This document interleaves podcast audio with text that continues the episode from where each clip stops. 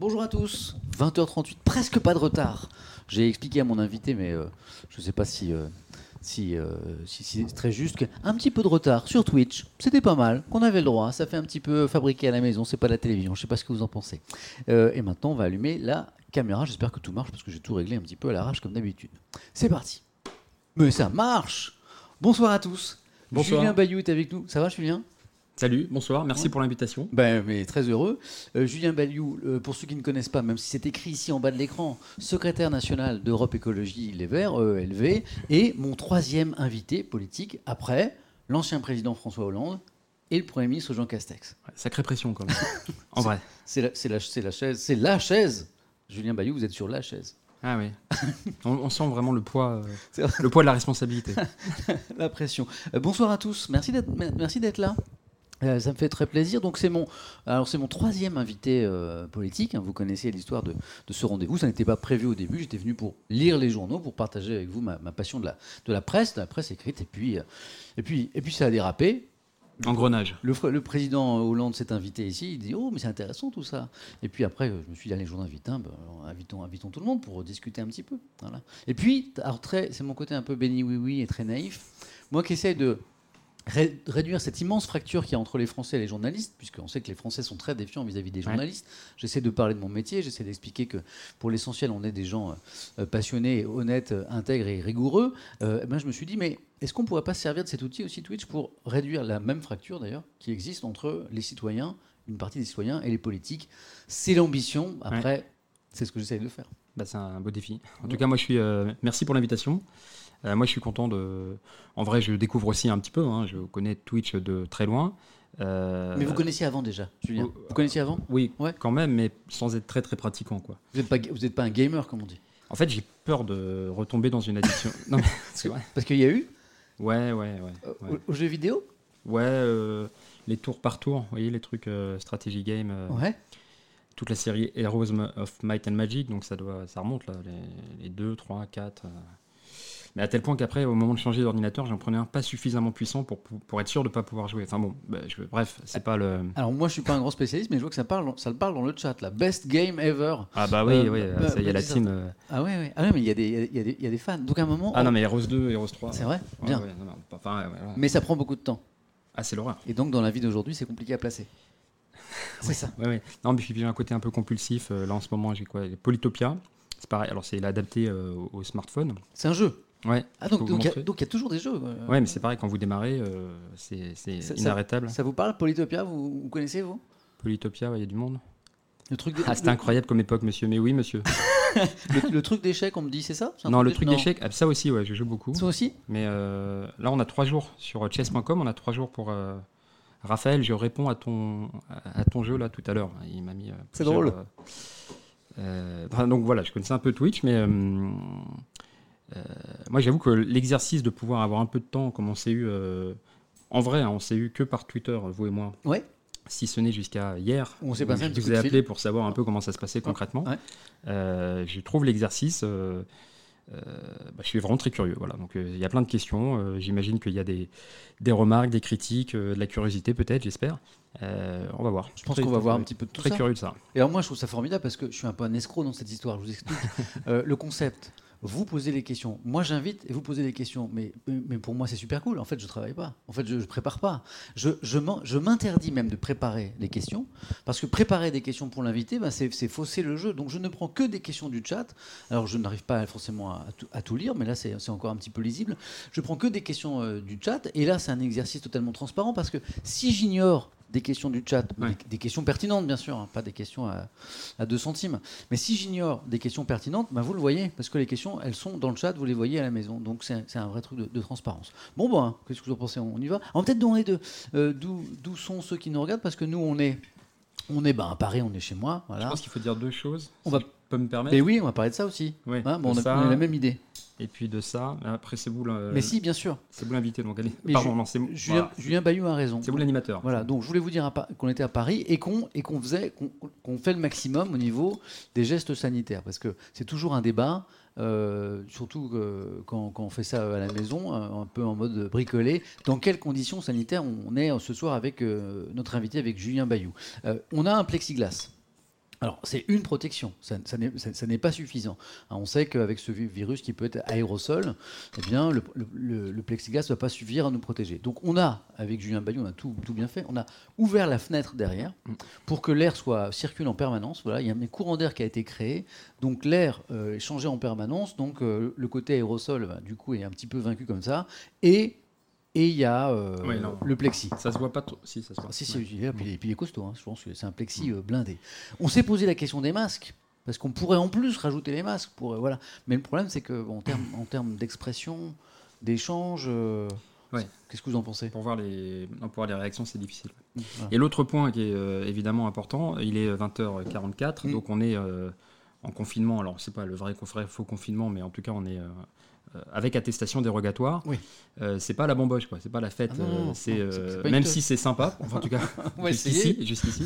euh, c'est- enfin voilà, c'est euh, pas une obligation professionnelle, mais enfin c'est Bah, un rendez-vous professionnel. C'est du travail.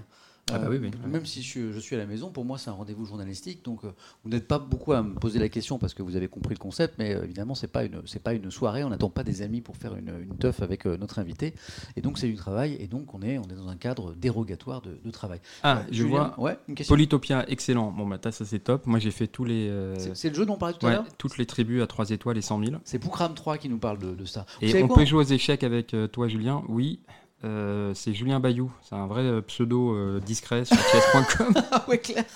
Et euh, non, j'adore ça. C'est vraiment super. C'est un pseudo qui est pas un pseudo en fait. Ouais, c'est ça. C'est comme moi sur les réseaux sociaux où c'est marqué Samuel Etienne, c'est hyper facile de, de me trouver. Vous savez quoi en fait On va laisser tomber la politique, l'écologie, tout ça. On va parler que de jeux ce soir, que de jeux vidéo. Non, non, non. Après, moi, je retourne. Je enfin, là, j'ai vu quelqu'un qui disait une partie de civilisation, c'est 6 heures. Ah moi, je me- ah, moi j'ai joué à ça. Oui, oui, mais après, on s'arrête. Ah mais c'est- mais c'était, mais oui. Je me rappelle très bien de ça. Bon, Tu vois, j'ai un- vraiment un côté. euh, à fond.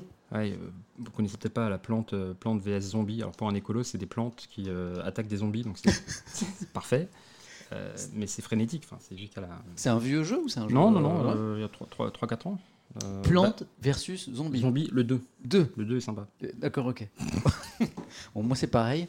Je suis assez, je, je m'intéresse de plus en plus au monde du gaming, par notamment les, bah, par mes amis streamers, et, euh, et, euh, et- et- j'évite de trop m'y intéresser parce que je sens que ça peut devenir très addictif. Et or, entre France Info, Ouais. question pour un champion, les deux petits à la maison euh, et, le stream, je me dis que si je mets un doigt dans le jeu vidéo, ça va être une catastrophe. En fait, déjà, vous n'avez pas de vie. Moi, je me suis réveillé ce matin en me disant journée chargée, euh, il y a Samuel Etienne, Twitch, euh, 20h30, ça peut durer. Et j'ai vu votre tweet de 2h15 du matin. Ouais, dans le parking. Voilà.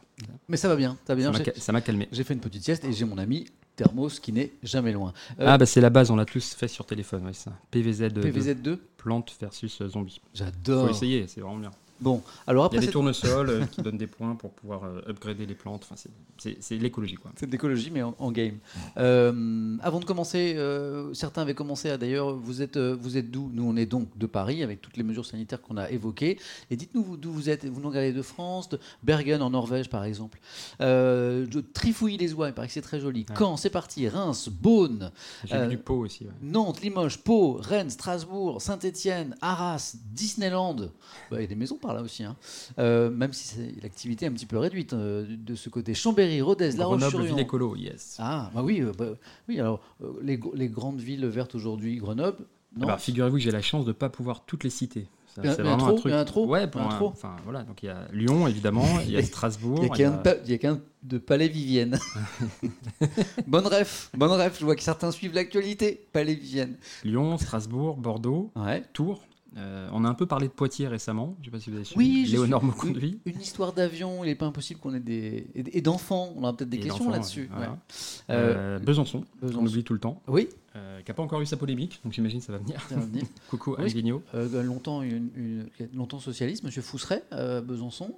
Euh, et puis. et Qui est passé, qui est passé, aux euh, dernières municipales. qui est passé LREM. Oui, après. En fait, et fait. il a été battu par euh, Anne Vigneault. Ouais. Et, mais il y a aussi des petites villes, des villes moyennes. euh, Voilà, à Bègle, à côté de Bordeaux, il y a euh, Monsieur Rossignol, euh, Puech. il y a, Jean-Marc Defrémont à Savigny-sur-Orge. Enfin voilà, c'est très varié. Et pendant longtemps, les écolos, je crois que j'y reviendrai parce que pour nous, c'est hyper important. On s'est battu. euh, Enfin, mes aînés entre guillemets se sont battus sur l'écologie quand euh, c'était pas du tout, du tout, du tout populaire. Quoi. Non seulement c'était sous les radars, mais c'était euh, Là, en fait, les personnes qui sont là élues, en fait, c'est ça? Ouais, ou leurs aînés. Ouais. Euh, bah, vous parlez de, de Besançon, il y a euh, non pas euh, le maire Fousseret, mais Alain Fousseret. Ouais. Lui, il était secrétaire national, coucou, en 1989. Et à ce moment-là, le dérèglement climatique, on en parlait depuis longtemps, mais c'était pas encore parfaitement le consensus scientifique. Ou quand vous parliez des perturbateurs endocriniens dans les années 90, alors qu'il n'y avait pas encore de définition de ce que c'était les perturbateurs endocriniens, vous pouviez passer, enfin c'était beaucoup d'humiliation, de, de-. Euh, les écolos dans le monde sont, sont victimes de, menaces, quoi, un peu comme les syndicalistes, des menaces de mort. Euh, et de voir qu'aujourd'hui, euh, il y a une, une telle poussée, une telle attente, enfin, j'ai un job, entre guillemets, c'est pas un job, mais une, une fonction qui a rien à voir avec euh, encore celle qu'a pu euh, connaître David Cormand, qui est le secrétaire national avant moi. Pourquoi ça a été Parce que ce que vous dites ce, euh, soir, Julien, c'est qu'en fait, euh, c'est ça, a, été, ça a été dur et compliqué parfois pour cette génération-là, c'est Ah ça ouais, De porter sûr. ces combats-là? Ah oui? ouais, bien sûr. Parce qu'on l'a peut-être peut-être oublié ça en fait aujourd'hui. Ben, c'est ça, voilà. Moi, j'aime bien rappeler que voilà, l'écologie, si on en est là aussi, c'est parce qu'il y a des, des aînés, des anciens, enfin, c'est très respectueux, quoi, des, des- des- des vieux, quoi, des, pionniers, des pionnières, qui ont porté ça euh, contre vents et marées, quoi. Voilà. Et, aujourd'hui, c'est le contraire, en fait. Maintenant, ceux qui nous poussent, parce que ces gens-là, ils disaient euh, se battre pour les générations futures. Et là, celles et ceux qui nous poussent, eh ben, c'est euh, la, génération climat là, qui, a, qui a 15, 20, 25, et qui est, euh, déterminée et, à qui on doit. voilà, moi je fais un peu le, le, le passage, quoi, la transmission. Entre les deux générations. c'est- donc peut-être qu'il y en a dans la salle, entre guillemets. Bon, on va, on va, on va euh, regarder, on va attaquer les questions du, Ça, c'est inspirant. euh, du chat. Euh, allez, c'est parti. Je remonte un petit peu dans le chat. Euh, oh, il y a tellement de, de questions. Euh, oh. Bah, vous savez quoi je vois, je, Shoot vois, me. je vois beaucoup de questions sur le nucléaire déjà, puisque Ça en, m'étonne pré- pas. en préparant cette émission, j'ai reçu énormément de, de- de messages sur Twitter sur le nucléaire. Alors je, euh, là, j'ai- j'ai- c'est plus une remarque qu'une question de Hey Jam, le nucléaire reste l'énergie la moins chère avec haut rendement. Comme je sais qu'il va y avoir beaucoup de questions sur le nucléaire ce soir, On y va direct. allons-y, allons-y, Ouais. hein, pour s'échauffer tranquillement. Euh, la position aujourd'hui d'Europe Écologie Les Verts euh, sur le nucléaire. Alors, nous, on veut sortir du nucléaire. Mhm. Euh, Il y a beaucoup d'éléments pour le, le- le- le- le- la, sûreté, le coût, la gestion des déchets radioactifs, le climat aussi. Mais on ne dit pas, comme on est souvent caricaturé, qu'on veut l'arrêter tout de suite. La France est en fait dépendante du, du nucléaire. Et donc, l'idée, c'est de C'est quoi l'horizon alors? Bah, c'est de dire aujourd'hui, euh, à 25 ou 30 ans. Vous voyez? En fonction, on a un parc euh, nucléaire qui est euh, assez âgé, Mhm. au-dessus de 30 ans, des fois même au-dessus de 35, et on ne peut pas prolonger indéfiniment une centrale. Donc à un moment, soit vous l'arrêtez, soit vous la prolongez un petit peu, mais on ne peut pas imaginer qu'on puisse la prolonger indéfiniment, soit vous la remplacez. Et donc il y a un mur d'investissement pour EDF, et on est un peu euh, à la croisée des chemins. Quoi. On- Donc on le fait ou on le fait pas. Et, là- Voilà. et vous, vous dites on et le nous, fait on dit pas. on, on dit on fait la progression des énergies renouvelables en séquençage, quoi, au fur et à mesure de l'obsolescence des centrales. Mais pourtant, ceux qui nous disent, là, les partisans du nucléaire, qui disent au contraire, la France a un super avantage parce que c'est une énergie formidable pour lutter contre le réchauffement euh, climatique. Pourquoi Non, vous en fait, embrassez pas cette. Le truc, c'est qu'il y a, y a cet aspect de euh, le mythe que le nucléaire est donc l'énergie la moins carbonée Mhm. ou qu'elle n'émet pas du tout de carbone. C'est un peu plus compliqué que ça, euh, notamment le GIEC, qui est un peu notre juge de paix, on va dire. hein, Le- c'est le groupe euh, international, d'experts internationaux ouais. sur le climat, Mhm. euh, qui dit qu'effectivement, le, bah, évidemment, le nucléaire en matière de CO2, euh, d'émissions de gaz à effet de serre, qui est l'enjeu. hein. Quand on parle de dérèglement climatique, c'est limiter les émissions de gaz à effet de serre qu'on envoie dans l'atmosphère. Donc là, le nucléaire apparaît. Le nucléaire, c'est mieux que le charbon, évidemment, qui est Ouais. le pire du pire. Euh, mais c'est moins bien quand même que le photovoltaïque ou l'éolien.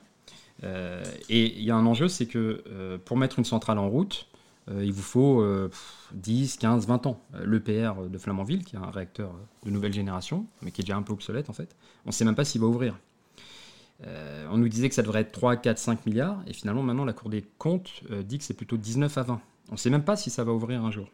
Euh, donc vous voyez que pendant ce temps-là, on aurait pu développer les éoliennes offshore, par exemple. La, la France, elle a une surface maritime, je crois que c'est la deuxième ou troisième mondiale. Je suis pas un grand spécialiste euh, de, l'énergie, mais je sais que l'un des reproches qui est, fait à, toutes ces énergies renouvelables, c'est euh, la question du stockage et le fait que ben, une centrale nucléaire, on sait, on sait à peu près moduler euh, la production d'électricité, mais le vent, euh, l'eau, euh, etc., euh, c'est beaucoup plus compliqué. Donc, est-ce qu'il ne faut pas plutôt, plutôt qu'arrêter le nucléaire, comme certains le disent d'ailleurs, un mix, Mais non, mais bien sûr, nous on dit, mais on dit pas fermer tout de suite. Vous voyez, quand on mais, dit, mais fermé quand même quand on dit, Mais par- exemple, il y a des, il y a différents rapports qui envisagent la date de 2050. Ouais. C'est 30 ans. Ouais. Vous voyez mais ça peut être 2055. Mais- mais- L'idée, c'est de monter. En fait, le problème du, du focus sur le nucléaire aujourd'hui, Mm. c'est que en fait, même le fait de décroître la part du nucléaire suscite une levée de bouclier complètement dingue. Pourquoi? Il y a une sorte d'idolâtrie. je pense que ça, il y a un truc pas très rationnel. Vous voyez, moi je C'est pas une question d'indépendance énergétique. Ouais, mais là même ça encore, ça se discute parce que la France n'a pas, que je sache, énormément de mines d'uranium. Mmh. Donc on va aller chercher chez les aborigènes, chez les Touaregs, en Mongolie. ça nécessite aussi de s'incliner face à des pratiques diplomatiques détestables. C'est c'est plus cher aujourd'hui, mmh. clairement. Hein. Quand on, sort le prix à, 100, 109 comme à, Inclay Point, qui sont les projets de PR en Angleterre, on n'est pas loin de deux fois le prix qu'on sort sur l'éolien offshore. C'est plus cher notamment parce qu'on a beaucoup renforcé les mesures de sécurité depuis les accidents nucléaires. Fukushima. et Fukushima, Fukushima c'était il y a 10 ans. C'est une des raisons. Hein, Moi j'ai rencontré le Premier ministre qui était en charge à ce moment-là. Japonais? Ouais. ouais. En fait, il faut voir, faut voir son témoignage, c'est merveilleux parce que jusqu'alors, il y avait des, bon, il y avait eu un, accident nucléaire grave à Three Mile Island, Iceland, aux États-Unis, mais surtout on était resté sur Tchernobyl. Mm. Et à Tchernobyl, on nous disait, 86, oui, mais c'était les c'était l'URSS. Donc, euh, vous voyez, c'est pas un vrai pays développé. Quoi. Et quand ça arrive au Japon, qui est un pays technophile, euh, euh, évidemment, très développé, plus développé que la France à l'époque, je crois qu'on doit dire le risque zéro n'existe pas. Et donc, aujourd'hui, ma crainte, mais je voudrais développer sur. Enfin, on, a le temps là. Bah, c'est l'avantage de ah, Twitch. juste une parenthèse là-dessus. Pourquoi moi je vais amener, j'ai comme certains me le reprochent d'ailleurs, la politique sur Twitch? Parce que je me dis, si on veut un petit peu. Euh, euh, ça, pour certains, je le sais, hein, la, politique c'est sale. La politique, il faudrait pas parler, faudrait pas amener la politique sur Twitter. La politique, c'est pas sale. La politique, c'est la vie dans la cité. C'est les choix de nos sociétés pour euh, quelle société on veut construire. Est-ce qu'on met de l'argent dans les hôpitaux, dans les routes, dans les écoles ou dans l'armée, etc. C'est des, des, vrais choix.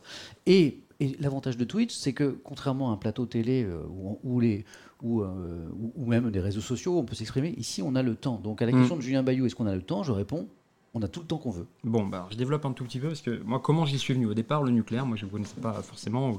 Et je sais que les écolos étaient euh, euh, intrinsèquement euh, moi, ce qui a fini de me convaincre. Mais vous n'aviez pas d'idée de, arrêtée là-dessus, c'est ça que vous Non, moi, je suis venu à l'écologie. voilà, on, ne naît pas écolo, on le devient. pour paraphraser Simone de Beauvoir. Beauvoir. mais il y a le coût. Voilà, c'est-à-dire qu'aujourd'hui, euh, c'est moins intéressant, euh, mmh. c'est plus cher, surtout quand on prend en compte la question du stockage.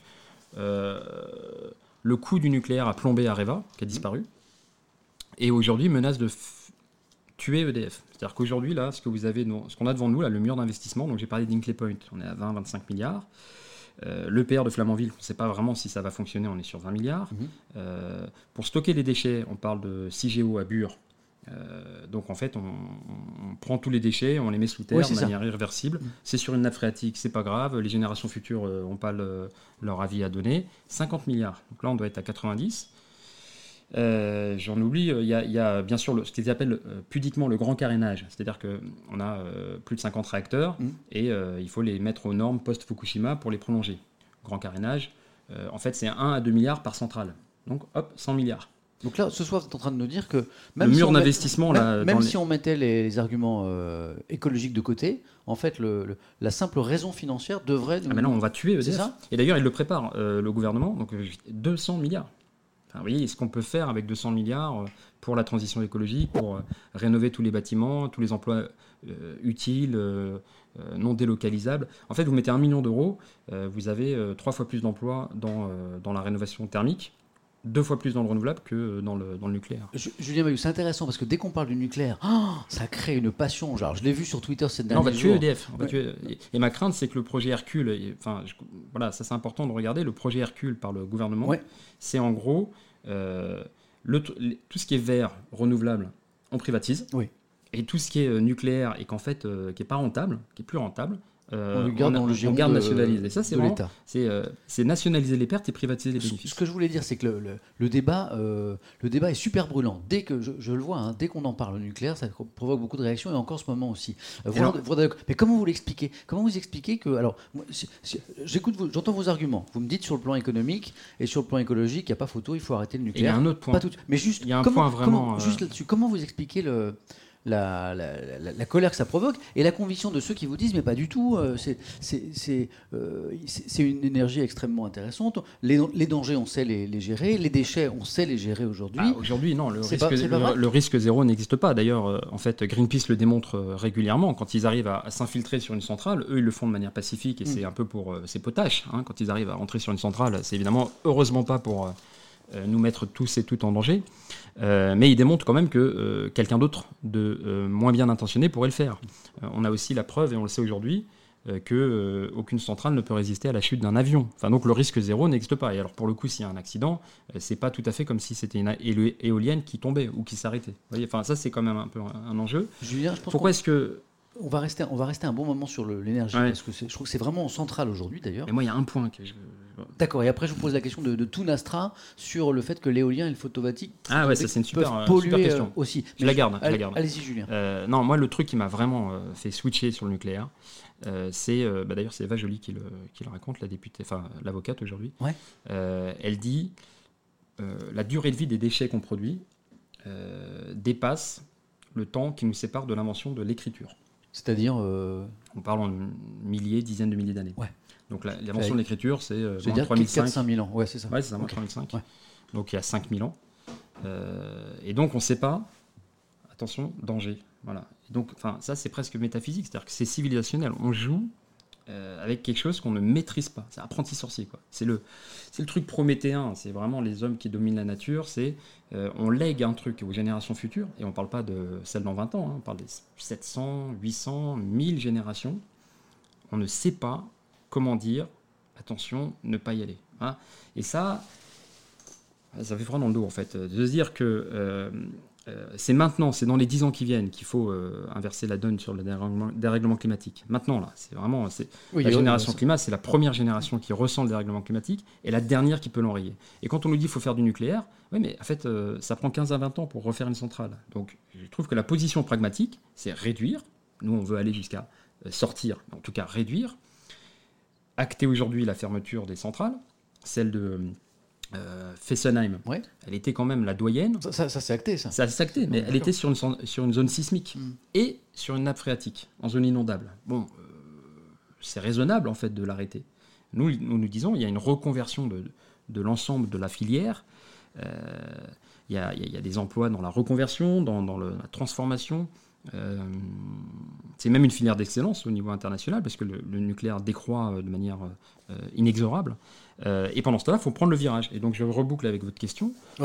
Comment on développe l'éolien et le photovoltaïque C'est la question de Tunastra qui nous dit ce soir l'éolien et le photovoltaïque ne sont pas si propres. Même argument que le nucléaire, on va pomper les ressources, lithium, à l'étranger pour faire les batteries et on crée de la pollution dans les zones d'extraction. Mais alors, Tunastra, c'est euh, véridique. Voilà, c'est vrai qu'aujourd'hui, euh, le silicium, par exemple, le photovoltaïque, il est extrait, on va dire, pour aller vite en Chine, dans des conditions et sociales et environnementales désastreuses. Mais c'est aussi parce que nous, l'Europe et la France en particulier, comme on est concentré sur le nucléaire, on ne fait pas euh, l'effort de recherche et développement. C'est-à-dire qu'il faut vraiment considérer que les énergies renouvelables, elles sont... Euh, là, peut-être il y a pas mal d'ingénieurs dans la, dans la salle, entre guillemets. Je, pense. ouais. ouais. on est à, la préhistoire, en fait, de cette énergie. Je ne sais pas comment expliquer. Le, moteur à explosion, par exemple. On est au bout du bout du bout de l'innovation infinitésimale, mmh. incrémentale. Mais là, on a des innovations de rupture phénoménales sur euh, euh, les énergies renouvelables. Aujourd'hui, par exemple, moi, je trouve ça assez impressionnant. C'est une polonaise euh, doctorante qui, en 2013, a mis sur, a inventé le silicium de synthèse pour aller vite. on n'a plus besoin de. On n'a plus besoin. Voilà. D'accord. elle l'a fait toute seule, quoi. Elle est doctorante. donc il y a, des projets, des projets de, remplacer les, briques. Les problèmes qu'on évoque là, les, notamment les pollutions via l'éolien. Il y a des solutions qui arrivent. C'est vrai que par exemple, aujourd'hui, faire une éolienne, euh, c'est euh, des problèmes de transport, c'est du béton, euh, il faut le recycler ensuite, il faut l'enlever évidemment. c'est des pales énormes et un rotor qu'il faut quand même changer. Mais on se rend compte aussi que le simple fait de planter un mât, et plutôt que d'éviter qu'il bouge, de récupérer l'énergie de l'oscillation, j'ai besoin d'une confirmation. Est-ce que vous nous entendez euh, à nouveau euh, Voilà. Je pense que c'est revenu. Voilà. Euh, une petite confirmation dans le chat sur le fait que vous avez récupéré le son et, l'image. Et on repart. Est-ce que c'est bon pour vous? J'attends quelques secondes, mais normalement tout est OK. On n'a pas de confirmation. Voilà, si, si, ça, ça arrive, ça arrive, on est en train de nous le dire. Yes, c'est reparti, ok, d'accord. Alors c'est très très drôle quand même, on aurait voulu le faire exprès, Julien Bayou n'aurait jamais réussi. On commence un débat sur l'énergie. Et boum, la bougie. Et boum, ça, La bougie. ça crache. Euh, J'ai fait euh, 3h30 avec François Hollande, euh, donc j'exagère, 2h30 avec François Hollande, 1h30 avec Jean Castex. Mm. Pas un problème. Et là, on lance le débat sur le nucléaire, sur l'énergie, on se crache. Mm. C'est incroyable quand Je même. sais pas à quel moment ça a coupé, mais. Sais- ben, on, euh, on a perdu quelques secondes seulement. hein, donc Ouais, euh, tout, tout ce qu'on tout ce qu'on s'est dit, en fait, on s'est arrêté euh, au moment où je l'ai constaté. Il n'y a pas de problème. Donc hop, Mais voilà, il y a une recherche et développement phénoménal dans cette affaire. Euh, et là, aujourd'hui, moi, ma crainte, c'est qu'en fait, il y a tellement d'emplois, tellement de. bon, on laisse ça aux autres pays. Et, nous, on s'enferme dans le nucléaire et on va, on va, on va tuer EDF. j'ai vu passer une question tout à l'heure qui, qui soulignait que euh, alors l'opinion. C'est Malo. Non, non, je, Non. tiens, je tiens à disculper. Ah oui, ah oui. ah, Il y avait, il y avait, il y avait- l'hypothèse Malo. Alors Malo, non, non, il n'est pas, il est pas avec nous. Non, non, tout est ok. Oui, c'est ça. Mais EDF a pas apprécié, ils ont coupé l'électricité. Non, là, la connexion est, est stable. Je pense qu'on est tranquille pour un moment. Tout à l'heure, j'ai vu passer une question sur euh, alors Il n'y avait plus de vent. Voilà, bah oui. C'est pour ça qu'il faut travailler, ouais, effectivement, sur. euh, Non, mais c'est un scénario à 2050. Vous voyez, nous, on n'est pas du tout en train de dire Mais qu'il faut pourquoi, tout les, pourquoi les sondages ont changé ces, ces derniers temps sur euh, la question nucléaire? Euh, Après Fukushima, clairement, l'opinion publique française, majoritairement, s'est prononcée contre le nucléaire. Mhm. Et là, depuis quelques années, on a vu les derniers sondages, vous les avez vus, Julien Bayou, euh, eh ben, ça rechange à nouveau. Manifestement, au nom de la lutte contre le réchauffement climatique, vous avez une proportion qui est plus importante de Français qui disent il faut poursuivre le nucléaire. Euh, vous comprenez le, le raisonnement ou pas? Oui, mais aujourd'hui, en fait, en gros, on nous a tout le temps dit, euh, longtemps dit, euh, c'est l'indépendance énergétique. En fait, c'est pas vrai. Puis après, on nous a dit c'est l'éner- l'énergie la moins chère. Mais en fait, c'est pas vrai. C'est plus vrai, ouais. Voilà, c'est pas vrai. Surtout qu'en plus, à jamais on prend en compte euh, le, le- le- le- le démantèlement. Ouais. Hein, le démantèlement. Enfin, il y a des centrales. Alors, je ne veux pas faire semblant d'être expert, hein, mais je crois que c'est au graphite gaz. J'imagine qu'il y aura des gens pour me corriger si je me trompe. On regarde. Qui ont été fermées euh, il y a quelques décennies. Euh, EDF a presque abandonné l'idée de les démanteler. Ils ont dit on va faire ça à la fin du siècle, du 21e siècle. Mais qui peut dire EDF euh, existe encore en 2070 Donc le démantèlement, ça c'est un gros désaccord qu'on a avec Arnaud Montebourg par exemple. Il y a un débat Éric Piolle, Arnaud Montebourg le, le 12. Mhm. Euh, eux ils prennent pas du tout en compte le démantèlement. Euh, les gens qui vous disent euh, le nucléaire c'est pas cher. Et en fait, bah si, à un moment il faut bien transformer, retirer et gérer ses déchets. Aujourd'hui on sait pas le faire. On- on- je pense qu'on reviendra au nucléaire parce qu'on verra d'autres euh, questions, mais on a commencé euh, à- un peu après euh, 20h30, 20h35, donc ça fait presque une demi-heure qu'on est dessus, mais on reviendra au nucléaire. Euh, dans l'actualité récente, euh, Ah, on je- veut des chiffres, hein. attendez. je- sur les... Non, parce qu'il y, a- il y a beaucoup plus d'experts que moi, évidemment. Euh, Et alors moi, c'est quelque chose que j'ai beaucoup vu là sur euh, quand j'ai annoncé votre venue, Julien Bayou, euh, notamment sur les réseaux sociaux, beaucoup de gens qui me disent mais les chiffres d'Europe Écologie euh, sont, sont, sont faux. Non, Euh, non, non, il y a le. c'est un reproche qui est, qui est- qui est Ouais. souvent fait. Qu'est-ce que vous répondez à ces accusations? Non, mais nous, on, on fait pas, on va, on va pas, je vais pas vous raconter qu'on est euh, des experts euh, et autres. Simplement, il y a une, euh, il y a des faits. Donc, il y a- il y, a le GIEC qui est quand même qui fait autorité. Il y a Réseau Action Climat et, et Greenpeace qui vont chacun évidemment travailler sur les questions du nucléaire. Mhm. Et puis, il y a ces euh, différents euh, scénarios. Alors, négawatt, si vous voulez creuser, négawatt, Mhm. voilà, qui explique comment sortir du nucléaire, mais encore une fois, en, en 25, 30, 35 ans. Euh, L'ADEME, et puis je ne voudrais pas me tromper, euh, je ne sais jamais si c'est le CIRDEC ou le. Euh, CIRED, pardon, CIRED, voilà, CIRED, novembre 2020, Bon, qui explique comment on fait. Voilà, Ça, moi, c'est je ça, je pas faire semblant, vous voyez. Non, mais ça c'est important parce que souvent on dit mais quelles sont vos sources? Bon bah là vous nous répondez. Bon, on reviendra au nucléaire, mais dans l'actualité la plus récente, je vois Fl- Flydert, on va changer un petit peu de thématique, euh, qui nous dit, je ne sais pas si vous en avez parlé, non pas encore, pour l'instant on n'a parlé que d'énergie, mais que pensez-vous de la décision de la maire de Poitiers Alors bon, Ah. ça a fait couler beaucoup d'encre. On va, on va rappeler, on rappelle le- le- Ouais. l'épisode tous les deux.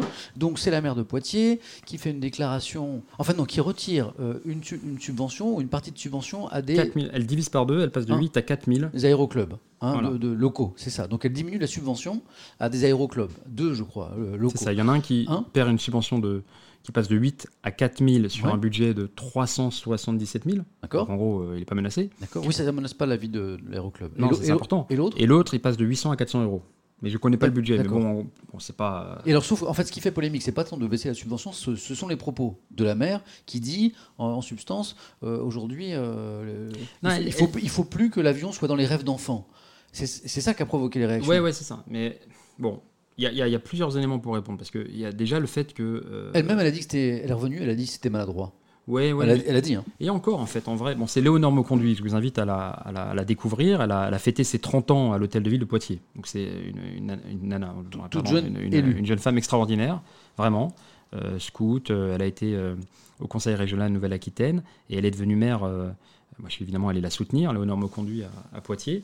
Et vraiment, c'est vraiment super. Elle fait de l'éducation populaire, de l'écologie populaire. Elle, euh, le grand projet, c'est les vacances pour toutes et tous. Dès qu'elle est arrivée, elle a fait ça pour les, les gamins qui n'ont pas accès aux, aux vacances. Non, mais, Bref. Mais, par- Et- mais, mais dire ce dont doivent rêver les enfants, euh, c'est maladroit, ça fait un peu extrémiste, quoi. En fait, c'est ça qui a Non, été mais personne reproché. veut enrégimenter le- les rêves des enfants. Oui, oui, mais la, pas- la phrase, la phrase était. Non, en fait, on est dans un contexte, vraiment, là pour le coup, je peux quand même le dire, où Mm. chaque semaine quasi, il y a une polémique à l'encontre des écolos. Mm. Vraiment. euh, on a l'impression que ce gouvernement. Peut-être euh, pas chaque elle a- semaine, mais sou- souvent. Ah bah, moi, ça m'occupe pas mal. Il y a eu eu l'arbre de Noël. euh, à- Ah, il y a le Tour de France, on peut revenir sur chacune. le hein, Tour de euh, France, ouais, le Tour de Tour de France. France, Tour de France, par exemple. Personne dit qu'il faut supprimer le Tour de France. On peut constater quand même que le Tour de France, qui génère euh, 20 à à 30 tonnes de déchets à chaque étape, euh, qui peut coûter jusqu'à euh, plusieurs centaines de milliers d'euros pour la ville-étape, et qui avait euh, la fâcheuse habitude, vous savez, de remettre, avoir des, euh, des jeunes femmes hôtesses euh, qui euh, saluaient le vainqueur, qui subissaient un sexisme terrible, de dire bah ça, euh, ça peut évoluer. C'est tout ce qu'on disait. C'est tout ce qu'on dit. Et d'ailleurs, euh, euh, le Tour de France s'engage. euh, Il n'y a plus, euh, y a plus ces hôtesses. Il faut voir hein, ce qu'elles recevaient. euh, certaines recevaient même des, euh, des jets d'urine de la part des, des supporters. Bah, à l'in- à l'inverse, certaines hôtesses de ce type de rassemblement disaient Mais laissez-nous tranquilles, euh, le, le job est sympa. Enfin, faut- Mais je crois qu'ils ont mis à jour, et donc il y aura peut-être un homme, une femme. Vous voyez, mais ouais. en tout, bon, en tout cas, le, le fait de pouvoir Mais- évoluer. Mais quand, quand on fait pas- des, si on regroupe tout ça sur le, la polémique sur les sapins de Noël, c'était à Grenoble, je crois, hein, c'est ça. Euh, c'était à Grenoble. Oui. hein. Euh, si on- crois- mais si on regroupe tout ça, les, les rêves d'enfants, pareil, le sapin de Noël, sapin de Noël, vous voyez, c'était pour faire une économie de 60 000 euros. Ouais, ouais, ouais. Bon, euh, ça empêchait personne d'avoir son sapin chez soi. C'est tout. Enfin, euh, après, on peut avoir une réflexion sur euh, euh, Noël, sur, euh, sur ce que ça signifie, sur le fait d'avoir autant de sapins, etc. Mais là, l'enjeu, c'était uniquement de faire une économie Mais est-ce que, pour est-ce, soutenir les commerçants, je crois. est-ce que ce qui n'est pas reproché dans, tout- dans toutes ces, histoires, ces affaires, est-ce qu'il n'y a pas un fil rouge qui est euh, une idéologie très forte qui veut régenter jusqu'à un peu la, la, la vie des Français, le plaisir de regarder le vélo, le, le fait d'avoir un sapin de Noël au milieu de la place de, de- du- de la ville qui fait plaisir, euh, et, le, et, le, et le fait de laisser les enfants rê- rêver de ce qu'ils veulent. Non mais attendez, per- ça- non, mais ça personne veut critique. enrégimenter les rêves des enfants. Et Oui, d'ailleurs, mais- en vrai, les rêves des enfants, ils sont malheureusement euh, pollués euh, par toute la publicité numérique. Enfin, si on veut parler des rêves, de l'imaginaire et tout, euh, moi, il y a exemple, ces aspects de, de publicité, d'écran numérique qu'on nous impose un peu Ouais. partout et de plus en plus, notamment dans les transports. Il faut voir, hein, vous voyez, moi, je, je n'ai pas d'enfants, mais je, je vois les, les familles qui passent et les enfants qui restent scotchés euh, littéralement sur le sur l'écran numérique.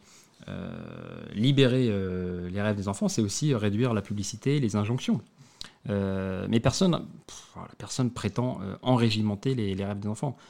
On a un, un vrai sujet de pouvoir débattre Ouais. euh, sans qu'on vire à la diabolisation, du, de, de, de- de l'hystérisation du débat. Mais vous, vous avez l'impression, je, je reviens Julien ce que vous disiez, c'est qu'il y a une polé- polémique par semaine et que notamment quoi, du côté du pouvoir, de Bah, l'exécutif, oui. de la majorité, il y a une volonté de diaboliser un peu les écologistes, Bah, c'est ça? attends, on- peut remettre le contexte quand Ouais, même. ouais, on parle ouais. d'une subvention de 4000 euros. Mm. Bon, euh, ça peut, ça peut sembler être beaucoup d'argent. À l'échelle de Poitiers, c'est pas, pas énorme évidemment. Euh, et et l'enjeu, c'était de retirer un peu aux, euh, donc les loisirs motorisés, hein, parce que nous, on n'est pas particulièrement pour développer les loisirs motorisés Mm. et pour pouvoir soutenir des clubs de sport qui sont en, en particulière difficulté avec, de- avec la pandémie. Donc en gros, on retire là où il y a un- ils n'ont pas besoin pour le mettre là où ils ont besoin. C'est un choix politique. Mais, au- on, on l'assume. Mais au-delà de l'affaire sur le Mais que climat ça, poli- euh, sur le, le climat ministre des Transports, le ministre des Transports, Oui, j'ai c'est- vu. C'est pas comme s'il y avait un tout petit enjeu en période sanitaire Ouais. sur les transports aux heures de pointe, sur le fait de développer euh, le train plutôt que l'avion et tout, euh, de, de coller aux engagements de l'accord de Paris sur le climat. Enfin, les transports, enfin, le, le- le- le ministre des Transports, Djebari pour le pas nommer, devrait être concentré à fond sur euh, euh, la sauvegarde et le développement des transports. Et là, on a l'impression qu'il a passé toute sa semaine euh, sur, sur le cas de Léonore Moconduit. C'est l'histoire point- de- des, des Légions d'honneur. Ah, puisque d'honneur. pour ceux qui n'ont pas la ref, le, ministre des Transports a dit qu'il souhaitait qu'on donne la, la Légion d'honneur au président des deux, euh, des deux aéroclubs. hein. moi, je tiens à le dire, mon grand-père, il, il- il a, eu- il a eu la Légion d'honneur. Et Normalement, il y a beaucoup d'écolos qui n'aiment pas trop cet emblème. Moi, ça me touche. Et puis, je trouve que l'histoire de honorer les, les- les- les mérites militaires ou civils qui, Mhm. euh, qui, euh, voilà, qui inspirent, eh bien, pour le coup, qui permettent de rêver, Mhm.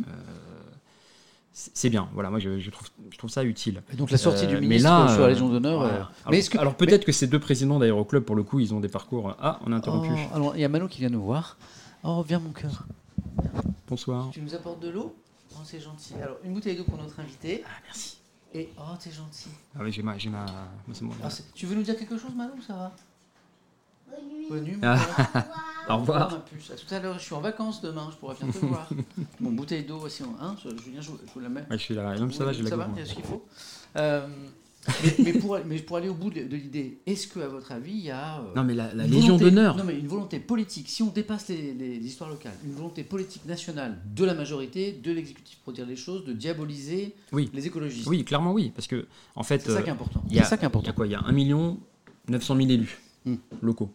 Hein, D'ailleurs, c'est un travail euh, souvent bénévole. hein, la plupart sont. Enfin, c'est un, engagement. Que souvent, dans les petites communes, c'est un sacerdoce. hein. Voilà, c'est ça. Il y a euh, 1000, 2000, 10 000 élus euh, euh, visibles, on va dire, de, de niveau Des- national des et grandes- autres, des grandes villes. etc. Les dernières polémiques, c'est que concernant les écolos. Et comment vous l'expliquez? Par exemple, c'est passé à Lyon, la question des, des menus sans viande. Euh, ah oui, oui, on n'avait pas, on pas parlé de ça. Voilà. Et pourtant, qu'est-ce que Grégory Doucet, salut Grégory, qu'est-ce qu'il a ramassé? L'ancien maire LREM, euh, Gérard Collomb, Il a fait la même chose. il avait fait exactement la même chose. il Et avait on pas- avait dit, ouais, c'est c'est pragmatique. Et il n'y avait, avait pas eu de polémique, c'est vrai. parce que l'enjeu, c'est quoi? C'est 29 000 élèves qui peuvent avoir accès à la cantine. Et euh, parce que la contrainte logistique est d'enfer, euh, avec protocole sanitaire renforcé et tout. Et donc la proposition, ça a été d'enlever la, enfin, de faire un menu unique sans viande parce que c'était plus simple en contexte de crise sanitaire. Voilà, c'est ça. C'était ça. Et, hein. et c'est hyper important Ouais, de permettre à, à chaque enfant d'avoir un vrai repas par jour. Parce que si on fait pas ça, euh, on sait que euh, derrière, euh, ça peut être des chips ou, ou des repas de mauvaise qualité. Si vous mangez pas assez de légumes, c'est du diabète, c'est une comorbidité. Enfin, c'est une Et- question de justice sociale. Et puis il y a plein d'enfants pour Mais qui c'est le, le- seul re- repas équilibré important de, de la Ah, mais ça, ça, on l'a vu pendant dans, la, dans- la dans certains sanitaire. milieux sociaux. Mais alors, du coup, je, moi, Donc, il y a vraiment une volonté de cibler. Ouais. Et après, quand même. euh, Pourquoi Parce que les écologistes font peur. Eh ben, oui, oui. En tout cas, on a vu au municipal. Nous, on est sur une logique euh, euh, de présenter une candidature de l'écologie politique à la présidentielle pour offrir au pays un, un avenir heureux. Aujourd'hui, il y a trois projets sur la table. Il y a Marine Le Pen, un espèce de passé fantasmé, un truc qui ne tient pas debout au point de vue économique. Euh, à l'écouter, on aurait dû attendre, on aurait dû faire le vaccin franco-français et donc bah, on n'aurait pas de vaccin. Euh, on ne sait pas si elle est pour l'euro, contre l'euro. Enfin, bref, ça tient pas la, pas la route. En tout Par cas, contre, elle- ça mène elle- tout elle- droit ouais. à, euh, au nationalisme, à la haine. Enfin, un passé complètement fantasmé qui tient pas la route. Ça, c'est le projet Marine Le Pen. Il y a le présent. Voilà, vous avez eu Jean Castex. On sait pas. Enfin, je ne sais pas dire son projet. Demandez à un macroniste la définition du macronisme. Vous allez voir qu'en en fait, euh, on ne sait pas s'il faut en rire ou en pleurer. Il n'y en a pas. Ils savent pas. Euh, on s'adapte, on s'adapte. Ils savent pas s'ils vont faire la proportionnelle dans les six mois qui viennent, là, parce que c'est la fin du mandat. Ils savent pas s'ils vont faire la proportionnelle ou euh, la réforme de l'assurance chômage. Jeter un million de personnes dans A la précarité. a priori, non, la proportionnelle, ça semble abandonné au niveau Donc du ils vont timing, faire la réforme de l'assurance chômage. C'est trop court. En pleine crise, un million de personnes qui vont voir leur euh, allocation baisser. Ils ab- il abîme le pays, enfin, les libertés publiques pâtissent. euh, sur l'écologie, euh, j'imagine qu'on va parler de la loi climat, il n'y a, rien. C'est- des petits pas qui confinent presque à des reculs. Euh, sur la justice sociale, c'est une arnaque complète. Il a commencé par baisser les impôts pour les plus riches, l'ISF, et ensuite il l'a financé en baissant les aides au logement pour les, les plus précaires. Enfin, c'est vraiment de la redistribution à l'envers, du, ruissellement vers le haut. C'est une politique de droite?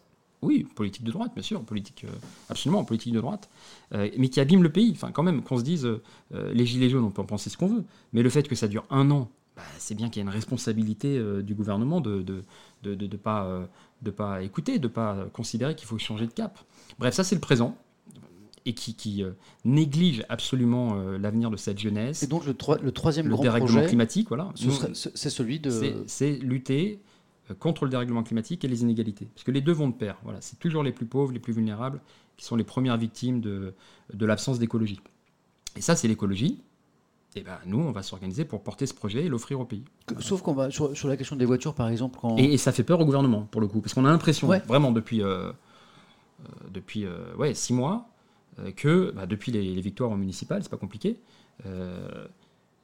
on a l'impression que l'ennemi dans le pays, c'est l'écologie, plus que l'extrême droite. vraiment, le, gouvernement est concentré. Alors, Darmanin, ministre de l'Intérieur, Chiappa, enfin, c'est pas très bien ce qu'elle fait, mais elle est ministre déléguée. Euh, la, citoyenneté. Euh, ah oui, la citoyenneté. Djebari euh, et d'autres sont entièrement concentrés sur comment est-ce qu'on peut taper sur les écolos. Alors, mais alors juste sur, sur les projets politiques, euh, projet euh, la majorité, projet RN, Marine Le Pen, projet écologiste, et alors la France insoumise, les socialistes, non ben, Il n'y a, a, pas de projet Les socialistes, on a donné, vous avez reçu François Hollande. Oui. Ben voilà. Ben, il a gouverné le pays pendant 5 ans. Euh, moi, j'avais voté pour lui euh, au second tour sans en attendre grand-chose et il a quand même déçu. Enfin, ils ont fait, par exemple, enfin, ils ont gaspillé toutes les marges de manœuvre euh, budgétaires dans le crédit impôt compétitivité emploi, 20 milliards d'euros. Aujourd'hui, maintenant, on compte plus, on compte en centaines de milliards d'euros, mais en vrai, 20 milliards d'euros, c'est un point de PIB, hein, c'est beaucoup d'argent, qui sont déversés sans contrepartie. Et donc, quand vous choisissez pas, vous aidez les plus gros. vous aidez aussi bien Amazon que le libraire vous aider aussi bien euh, champ que l'épicier, euh, euh, y compris la destruction d'emplois. Sanofi, Sanofi a reçu énormément de crédits d'impôt et pourtant licencie. c'est ce gouvernement et d'autres, hein, évidemment, hein, qui ont entériné la baisse des lits d'hôpitaux. Ça a été entamé évidemment avant, hein, sous la droite. mais bon, voilà, c'est pas la. Je crois que c'est pas la social-démocratie qui va nous sortir de l'ornière. Et je crois que fondamentalement, vous voyez, si vous voulez, la social-démocratie, euh, repose quand même jusqu'alors, hein, peut-être demain ça peut changer, ils, ont, ils vont peut-être évoluer dans leur logiciel, sur euh, le productivisme. Euh, fondamentalement, la droite, elle dit il faut produire, il faut produire, et la social-démocratie, elle dit il faut produire, et comme ça on peut répartir. Oui. un peu ça, vraiment, je le dis schématique, en disant les 30 glorieuses, de la croissance, ça amène un peu pour les patrons et un peu pour les ouvriers, et puis tout le monde est content. C'est la redistribution. Voilà. Ça, pendant les 30 glorieuses, ça fonctionne parce que, euh, bah, en fait, euh, la croissance, elle est euh, faite sur le dos des ressources, et puis aussi, il faut le dire, des colonies, ou post-colonies. C'est, en fait, on, construit sur l'exploitation des, des, ressources et des hommes et des femmes. Mais là, on peut imaginer qu'il va y avoir des gains de productivité grâce au progrès technique dans les années à venir, qu'il y aura encore de la croissance et qu'on pourra redistribuer, non? Sauf que la réalité de la croissance aujourd'hui, c'est qu'elle génère des inégalités. C'est Oxfam qui l'explique. Voilà, quand il y a croissance, euh, elle est captée par euh, la fraction la plus, euh, la plus riche de la population. Et ça va s'aggravant. Les, les, revenus détenus par les milliardaires ont, doublé pendant la crise. Vous avez en fait en, France de plus en plus d'inégalités. Il y a des gens qui ont profité de la crise, et il y en a qui en ont pâti, il y en a qui en ont souffert. Et ceux qui en ont souffert, c'est aussi souvent les personnes qui ont été le plus, euh, euh, le plus euh, en première ligne. Je suis en train de me dire qu'on ne lit pas beaucoup les questions du chat, et là on est en rebond beaucoup sur ce qu'on ce qu'on dit, on reste dans la thématique avec Taux 68 Masse. bonsoir, salut. À votre avis, pourquoi l'écologie est associée à la gauche? Je me sens plus à droite personnellement, mais je suis très loin d'être insensible aux problématiques environnementales. Merci pour votre démarche. Elle est intéressante cette question. Oui, oui, oui. alors... Est-ce que l'écologie est forcément de gauche?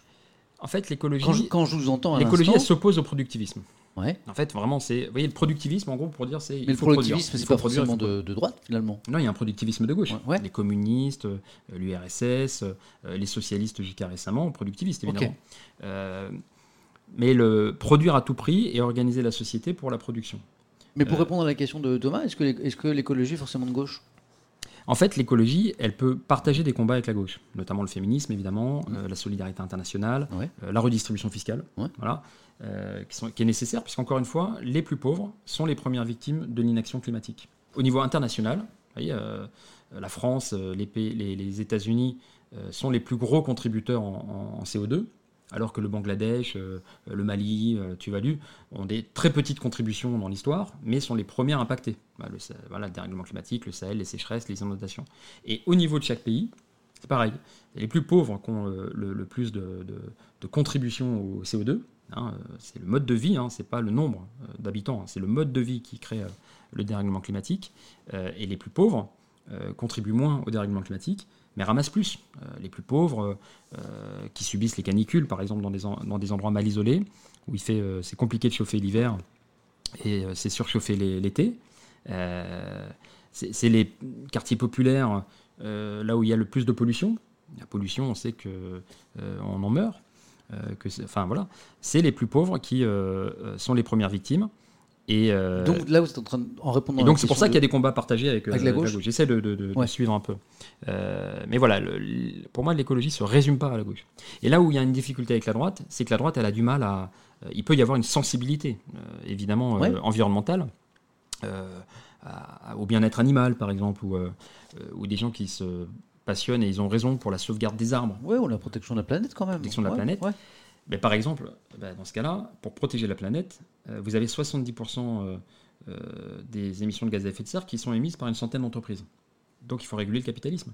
Si vous ne le faites pas, si vous dites pas Total, il a- si moi- vous dites pas Total, il a- vous, vous devez arrêter de, de- d'ouvrir des centrales à fioul attends, en Guyane, bah, il a- en fait, il n'y aura pas vraiment d'écologie. Il n'y a pas, une manière de rester dans une économie de, de marché en, en- imposant des règles aux entreprises, en, édictant des, Il faut, il faut réguler. des- normes. Il oui, faut réguler. Mais d'accord. souvent, la droite euh, dit euh, euh, plutôt des, des chartes, des bonnes pratiques. Mm. Si vous dites pas à la BNP, arrêtez vos filiales dans les paradis fiscaux et arrêtez de financer euh, tous les projets euh, de centrales à charbon du monde, en fait, ça ne sera pas de l'écologie. C'est Ça sera du jardinage. On a plein de. Puisqu'on échangeait justement sur les projets politiques, du coup, il y a eu plein de questions il y a quelques minutes là sur la question.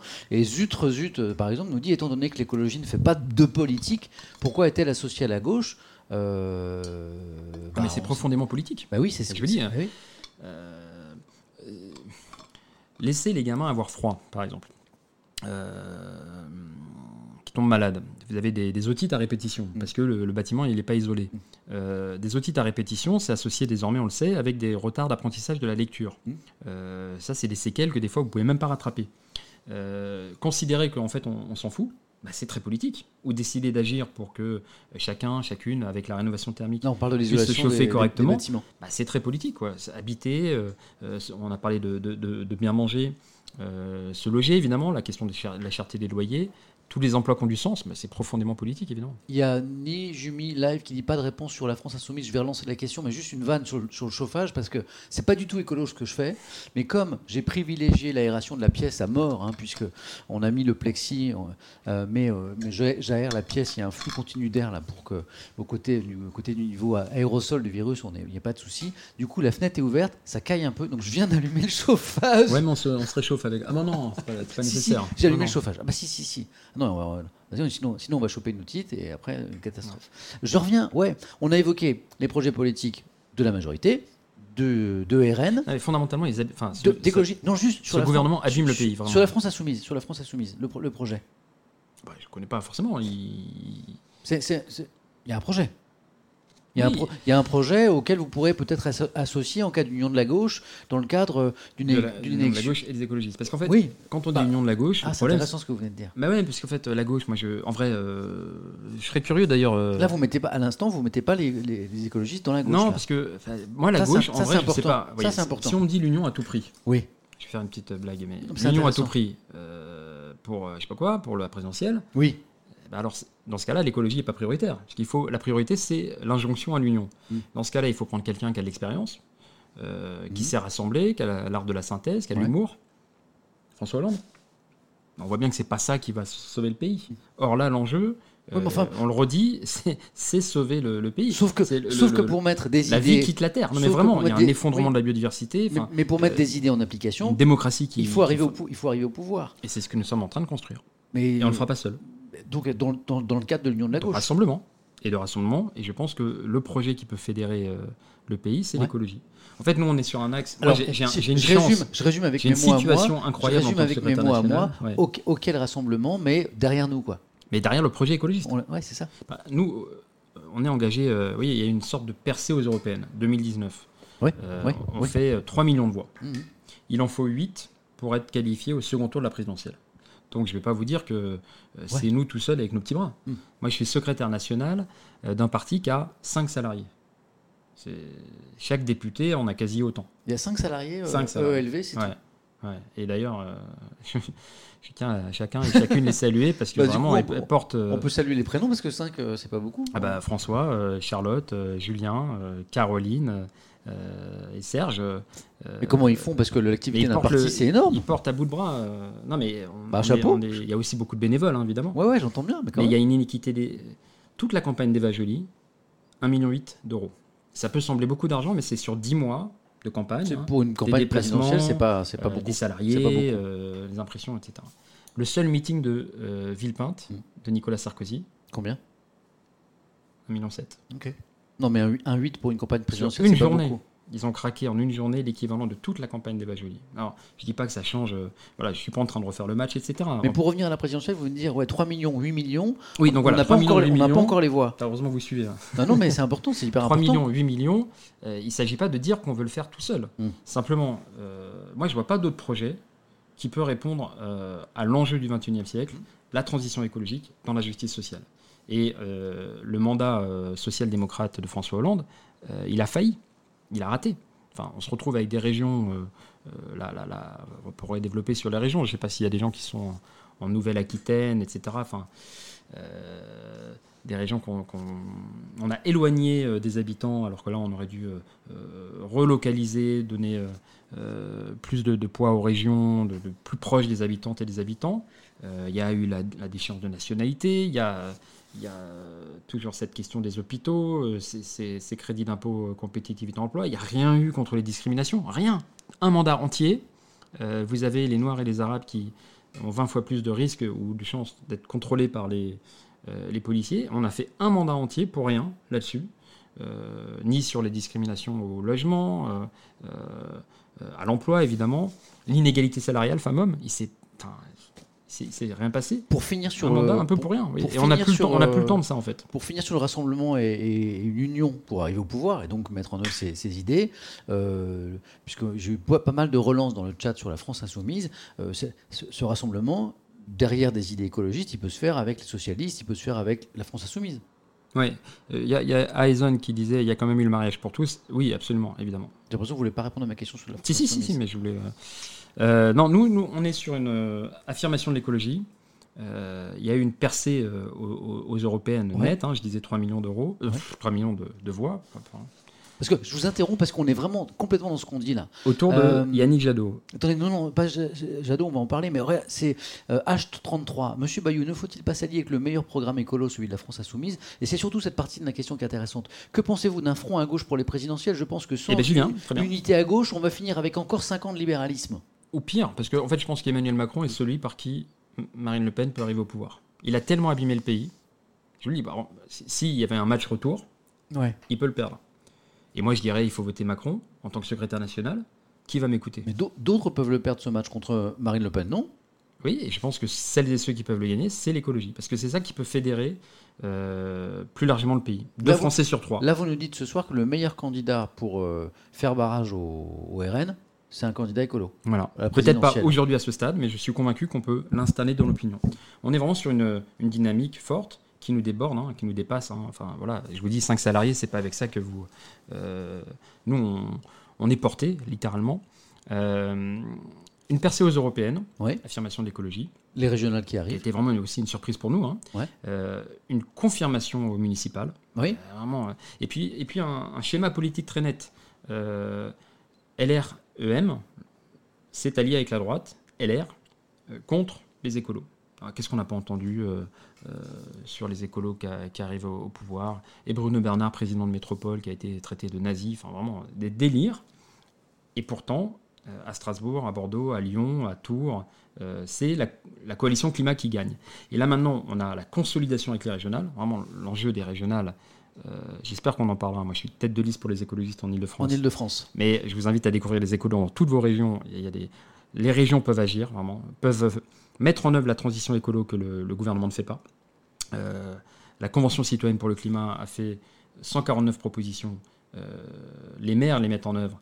Demain, euh, c'est des présidents et des présidentes de régions écolos qui les mettront en œuvre. La rénovation thermique, euh, l'alternative végétarienne quotidienne dans les cantines, euh, développer le transport, développer le vélo, permettre à chacun le, le, niveau régional, ça peut être un ah, niveau vraiment efficace pour ah, mettre en œuvre la C'est même frustrant de voir tout ce qu'on pourrait mettre en œuvre et qui n'est pas fait par, par, flemme ou par paresse intellectuelle. Ou par refus, hein, évidemment. Par exemple, hein, il y a la région, elle s'endette, par exemple, pour rénover les lycées. Hmm. presque 500 en, en Ile-de-France. Euh, dont beaucoup qui sont vétustes, parce que euh, Valérie Pécresse, la présidente de région, n'a pas fait grand-chose. Euh, si vous faites un grand marché, vous le confiez aux gros, toujours les mêmes, Vinci, FH, Bouygues, au risque de conflit d'intérêts. Mmh. Si vous travaillez le marché plus territorial, Ouais. vous pouvez soutenir les PME comme jamais, et ça c'est beaucoup plus d'emplois. On avait mis en place par exemple à un moment le fait de plus faire appel aux banques qui avaient des filiales dans les paradis fiscaux. Vous voyez, c'est pas directement la région qui lutte contre l'évasion fiscale, mais qui y contribue, Mhm. et ça change la donne. Et tout ça, ça a été annulé. Je, je prends. Et donc je termine, pardon, parce que pour moi la, la région, parce que ça fait 10 ans que je fais du régional, euh, que je me bagarre pour que euh, on donne pas l'argent sans contrepartie, mais qu'on on demande des emplois, la transition écologique, l'égalité femmes-hommes, à chaque fois on me le refuse. Donc la région, euh, c'est l'échelon décisif pour changer la vie, améliorer la vie. Mais aussi évidemment, et je, je viens sur votre question, désolé d'être un peu long, on sait aussi qu'on sera jugé et que s'il y a un bon score des écolos, eh bien, euh, on gravit une marche supplémentaire vers une préparation de la présidentielle où l'écologie peut jouer un rôle euh, euh, crucial. Voilà. Et donc là, on désigne notre candidature en septembre. Mhm. On a plusieurs candidats. euh, euh, J'ai cité euh, Yannick Jadot, bien sûr, député européen, Éric Piolle, qui est maire de Grenoble. Euh, ils ne sont pas officiellement candidats. hein, euh, voilà. Et Sandrine Rousseau, euh, qui est vice-présidente de l'Université de Lille, qui elle a dit qu'elle serait, euh, elle serait candidate. Et, et vous, et vous non? Moi, j'organise euh, euh, la primaire, la désignation. Ouais. C'est un rôle important. Mais et vous, vous ne serez pas candidat vous-même? si, je dis, si je dis rien, ça fait suspense. Bah hein. non, mais c'est intéressant parce que vous venez d'évoquer des, des candidats et donc même sans être taquin. Non, mais des, enfin, des pas- gens, sont- des gens qui pourraient. sont- des on gens leur qui prête l'intention d'être candidat. Mais, euh, en fait, les que- déclarations de candidature, c'est en juillet. Mais est-ce que vous excluez de. de- Ah, je vais rien dire, ça va être plus sympa. Vous, vous voulez- Non, non, mais, non, mais je plaisante. Moi, j'organise. Moi, je suis- non, mais moi, je suis tête de liste pour les écologistes en Ile-de-France. Ouais. Et mon, mon souhait, mon, mon rôle, là, c'est de, de- de construire cette, euh, euh, ce rassemblement au second tour pour l'emporter, pour mettre la région sur la- les voies de la Mais transition pour la présidentielle, vous ne voulez pas me dire ce soir si, si vous potentiellement Ouais, président de région. vous, pourriez être candidat. Suffisamment à euh, faire. Non, non, c'est suffisamment à Donc faire. donc c'est non. Et j'organise la primaire. Et c'est un rôle euh, un peu de chef d'orchestre, hein, si vous voulez. Donc c'est non. Sinon, voilà. Je sais, c'est- je sais- hein, Ah, j'ai essayé de faire un peu le suspense. mais- Non, c'était bien. Euh, Non, et donc on désigne. Celle-là va vous énerver cette question. j'essaie de- je réponds, je réponds. Ok. Et ensuite, eh bien là, il faudra travailler à une coalition. Euh, et donc, moi, je souhaite qu'on puisse discuter avec l'ensemble des forces de gauche Ok. pour un accord de mandature. Ok. Gagner le pays et l'orienter sur euh, euh, la transition écologique, la rénovation thermique, l'égalité femmes-hommes. Et là, on parle avec toute la gauche, Avec tout le monde, toute, toute la gauche. bien sûr.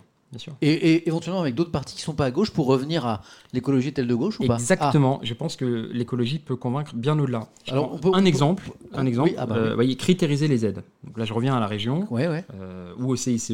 Oui. On dit on donne des fonds sans contrepartie aux, aux Aux entreprises. Et nous, on dit il faut mettre des contreparties, Ouais, des des critères. critères.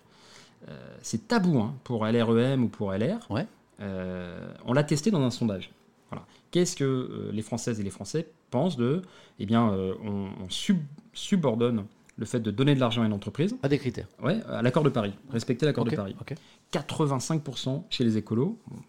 Manquerait plus que ça. en fait, il y a 15% d'égarés. Mais bon, enfin, c'est très 85, haut, évidemment. ok. Euh, 75% euh, pour le, le PS. Ouais. Et deux tiers à droite.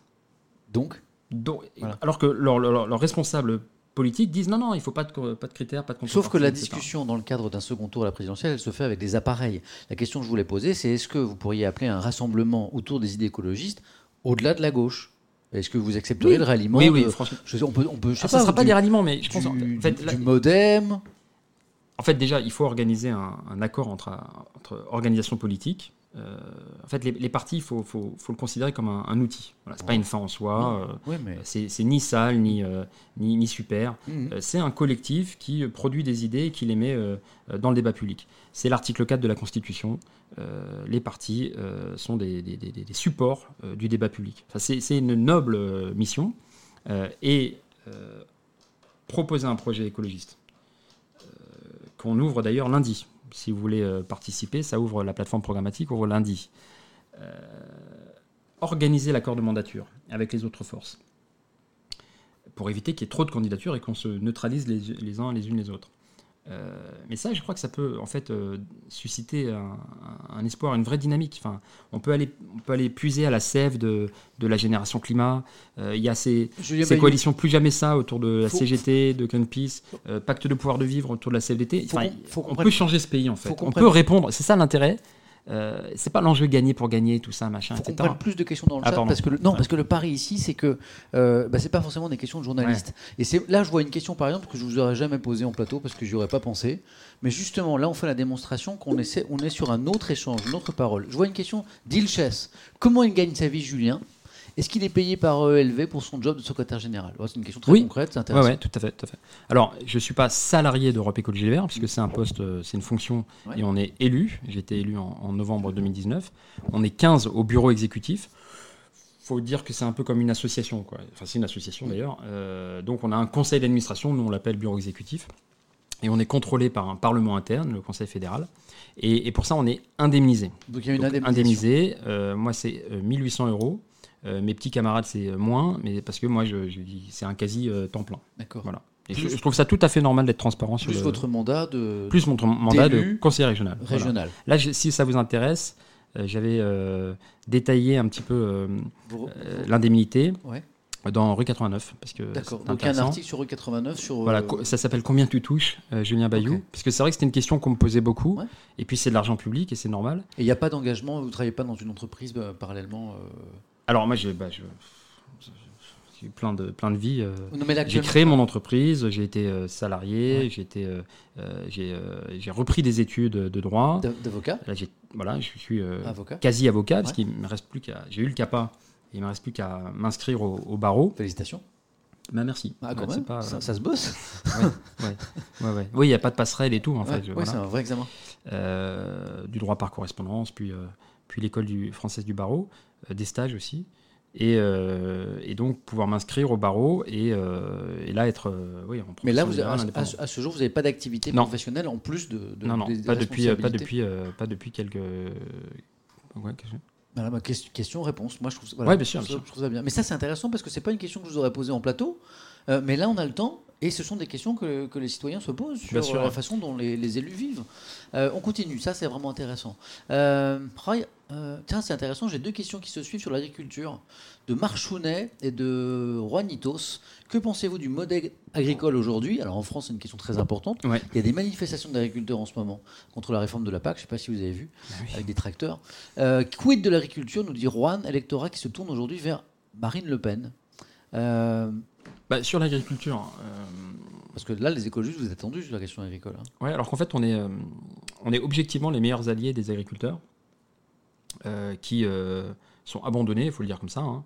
euh, souvent surendettés, qui ont énormément de mal à se rémunérer. Là, beaucoup, beaucoup se payent très très peu, vraiment quelques centaines d'euros. Le revenu moyen est très faible. Et, et cumulent un nombre record de, de, suicides. Donc en fait, vraiment une profession. alors que sans alimentation, enfin voilà, on peut tout simplement pas, évidemment, c'est archi structurant pour la santé, bien sûr, pour, pour, pour les territoires, pour, l'autonomie alimentaire, voilà. Et euh, ils ont été euh, arnaqués en fait par les différents gouvernements qui venaient un peu au salon de l'agriculture. Alors c'était hors Covid, mais un peu vraiment passer de la pommade dans le dos, quoi. Et pendant ce temps-là, ils signaient des accords euh, commerciaux qui euh, menacent notre agriculture, euh, voilà. Et qui donc nous on est pour soutenir l'agriculture, aider à la transition écologique, l'agroécologie, on appelle ça, donc mhm. moins de pesticides. Et rémunérer même les agriculteurs pour, on appelle ça les services écosystémiques. En fait, un agriculteur, il, par exemple, un maraîcher, il produit à, à manger. Déjà, absolument nécessaire. Mais en plus, il, euh, sur les paysages, sur les haies, sur le soutien à la biodiversité, par, sa simple présence, en fait, il produit euh, voilà, des, services euh, écosystémiques. Et, pour nous, c'est fondamental. Et l'idée, c'est d'éventuellement rémunérer sur, ces services-là un, un, agriculteur qui disparaît, c'est un territoire qui, qui, peut mourir. or, nous, on veut pouvoir redynamiser des territoires, éviter l'hypermétropolisation, le fait de s'entasser dans les villes, que chaque territoire puisse, puisse vivre cette autonomie alimentaire euh, dont vous parlez. Mmh. Euh, on a fait un live, euh, là on est en campagne électorale, on a un peu parlé d'alimentation hier, avec Florent Seban, qui est un maraîcher qui s'est installé en bio dans l'Essonne. lui, il nourrit, voilà, il nourrit les familles qu'il connaît, parce que c'est une AMAP, une association pour le maintien de l'agriculture paysanne. et il me dit, Florent Cheban, hein, c'est lui qui parle, j'ai à la fois la satisfaction du sens, je sais qui je nourris, mmh. c'est du lien humain, du lien social, et puis il est plus sécurisé en matière de revenus. Donc aujourd'hui, en fait, toutes les personnes qui disent on continue l'agriculture intensive, en fait, c'est une impasse et les premières victimes, c'est les agriculteurs. Julien Bayou, j'ai beaucoup de réactions sur votre discours sur l'agriculture. Euh, sur le mode, euh, comme euh, me dit Gilles Ligier, euh, ou encore la Tory. Pourquoi les agriculteurs, dans ce cas-là, si vous êtes le, parti le plus proche de leurs préoccupations, ne votent pas pour LV Comment expliquer que LV soit si peu populaire chez les agriculteurs aujourd'hui? Et puis il y avait une remarque qui était beaucoup plus euh, critique. Dini Bioni, euh, les meilleurs alliés des agriculteurs, c'est honteux d'entendre ça. Menteur, aucun positionnement des écolos sur les agriculteurs, zéro soutien. c'est pas, pas, vrai. Vous n'êtes pas perçu du tout comme un, soutien, non, non, mais qui soutient les agriculteurs. Oui, je vous dis, euh, c'est peut-être un peu surprendre, mais euh, nous sommes les alliés objectifs des petits agriculteurs. Euh, et effectivement, celles et ceux qui, exploitent des, très grands céréaliers qui ont besoin d'export, etc., nous, c'est sûr qu'on n'est pas leurs alliés parce que c'est polluant, c'est pas, pas, tenable. et c'est eux qui sont vocaux aujourd'hui, c'est eux qui font du bruit. Il y a une transition il faut discuter avec les agriculteurs en bio, c'est fascinant. Euh. Il y a une transition à l'œuvre aujourd'hui, il y a une vague immense euh, de passage euh, à la bio. et quand on en discute avec les, les, papis, entre guillemets, les anciens, ils disent bah, nous, on essayait d'aller convaincre les coopératives d'à côté, puis on se faisait jeter des pierres. Et aujourd'hui, il n'y a plus besoin de convaincre. En fait, constatant l'impasse du modèle actuel, le enfin, productivisme, hein, toujours euh, l'intensif, le, recours euh, aux chimiques, l'endettement, la dépendance aux banques ou aux centrales d'achat, eh bien, il y, a un passage massif vers la bio. Et le rôle des pouvoirs publics, c'est de l'accompagner. Et quand vous faites les cantines bio, par exemple, mmh. je suis allé à, Trappes, par exemple, Trappes dans les Yvelines, le maire Ali Rabé, bon, lui, il développe l'alternative végétarienne quotidienne. Eh ben, en fait, quand on fait ça, vous euh, passez un contrat avec euh, les maraîchers du coin.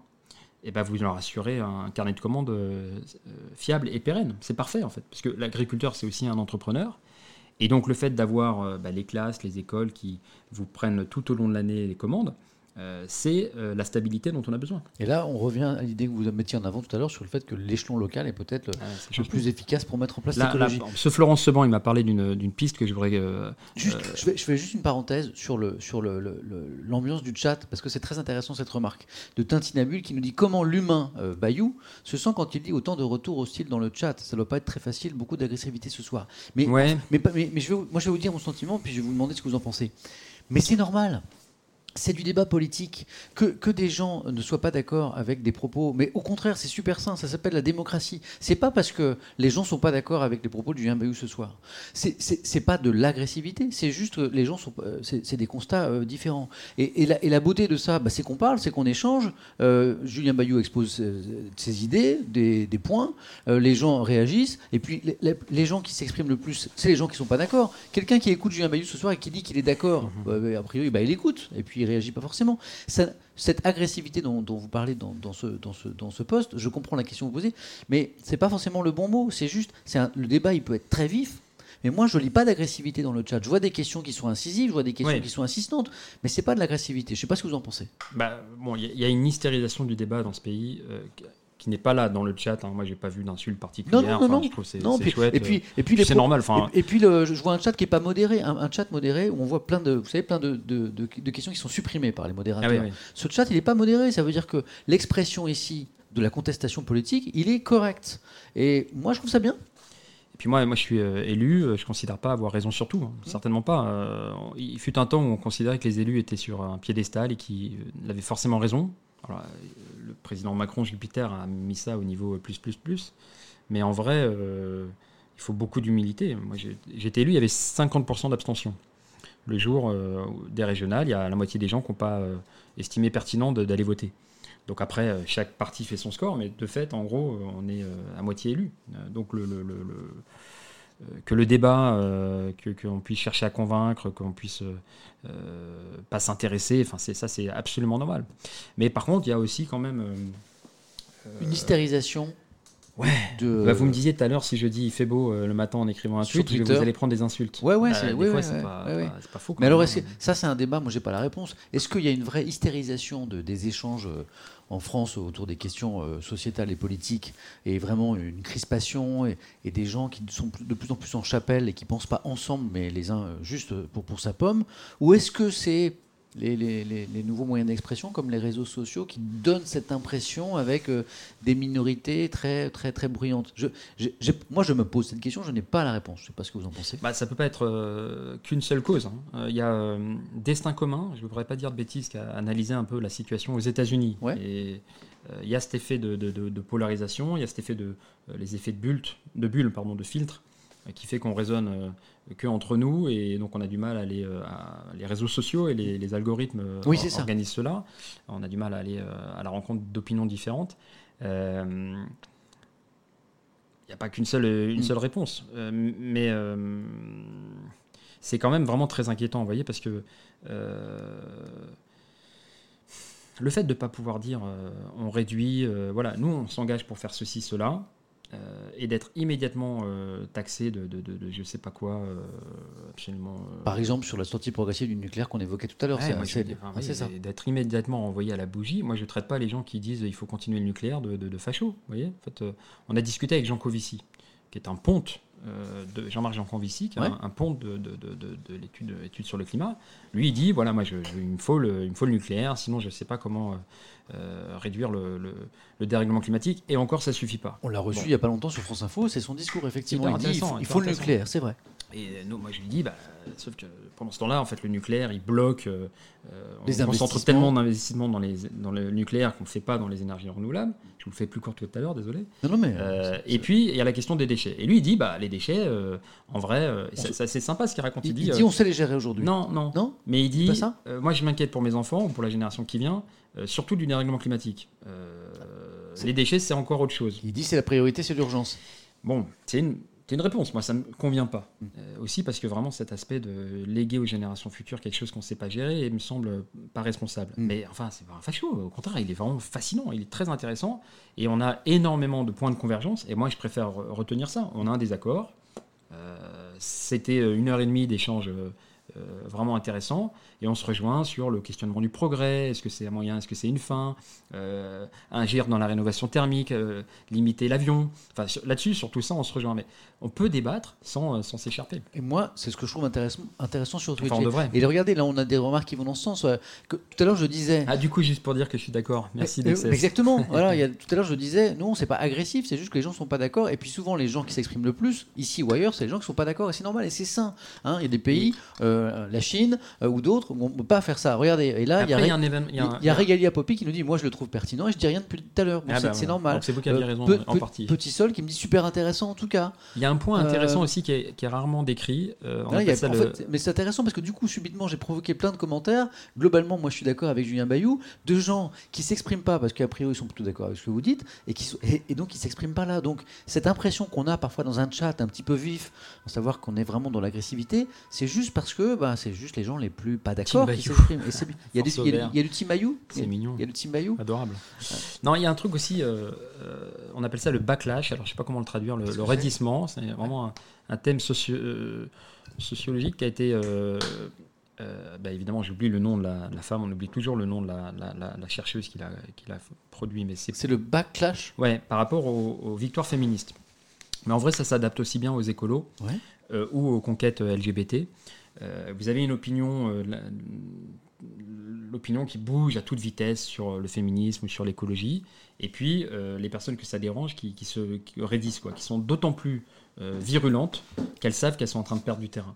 Par exemple, la manif pour tous, en vrai, dans l'opinion publique, euh, le, fait de considérer que les, les, gays avaient les mêmes droits à l'amour, quand Noël Mamère, député écolo, fait le premier mariage pour tous, ça doit être à 2004 à Bègle.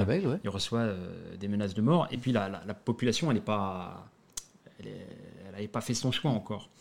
15 ans plus tard, enfin 10 ans, quand euh, Taubira, et, euh, Christiane Taubira et, c'est vrai François Hollande font le mariage pour tous, en fait, l'opinion, elle était déjà favorable. en 2012, quand il, Hollande a été élu, il y avait déjà beaucoup plus de la moitié qui disaient bah oui, oui, les, les, les, hommes et les femmes gays, ils ont le droit de s'aimer. Voilà, point. avançons. Et donc le mariage pour tous Et le mariage pour tous, on a vu des gens dans la rue.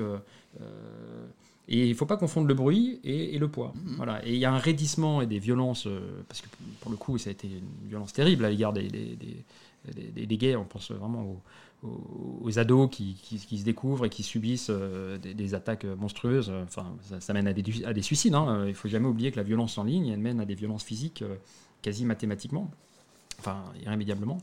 Euh, mais il ne faut pas confondre le, le, le, bruit et le, poids. On est d'accord. Voilà, je pense. Et, et, ces victoires féministes, qu'on salue, la, la, la, la, génération de MeToo, enfin le, le fait de plus laisser faire, de, de, de, reprendre place dans la, dans la société, de, casser euh, les comportements prédateurs, le, fait qu'en France on tolère en fait une culture du viol et que euh, jusqu'à peut-être que c'est en train de changer là, on a l'impression que la société se cherche. En, tout cas, la parole s'est libérée, ce qui est déjà. Ouais, les oreilles se libèrent en fait. Les, femmes, enfin, nous on a eu euh, évidemment à Europe Écologie Le Vert notre lot de, comme toute organisation, de, de sexisme, de harcèlement et même d'agression.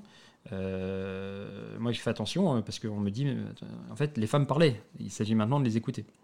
C'est un peu différent. C'est intéressant parce que ce qu'on entend beaucoup, c'est la parole s'est libérée. Et là, Julien Bayou, vous nous dites ce soir, non, c'est nous qui avons commencé à bah, écouter. Euh, oui, en fait, je pense notamment à, cette, affaire Baupin, où il y a.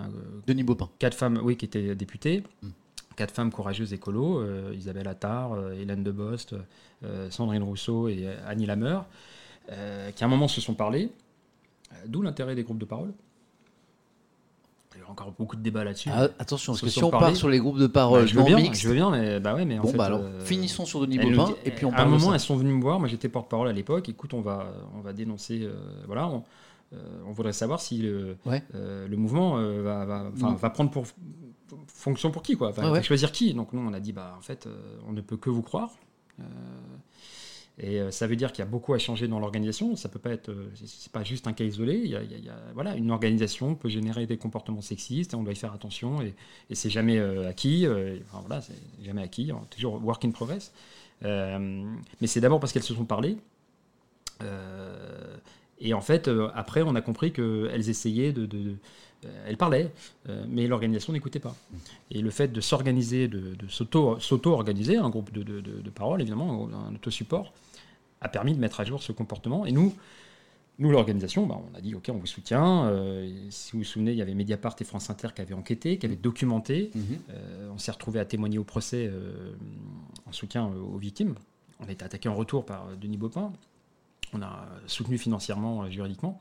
Mais en fait, dans toute organisation, il y a des comportements sexistes et, et des comportements d'agresseurs. Dans les médias aussi, beaucoup.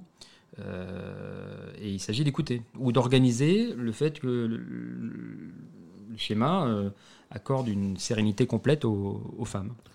J'ai des questions sur tous les thèmes. Là, on passe du coq à l'âne, mais euh, je, je, nous la mets de côté. Je la lis pour qu'on y pense. Parce que j'ai l'impression. Et sans groupe de parole, ça marche pas. Bah, hein. Justement, je voulais qu'on parle des groupes de parole. Ah Mais donc je lis la question de, de Tchad la moutarde, parce qu'on va l'oublier sinon. Pensez-vous qu'il faille réformer le tourisme? Le tourisme. Le tourisme de masse fait du mal aux territoires locaux et aux trains de vie des habitants, mais fait beaucoup de bien à l'économie régionale, nationale. Quelle est la solution on se, met cette, on se met cette question de côté parce qu'elle est vachement intéressante. Et je reviens au groupe de parole, parce qu'on a beaucoup parlé des groupes de parole. Ah, vous savez faire ça bah non, mais c'est important parce que sinon, c'est des questions euh, vachement intéressantes et puis on va les oublier. Donc, je, hop, je la mets de côté.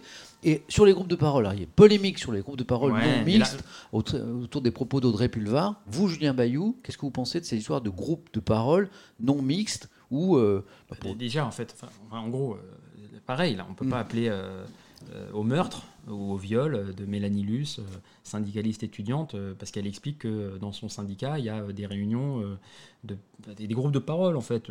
Quand on dit réunion, on a l'impression que c'est des congrès ou des AG qui sont interdits aux Blancs. Mais c'est pas ça. Bah non, non mixte, c'est interdit aux blancs. Non, mais on parle de groupe de parole, c'est pas les réunions décisionnaires, des instances. C'est pas comme si demain l'Assemblée, elle était interdite. Euh, moi, c'est pas comme ça que je l'ai compris, c'est des, des, des, réunions qui sont pas forcément des décisionnaires. Mais, et de fait, ça ne doit pas conduire euh, à des appels au meurtre ou au viol. Enfin, ça, c'est quand même. Euh, mais ça, on est d'accord. Là, c'est l'hystérisation complète. On Évidemment. peut plus parler dans ce pays, sinon. Si on oublie les, les, les, comportements les plus excessifs qu'il qui peut y avoir sur tout débat, hein, je suis sûr que sur le nucléaire, on, on pourra avoir ce, genre de menace aussi. Hein, vous voyez ce que je veux dire Mais si on oublie les comportements les plus excessifs, sur le fond, euh, de la part d'une organisation qui ju- justement pro- promeut le, le- le mieux vivre ensemble en essayant de réguler les, les- les comportements les, les plus erratiques, euh, organiser des réunions où tout le monde n'a pas la, la- la pa- la parole et, pas et- ça, et exclure, c'est pas, pas, bizarre C'est réservé aux personnes qui, qui, qui veulent. Ouais. Euh, L'enjeu, c'est.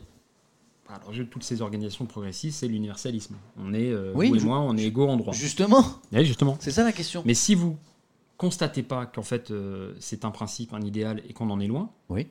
Ouais. bah, en fait, si vous le constatez pas, vous pouvez pas euh, corriger la société. Je reprends l'exemple des Noirs et des Arabes qui sont 20 fois plus contrôlés que, que moi, par exemple. Oui. Voilà. Alors moi, ça dépend de la taille de mes cheveux. Euh, là, par exemple, en ce moment, je suis assez tranquille. C'est vrai, hein, je l'ai- enfin, voilà. Mais c'est documenté. La France a été condamnée pour faute lourde, Bien sûr. discrimination au faciès. Euh, Et encore, il y a une affaire dans l'actualité récente avec des écoliers. Je ne sais pas si vous avez vu que. ah non, pas vu. Ben, c'est une, une- une prof qui se bat parce que lors d'une sortie de classe il y a quelques années, elle, elle débarque du train avec sa classe et euh, il y en a trois qui se font contrôler dans sa classe et c'est des, blacks. Ouais. Et donc là-dessus, elle, elle, elle a- porté plainte, donc l'affaire est, est- est en, cours. Voilà. Si, si on l'ignore en disant non non mais l'universalisme, tout le monde est tout le monde est égal, euh, etc. Ben, en fait, on, on- on trahit quelque part cette, euh, cet idéal. Mm. Donc, pour- l'idée c'est de regarder la réalité euh, telle qu'elle est. Mm. Euh, évidemment, évidemment du- l'universalisme, évidemment l'égalité femmes-hommes. Mais enfin, aujourd'hui, la réalité, c'est qu'il y a 20 à 25 d'écart Mais alors, de pour- salaire entre les femmes et les hommes. Pour Donc, viser si- si, à euh, l'universalisme, on doit mettre des, des modes d'échange qui ne sont pas universalistes. ben, le MLF, euh, le Hein mouvement de la libération des femmes, c'est ça. Ouais. Les mouvements pour les droits civiques. Mais c'est pas dommage Rosa Parks, par exemple. Ouais, mais- a- Rosa Parks, avant de, de, de- de- de rester euh, assise à l'avant du bus, Ouais. bah, évidemment que ce sont euh, euh, des discussions euh, entre personnes victimes de discrimination. C'est ça s'appelle s'auto-organiser. Mais il n'y a, pas des- il y a, pas- il y a pas des blancs qui peuvent être sensibles à ce combat, Mais qui sûr, peuvent sûr, accompagner et cette... fort heureusement, bah fort oui. heureusement, bien sûr. Bah alors a- pourquoi il serait, pourquoi pas, pourquoi il serait pas ces réunions?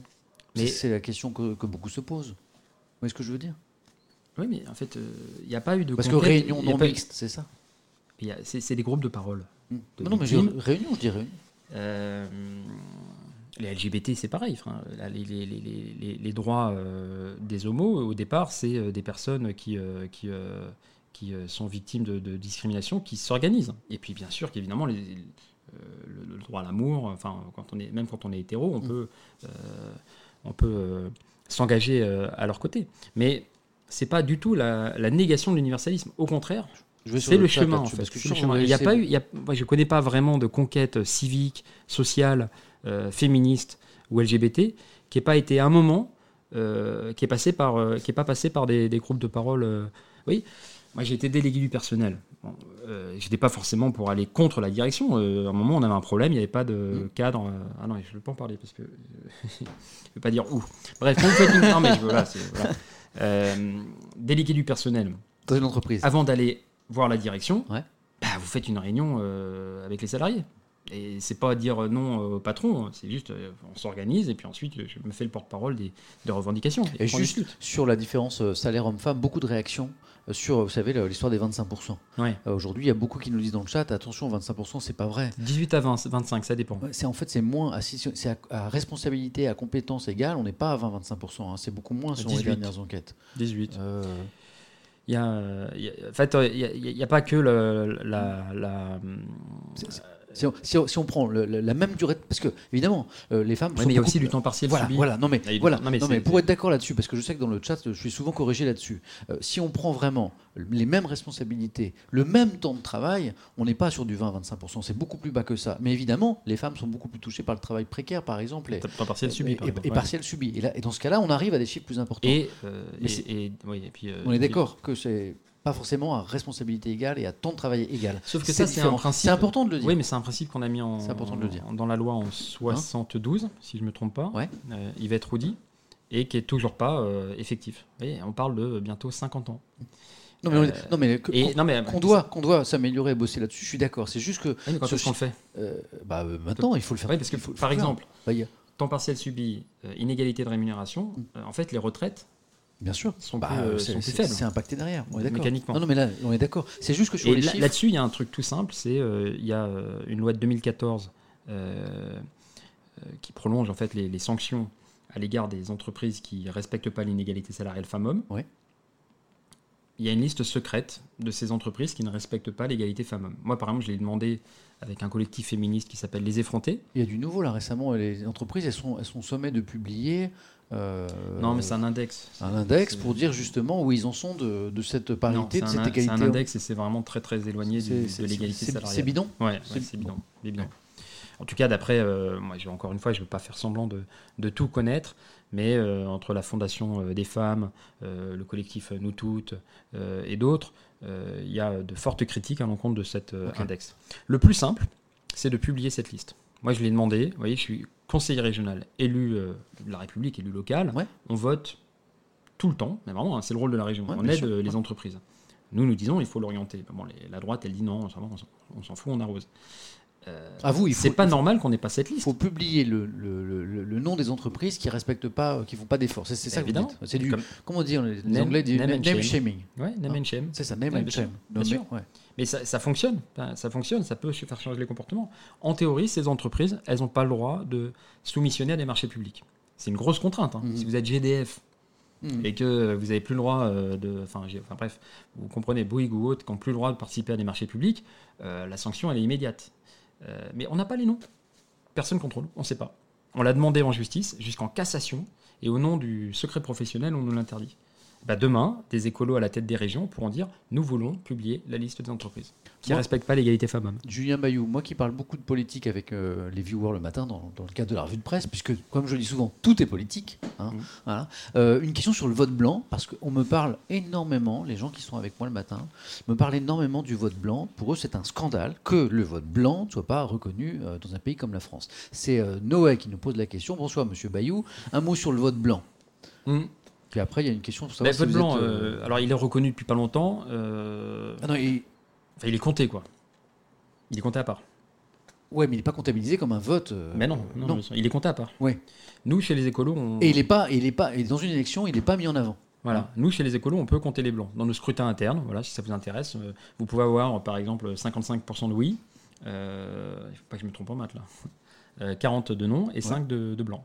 On les compte. Vous les, vous les comptez et vous les exprimez. Ça fait, ça, ça fait 100, là Euh, 50. Ouais, enfin bon, on a compris l'idée. Mais Voilà. et, vous les, et vous les Ah, je présentez. vais me faire défoncer. mais il faut. Hein non, mais Oui, il, faut, oui, il faut aller plus loin. sur Oui, oui, moi, je pense Non, que le- blanc- ce le que les blanc- gens- ce le que blanc, les en gens fait- réclament, c'est une élection présidentielle, premier tour, euh, RN tant, LREM tant, les Verts tant, vote blanc tant. Ça, ça n'existe pas. Et les gens sont très en colère là-dessus. Oui, mais je pense qu'il faut aller plus loin, en fait. Parce que bon, moi, je considère que le vote blanc, quelqu'un qui se déplace et qui choisit de voter blanc, c'est une opinion. Donc évidemment qu'il faut le compter. C'est un acte citoyen. Ouais.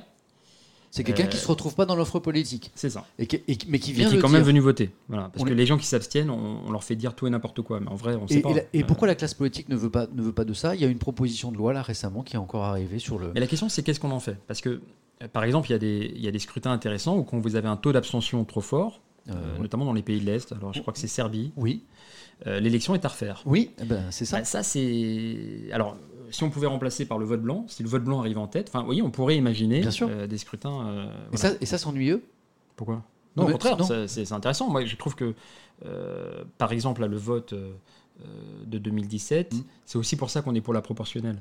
Le vote de 2017, euh, ou celui de 2012, euh, vous n'avez pas une juste représentation des courants de pensée à l'Assemblée. Par moi, je combats Marine Le Pen, euh, Bah, C'est le principe du scrutin euh, la majoritaire. haine. Oui, mais Mm. euh, les finalistes à la présidentielle, ils sont pas en mesure de faire un groupe. On a parlé de la France insoumise, Jean-Luc Mélenchon qui, qui- qui a fait 19 et quelques, Ouais. euh, quatrième, 600 000 voix près, les fameux 600 000 voix près. Mm. Euh, il a à peine un groupe, ils ont 17 députés. Euh, c'est pas, c'est- pas une juste représentation de, des, des opinions. Et nous, les écologistes, on a zéro député.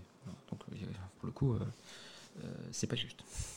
Mais la proportionnelle Donc, proportionnel et reconnaissance du vote et blanc. reconnaissance du vote blanc. bien Ok, sûr, bien sûr. bon, bah, réponse très claire. Et puis là, la même personne nous disait, dans la même question, c'est drôle, par ailleurs, êtes-vous végétarien ou vegan Non, Dans la même question. non, non, non. euh, Là-dessus, moi, j'ai été élevé euh, comme un carnivore, en fait. Euh, non, mais c'est. Euh, Omnivore, carni- omnivore, Ouais, mais en fait. Carnivore. je Carnivore, ah ouais. Je mangeais vraiment de famille la de. tout le temps, quoi. ok. y compris des fois le petit-déj. Ouais Mhm. Viande au petit-déj Ouais. Vrai carnivore. Ouais. Et, et c'est difficile aujourd'hui. Enfin, donc je réduis évidemment, je mange plus de viande au petit-déj. euh, Ouais.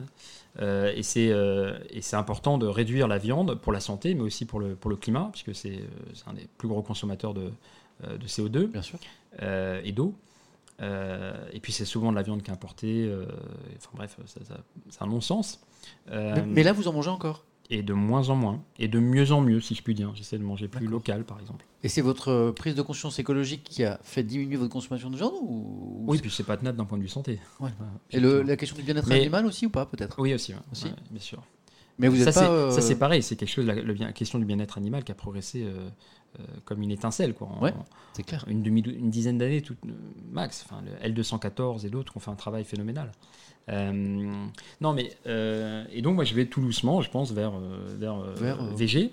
ouais. Euh, mais il y a un vrai enjeu, euh, vous voyez, d'éducation au goût notamment. Euh, c'est aussi pour ça qu'on dit choix végétarien quotidien dans les dans les cantines. Parce que ça, ça, C'est un partici- choix. ça participe de l'é- l'éducation. euh, Ouais, en fait, euh, si vous grandissez avec euh, l'idée qu'il faut forcément un repas sans viande, c'est, je pense que les végétariens comprennent ce que je dis parce que si vous grandissez avec le fait que un repas sans viande, c'est pas un vrai repas, Parce qu'il n'y a pas de protéines animales. bah, en fait, c'est pas évident de s'en, ouais, s'en défaire. comprends. Et d'ailleurs, il faut saluer ces défricheurs et défricheuses qui, dans les restaurants, ont finalement fait bouger Mm. euh, tout- toute la restauration. Maintenant, il y a de plus en plus euh, des choix végétariens. Euh, mais si vous n'avez pas la possibilité, euh, si vous grandissez avec l'idée qu'il faut forcément de la viande pour un repas euh, équilibré, Vous finissez par en manger au petit-déj. eh ben, c'est difficile de s'en passer, en fait, tout simplement. Et donc, offrir le choix, euh, bon, c'est bon pour la santé. Encore une fois, euh, euh, on, mange, on mange plutôt trop de viande et pas assez de légumes, ce qui conduit à l'obésité. Et c'est euh, très très bon pour le climat. Et c'est bon pour l'agriculture locale. Puisqu'on est sur les animaux, voilà, je parlais franchement. C'est pas la Moi, première je fois- réduis, je réduis. Voilà. C'est pas la première fois que je vois cette question dans le chat, donc je, je saisis celle de Dale Loubar. Merci pour votre participation. hein.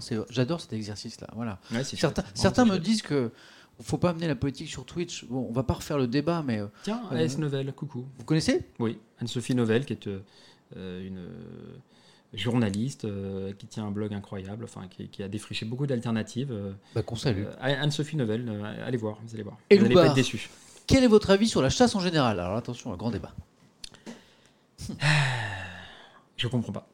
La chasse. Je comprends pas le loisir morbide qui consiste à s'en prendre à la- aux animaux. Voilà, si je me laissais aller vraiment anti-chasse, évidemment, enfin, il n'y a pas d'autre loisir euh, qui est autorisé à faire autant de morts. Voilà. Il y a eu Morgan Keane, 25 ans, euh, il y en a encore eu un euh, récemment, la vingtaine. C'est fou, en fait, en vrai, quand on y réfléchit, vous avez quoi? Les accidents de ski, bon, ça fait des, dégâts, mais c'est souvent c'est un loisir et c'est des personnes qui prennent des risques, des fois pour, pour d'autres, mais surtout pour eux-mêmes. Mais la chasse, ça fait des morts chaque année et, et en fait, je comprends pas cette, euh, je vais dire le mot comme ça, impunité. Alors moi, je peux. Par ailleurs, il y a, J'aime bien me faire le partisan de. il y a- y y des armes en circulation Ouais. le, le- le ministère de l'Intérieur est infoutu. Ça, c'est. Voilà. Combien y a-t-il d'armes en circulation du fait de la chasse? Vous avez, euh, on nous dit un million de chasseurs. Moi, j'ai pas. Ok, admettons. Ok. Euh, évidemment, euh, chaque année, il y en a qui meurent. Bah, ça se- ça se mesure avec et les des armes qui passent dans la nature. On ne sait pas où elles sont. C'est-à-dire que vous avez des armes en circulation dans le pays. Euh, Il n'y a pas de contrôle en vrai. Euh, Bon après, le- la France n'a pas trop euh, de et puis- et euh, de- Aujourd'hui, c'est quoi le, c'est quoi le, le- le bonheur de tirer sur sur un oiseau? Enfin, je veux dire, je, euh, ça me, ça me. Alors, moi- j'aime bien, quand j'entends quelque chose, j'aime bien porter les, arguments de la partie adverse parce qu'elle n'est pas là. Sauf que moi, je suis pas chasseur et que je les connais pas, les arguments de la partie adverse. Je, me- je suis bien maladroit pour, pour euh, défendre la, la prenez un appareil photo En tout et a- shootez, euh, shootez avec votre Je appareil sais pas photo. si vous voyez euh, Julien tous les plus 1, là, donc ça, c'est quand on dit que les, les- les- gens sont pas d'accord. Bon, là, les gens sont d'accord avec vous. Euh, Non, puis, puis Mais- alors, sur non, la de chasse, trou- sur la j'essaie- chasse, il y a un truc, il y a un truc, moi, il y a un truc qui m'horripile. Il y a un truc qui m'horripile. J'essaie de trouver des arguments quand même. ouais, mais moi je vais, je vais, en- je vais en démonter un par parce que- moi je suis euh, mi-parisien, mi-Seine-et-Marnais. ok. Euh, et il y a un truc autour de oui, mais quand vous critiquez la, la chasse, c'est euh, toujours des citadins qui euh, Oui. insultent la ruralité. Ouais. Mais il faut entendre les ruraux, les gens qui habitent vraiment à la campagne, comment ils sont vénères, survénères contre la chasse. Mm. Parce que c'est une impunité pas, possible. Vous pouvez aller voir le, le collectif Un jour un chasseur. Mm. C'est euh, des gens, surtout des jeunes femmes, euh, Léa notamment, euh, du, du Lot.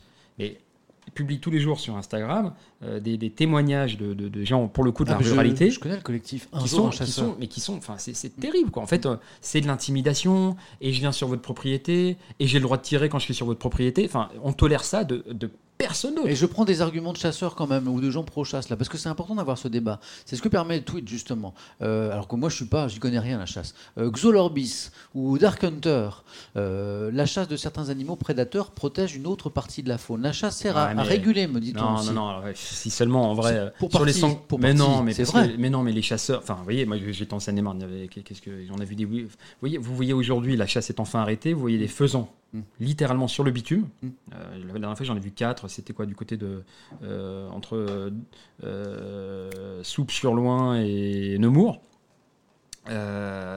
Des, des- des faisans sur le bitume, pas loin de, de- de la ville. Et en fait, en gros, on comprend que c'est des animaux mi-domestiques. En Oui, fait, ils sont, ils sont élevés pour être abattus. Pour la chasse. D'ailleurs, Valérie Pécresse, enfin, je- entre autres, dans son mandat, il y a euh, beaucoup de choses qui m'indignent, mais euh, elle a donné 60 000 euros.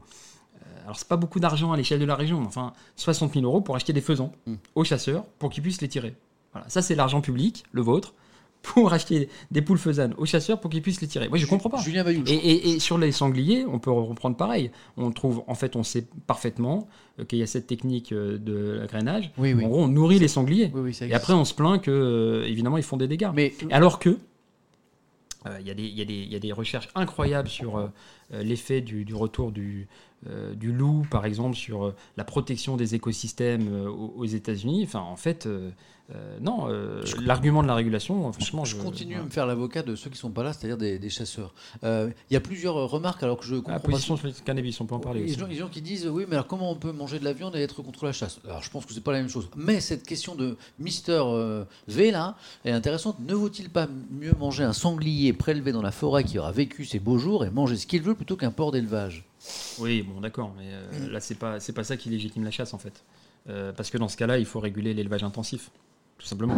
Et effectivement, par exemple, il faut, euh, puisque- il s'agit pas de se passer euh, forcément aujourd'hui de la viande d'un coup. hein. c'est comme avec le nucléaire, euh, entre l'éducation euh, euh, et puis le, le fait de fournir le choix végétarien quotidien. Mais par contre, supprimer, euh, oui, ces élevages intensifs, euh, euh, concentrationnaires, où on voit, euh, on voit, c'est les travaux de Hugo Clément qui fait beaucoup un, un- vrai super travail, L214 qui euh, c'est de la désobéissance civile, aller dans les abattoirs pour filmer euh, la réalité de ce qui s'y passe, y compris euh, la souffrance euh, humaine, hein, parce que c'est des travaux euh, hyper pénibles.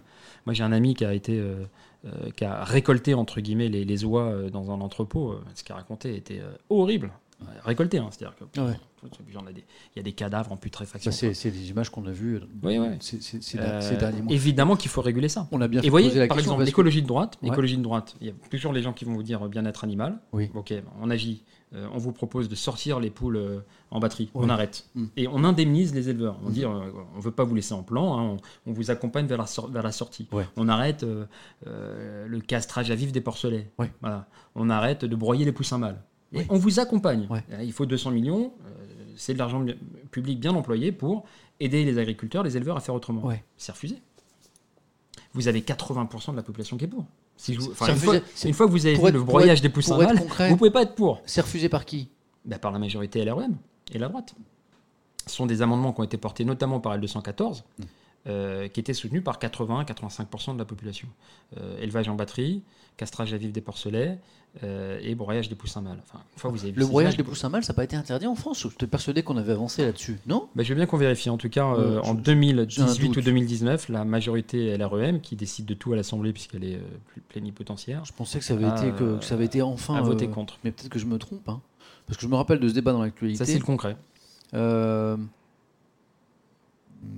Non, effectivement, j'ai l'impression que c'est pas. Vous avez, vous avez, l'info dans le chat? Alors en Allemagne, c'est interdit dès 2022. J'ai l'impression qu'en France, c'est toujours pas interdit. Hmm.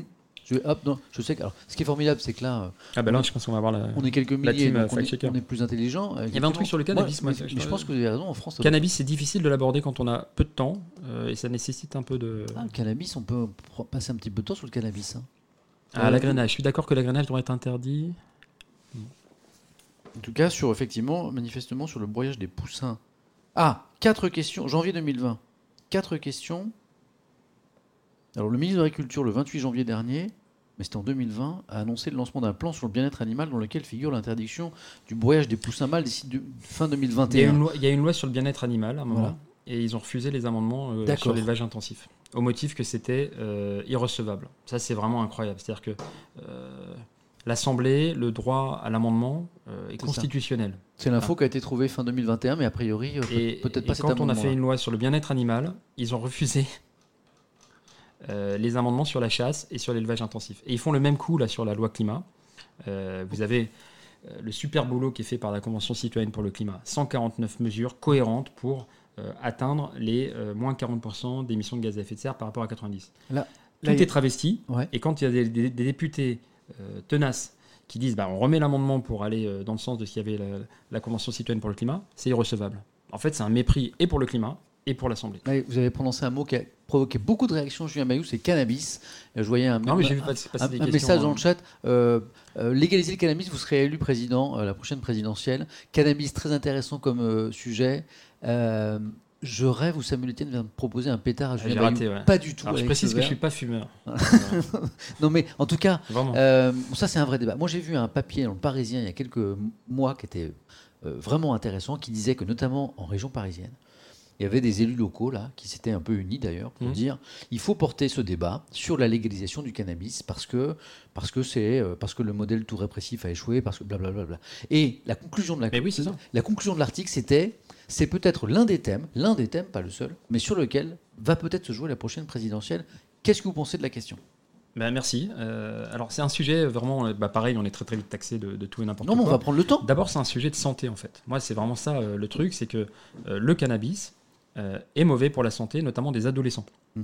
Sait euh, prouvé scientifiquement, ça pose un problème de développement du cerveau jusqu'à 18, euh, même jusqu'à 20 ans. Euh, et la France, elle a euh, depuis 1970 une des politiques les plus répressives. C'est pas bien, il faut pas faire. Ouais. Euh, mais elle a aussi malheureusement le taux de- d'ados de, 14 ans le plus fumeur. Donc en fait, c'est foiré, ça marche pas. Ça marche pas. Donc en fait, c'est pareil. Quoi. Si, si on reste sur les slogans, on n'avance pas. Donc le- Mais là, la réalité, c'est intéressant parce que, que, c'est un fiasco là, sanitaire. Vous, partez de la santé déjà. Ah, moi, je parle que de la santé. C'est intéressant. Vous partez de la santé des, des jeunes. Et donc, donc- ça marche pas. Oh, ça marche pas, ok. Euh, là où par exemple sur euh, l'alcool et le volant, on a pu avoir des campagnes, on a réduit euh, progressivement l'alcool, la loi E20, vous voyez, permet de travailler les addictions, même si l'alcool l'alcool tue. l'alcool au- volant, mais est-ce que les et- jeunes et- boivent moins aujourd'hui? Pas- en fait, on peut demander, mais à 15 ans, Ouais. c'est plus facile de se procurer une barrette de shit qu'une bouteille de whisky. Ouais. Ça, c'est, malheureusement. Ok. Bah oui, parce que Parce que si vous allez au tabac, ou au, pardon, au, au, au Franprix, Mm. euh, enfin, bon, autre, au supermarché, réclamer à 15 ans une bouteille de whisky, on vous demande une carte d'identité. les jeunes boivent moins, oui, me dit euh, Nef. Perso, oui, mais. euh, vrai, vrai, vrai, vrai. Moi, C'est je pensais archi vrai, qu'avec c'est le- archi vrai, c'est archi vrai. Je Bah pensais qu'avec le binge drinking, les jeunes buvaient peut-être. Non, non, mais euh, en fait, le, le cannabis, il est répandu. En fait, euh, aujourd'hui, euh, si on voulait interdire le cannabis, en fait, c'est raté. Et le problème, c'est que ça a un impact sur la santé, c'est évident, Ok. Euh, et puis sur la sécurité. Alors, une fois- Euh, une tous, fois les, tous les trafics euh, le montrent. euh, c'est- un calvaire pour bon nombre de, de quartiers. Ça concentre une énergie de dingue de la part des policiers. Ouais, c'est clair. Enfin, la justice est embolisée par ça. Mm. Mais d'abord et surtout les policiers, parce que dès qu'ils arrêtent quelqu'un, il faut faire un PV. Enfin, euh, pour, enfin, ça a été enfin, euh, quantifié, c'est 4 à 5 heures pour chaque opération. Et ça marche pas. Et alors, une fois qu'on a fait ce constat que ça marchait pas, qu'est-ce qu'on propose à la T'en place trouves-vous de toute façon Mais oui, il y a- il y, a des systèmes de, de livraison, etc. Enfin, c'est euh, c'est vraiment n'importe quoi. Euh, et donc, bah, il y a la légalisation. euh, qui a été euh, alors d'abord la dépénalisation notamment au Portugal qui a produit des- de bons effets Ouais. sur la réduction parce que l'enjeu c'est la, la réduction des risques voilà c'est à dire qu'en fait la drogue est un risque euh, et, et il s'agit de réduire les risques que vous prenez et notamment en- à nouveau pour les pour les adolescents et donc comme on quand on dépénalise on, empiriquement, on a vu qu'il y avait une réduction des risques. Et le mieux, moi, selon moi, c'est la légalisation, c'est-à-dire le fait de contrôler, Donc, c'est un monopole d'État? mo- monopole d'État, par exemple, mais on pourrait imaginer, euh, on- parce que ça, c'est par exemple au Canada, Mm. et euh, cela fonctionne. Moi, de ce que je lis, cela fonctionne, Euh, notamment parce que ça libère de- des, recettes pour aller financer la prévention dans Ouais. les écoles. Voilà. Et donc, le, le, le fait de légaliser peut permettre d'aller vers la réduction des risques. Donc, souvent, on dit oui, est-ce que ça augmente ou euh, diminue le, le- le- taux de, de- de personnes qui fument Mm. L'enjeu, c'est les risques. Voilà. L'enjeu, c'est la santé euh, à 15 ou 16 ans. C'est vraiment ça qui est, qui est important. Mais attends, pour être tout à fait concret là-dessus, parce que moi c'est un, un sujet que j'ai pas beaucoup creusé, en légalisant, Mhm. en encadrant le commerce euh, voilà, euh, du, du cannabis euh, en France. euh, Ah, je travaille dans le domaine de la prévention santé et je souscris. bon. Mais de quelle Bon, ma- je sais de- pas si c'est vrai, mais merci. mais de quel- merci mais de quelle Moujid de Crack. Mais de quel. Crack. Dans la santé, il s'appelle The Crack. C'est peut-être le crack parce qu'il est très fort. oui, oui, il est très Euh, fort. voilà. Mais euh, en- en- de quelle manière le- la légalisation va faire que les, les jeunes, les ados, hein, au niveau de la santé, vont moins fumer? Ben, en fait, euh, C'est la question que je, je- je- je- je me pose là. Ben, vous pouvez avoir une action déjà sur donc, la prévention. Parce qu'aujourd'hui, comme on, comme on dit que c'est interdit, il n'y a pas de prévention Oui. sur le fait de, Bah non. de- de faire Ah, attention euh, d'accord, et autres. Ah, oui, oui. Euh, Bon, Il y, a un- bah, il y a un aspect sur la. Donc on peut la- avoir un discours officiel de prévention. Oui. D'accord. Il y a un aspect sur la qualité du produit. Donc on, on maîtrise la Bah, plus la, Voilà. Moins, de, Euh, moins de saloperies dedans. Oui, concrètement. Euh, Il y a un enjeu sur la réduction du, du- du- du- du marché noir, enfin sur le, le, le, le- le- les problèmes de sécurité que ça pose, hein, littéralement, parce que on parle beaucoup des, des RICS Mm. euh, Entre bandes. entre Les- bandes. enfin, ouais. C'est souvent euh, sur des questions de territoire, c'est documenté, et souvent pour le contrôle des, des- des points de, de deal. Et alors, pour être tout à fait euh, concret, euh, on interdit la vente aux mineurs. Oui, bien sûr. Ah, non, mais on l'a pas dit. Ah, bah, bien sûr. Ah oui, oui, bien sûr. Pardon. Oui, oui, bien sûr, bien sûr, bien sûr. Mais euh, voilà, c'est intéressant de là encore de. de- euh, mais voyez, il faut Enfin, un peu de temps eh, pour le On développer. On n'a pas, fait de sondage, on fait un sondage Et, pour les agriculteurs et les agricultrices, Oui. Ah, c'est aussi une filière. euh, le chanvre ou le CBD. Le, le CBD, c'est euh, la version du cannabis sans le psychotrope, Sans le, le cannabis. Comment on dit le... le cannabidiol. C'est ça, merci. Euh, donc sans le THC, sans les Voilà. aspects, euh, comment on appelle ça, euh, Euh, psychotropes, voilà. addictifs. Ah, vous maîtrisez mieux que moi le cannabis, hein, Julien. hein. Bah, je le CBD pour les douleurs, par exemple, Ouais. et notamment les, les douleurs chroniques et autres. avant que le cannabis thérapeutique puisse être mis en œuvre, Ça, euh, ça c'est, peut être. euh, euh, c'est utile. D'ailleurs, en France, ça y est, ça commence à arriver un petit peu, même si ça a été compliqué à un moment parce que c'était confondu beaucoup avec le cannabis. Tout à fait. Mais là, on, on- normalement, on peut. Oui, en c'était, hein. c'était une, une- enfin voilà, c'était, en fait, on s'arc-boute sur ce cadre pénal de- des, des années 70, qui est, qui est tout simplement. Et votre euh, sentiment, Julien, je suis en train de créer un sondage sur la question. Est-ce que, est-ce que vous pensez qu'on va vers euh, là Est-ce qu'il y a une prise de conscience politique comme celle des maires de, de régions parisiennes que j'évoquais tout à l'heure dans l'article du Parisien Est-ce qu'on va se diriger doucement vers ça ou, ou pas Ouais, trop je pense qu'on y vient en fait à partir du moment où vous avez des pays comme les États-Unis, enfin des États, hein, Ouais, ouais, euh, les États-Unis et, et- et beau nombre au, au Canada, qui montrent que en fait euh, euh, le pays s'effondre pas quand on légalise, hum, Euh, hum. mais même que ça génère des recettes, qu'en matière de santé c'est pas mal, en matière de prévention et, et même de sécurité. Bah oui, je pense que en fait c'est via la légalisation. C'est absolument contre-intuitif, je comprends, mais c'est via la légalisation qu'on peut mieux contrôler et mieux interdire aux mineurs. Sondage faut-il légaliser le cannabis? On n'a pas fait de sondage ce soir. Question oui, de santé hein, pour moi, non, vraiment. je ne sais pas. Dans le cadre qu'on a évoqué avec notre invité, c'est parti. Pour du CBD français, ouais. Voilà, alors c'est parti. Euh, tac. Voilà, ça, j'adore cet outil puisque regardez, on voit en direct. Euh, Ah donc ouais, on on a, les vote en direct. hein. a- voilà, donc là on a 500. Vous n'avez pas mis votre blanc? Euh, j'ai, Ah. mis, j'ai mis je ne sais pas. Oui, mais c'est pas pareil. Je, ne- je ne sais pas. Euh, pareil. Il y a des votes blancs pour. euh, Bon, en tout cas, là, il n'y a pas débat dans le chat. hein. 72%, 800 euh, réponses déjà. Oui, il faut légaliser. Vous n'êtes que 16% à, à dire non, il ne faut pas légaliser. Et je ne sais pas, 13%. Donc là, vous avez 71%. Alors, c'est pas, vous n'êtes pas forcément représentatif de la population française, mais ça donne une tendance qui est intéressante, non, Non, mais ça bouge, ça bouge vraiment. Ça bouge vraiment, c'est sûr. Là, 1500 votants déjà. Ok, la tendance Ah va oui, quand plus même. bouger. Elle va plus bouger. On est déjà voilà, on est autour de 70%, 60. Oui, pour le contrôler et diminuer la consommation. Bah, absolument. Bah, c'est exactement ce que vous expliquez. Ah, tourisme. Euh, ah, vote. Eh, dans la foulée, il y a Frolati qui dit que c'est un coquin. Frolati qui enchaîne et qui dit vote sur le nucléaire. Oui, mais ça dépend sur quoi on vote. Sur la sortie, bah, ce, que vous proposiez. La sortie, Programmé, Programmé. à échéance longue, on va, on va faire cette question-là. et la montée en charge des renouvelables dans l'intervalle. Sur le cannabis, un petit F5 dans le chat pour avoir le résultat définitif, 68% pour le oui. Et du coup, euh, bonne, bonne, bonne remarque de quelqu'un à l'instant qui rebondit sur le premier débat qu'on a eu ensemble, on y a passé une demi-heure tout à l'heure, sur la sortie, c'est Programmé programmée du nucléaire. du nucléaire horizon 2050, Ouais. hein, c'est ce que vous nous disiez tout à l'heure. Alors, Euh, en fait, euh, rajouter un an ou deux parce qu'il faut d'abord qu'on arrive au pouvoir. Vu que c'est pas. euh, Nouveau sondage. Euh, la présidentielle est dans, dans un an maintenant. Ouais, ouais, Hein alors, euh, alors, euh, je mets sortie. Pas facile parce que le clavier est à droite et on a mis le plexi là. tape. Sortie euh, programmée. ah oui. Hein, on est d'accord On est d'accord? Programmée Du du nucléaire. Je me débrouille bien. hein. Mais en fait, si on disait réduction euh, importante du nucléaire, peut-être on aurait plus de points. Mais Ah, c'est pas pareil. non, mais c'est Ah, sortie parce que sortie, et montée en charge du renouvelable. Si vous pouvez me- ça euh, m'accorder ça. sortie programmée nucléaire. euh, bah, ça, ça va être Parce que- induit dans la question. Parce que Ah, c'est de sûr que sur c'est 30 ans. C'est induit dans la question. Si on sort progressivement du nucléaire, c'est pour. Bah, sauf hein. qu'en fait, nous, les gens, ils nous disent Ah, vous voulez la bougie Ben non, en fait, on va Ah investir non, euh, qui dit dans le stockage d'énergie, euh, dans toutes ces. euh, Alors- ces, euh, pardon, le, la recherche et développement sur, sur le, photovoltaïque, sur l'éolien, enfin, il y a, y y tout ça. La géothermie, enfin, il y a- il y, a énormément de, de sources. Ça peut même être un projet européen phénoménal. L'Europe, elle s'est créée, en fait, Ouais. on, on l'oublie, sur le charbon et l'acier. La CECA. La CK, bien En sûr, 1954. 54. Ah, 50 ah, je- non, c'est ça, Non, c'est c'est 57 traité de Rome. Donc Ouais. avant le traité de Rome, Ouais, ouais. on fait euh, la c'est- CECA. Ouais, c'est exactement. Ce qui est fou d'ailleurs, en vrai, 5, bon, bah, je sais pas si c'est 5 ou, ou 54, mais euh, moins de 10 ans après euh, la Deuxième Guerre mondiale, euh, on est capable de partager euh, l'énergie, ce qui est quand même vraiment incroyable. Je l'ai la Euh, question. Et aujourd'hui, aujourd'hui, eh bien, on manque de, de- de- de projets d'investissement euh, euh, durables, qui créent de l'emploi, qui, qui, qui renforcent le potentiel de long terme de l'économie euh, au niveau européen. Donc vous dites pourquoi pas celui-là? Eh bien oui, le- le- le- la rénovation thermique, d'abord, hein, au niveau européen, euh, pour limiter les, les- les consommations énergétiques, les grands projets de transport, les infrastructures d'énergie. Vous avez le, le vent au nord, Le pour soleil. le, le- Soleil au- le- le soleil au, au sud, sud. même si en fait on peut faire du, du photovoltaïque un peu partout. J'ai la question. Sortie programmée du nucléaire et montée renouvelable. J'ai écrit un des énergies renouvelables.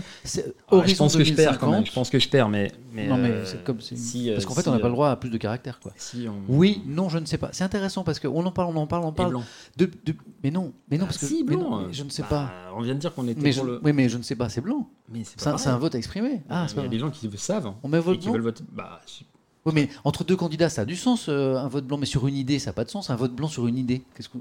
Nous, on fait toujours oui, non, blanc et ne se prononce pas. Mais Euh, même sur un- une, idée, bah, pourquoi pas bah, comment on peut pas avoir de Bah, Regardez, mettez-le on verra. Ça ah, ça c'est. Est-ce qu'il y a des gens qui votent blanc Blanc. Je fais vote blanc. En plus. Ah, Mettez votre blanc. Ah zut. C'est parti. Voilà. Blanc. J'ai l'impression que Julien Bayou va, créer sa euh, chaîne Twitch dans pas longtemps. Euh, c'est parti. Donc, sortie programmée du nucléaire et montée renouvelable. Oui, non, je ne sais pas. Ou vote blanc. C'est intéressant parce que je ne sais jamais ce que vous allez voter. Il faut d'abord lire le scénario négawatt, négawatt et euh, les chiffres de l'ADEME. Non, c'est pas vrai. Et de réseau Action Climat. Bon, les résultats. Hop, le sondage en direct. Alors, qu'est-ce que ça donne? Eh ben, ça, eh, ça illustre que c'est un débat bien compliqué. Regardez, on, Eh est, ben. on est quasiment sur du moitié-moitié. Sortie programmée du nucléaire, montée des renouvelables, 39%. Oui. Non, 46%. Julien Bayou. Donc, euh, c'est le non qui est un peu en tête, là, quand même. Je ne sais pas, 9. Et Julien Bayou avait raison. Il y a des votes blancs. 7%. Bah ouais, Alors moi, je alors poussons la curiosité. 44. Pourquoi vous votez blanc Euh, je, euh, Voilà, aux personnes qui sont dans le chat, est-ce que, est-ce que parce que la question est pas utile, est-ce que Pourquoi les votes blancs Dites-nous dans vous le voulez chat. voir d'abord, vous pourquoi- voulez lire Il y a euh, 168 personnes qui ont voté blanc. Vote blanc boot ton stream. Mais non, t'étais là, donc tu bootes pas le stream. pour te donner raison. Pour te donner raison, la question. Attends, ça- non, mais c'est intéressant, ça m'intéresse pas. Ça m'intéresse parce que moi, je Parce que jamais tu m'as demandé ce choix. Ok. Euh, Je blanc. te dirai pas, bah oui. euh, Ah, euh, blanc car trop tôt en 2050. Ah, Ah, ok. Ouais, c'est intéressant. Voilà. J'aurais tendance à le comme un oui, Il y mais a- de fait, Il y a Claduit qui dit pour faire chier Samuel. ça fonctionne.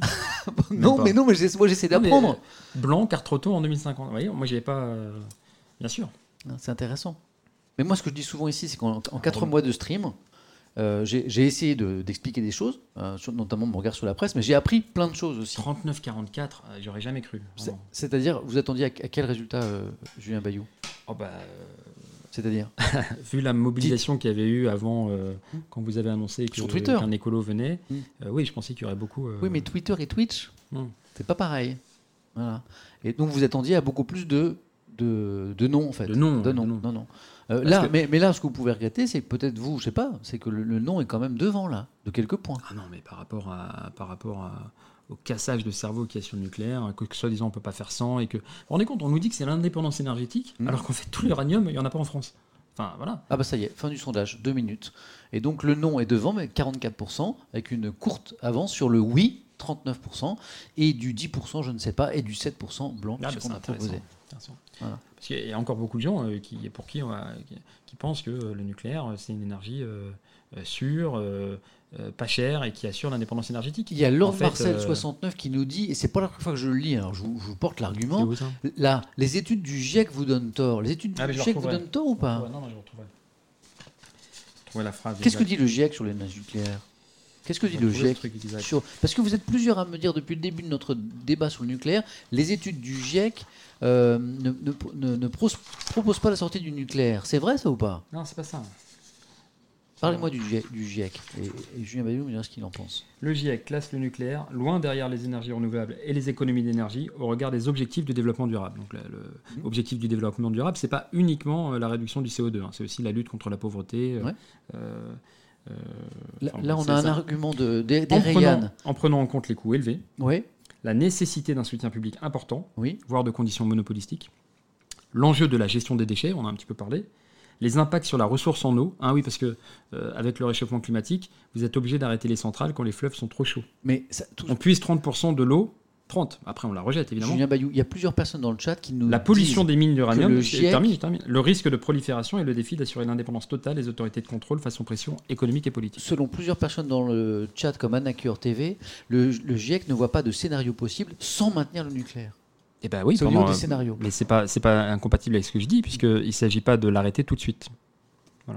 Peut-on préciser ce que le- ce que- ce qu'est le GIEC? On l'a dit au début de l'émission, mais on va le redire parce que c'était il y a presque deux heures. C'est le groupe euh, International le des climat. experts sur le C'est euh, euh, les autorités scientifiques sont plusieurs centaines et milliers de scientifiques qui produisent euh, euh, la documentation nécessaire, la science en fait, hein, euh, ce qui fait consensus sur le dérèglement climatique, sur les émissions de gaz à effet de serre. Et puis, on peut peut-être en dire un mot parce que Bien sûr. Euh, on disait réchauffement climatique, en fait c'est plus un dérèglement climatique, c'est-à-dire que euh, on émet des gaz à effet de serre euh, qui euh, augmentent la température euh, globale.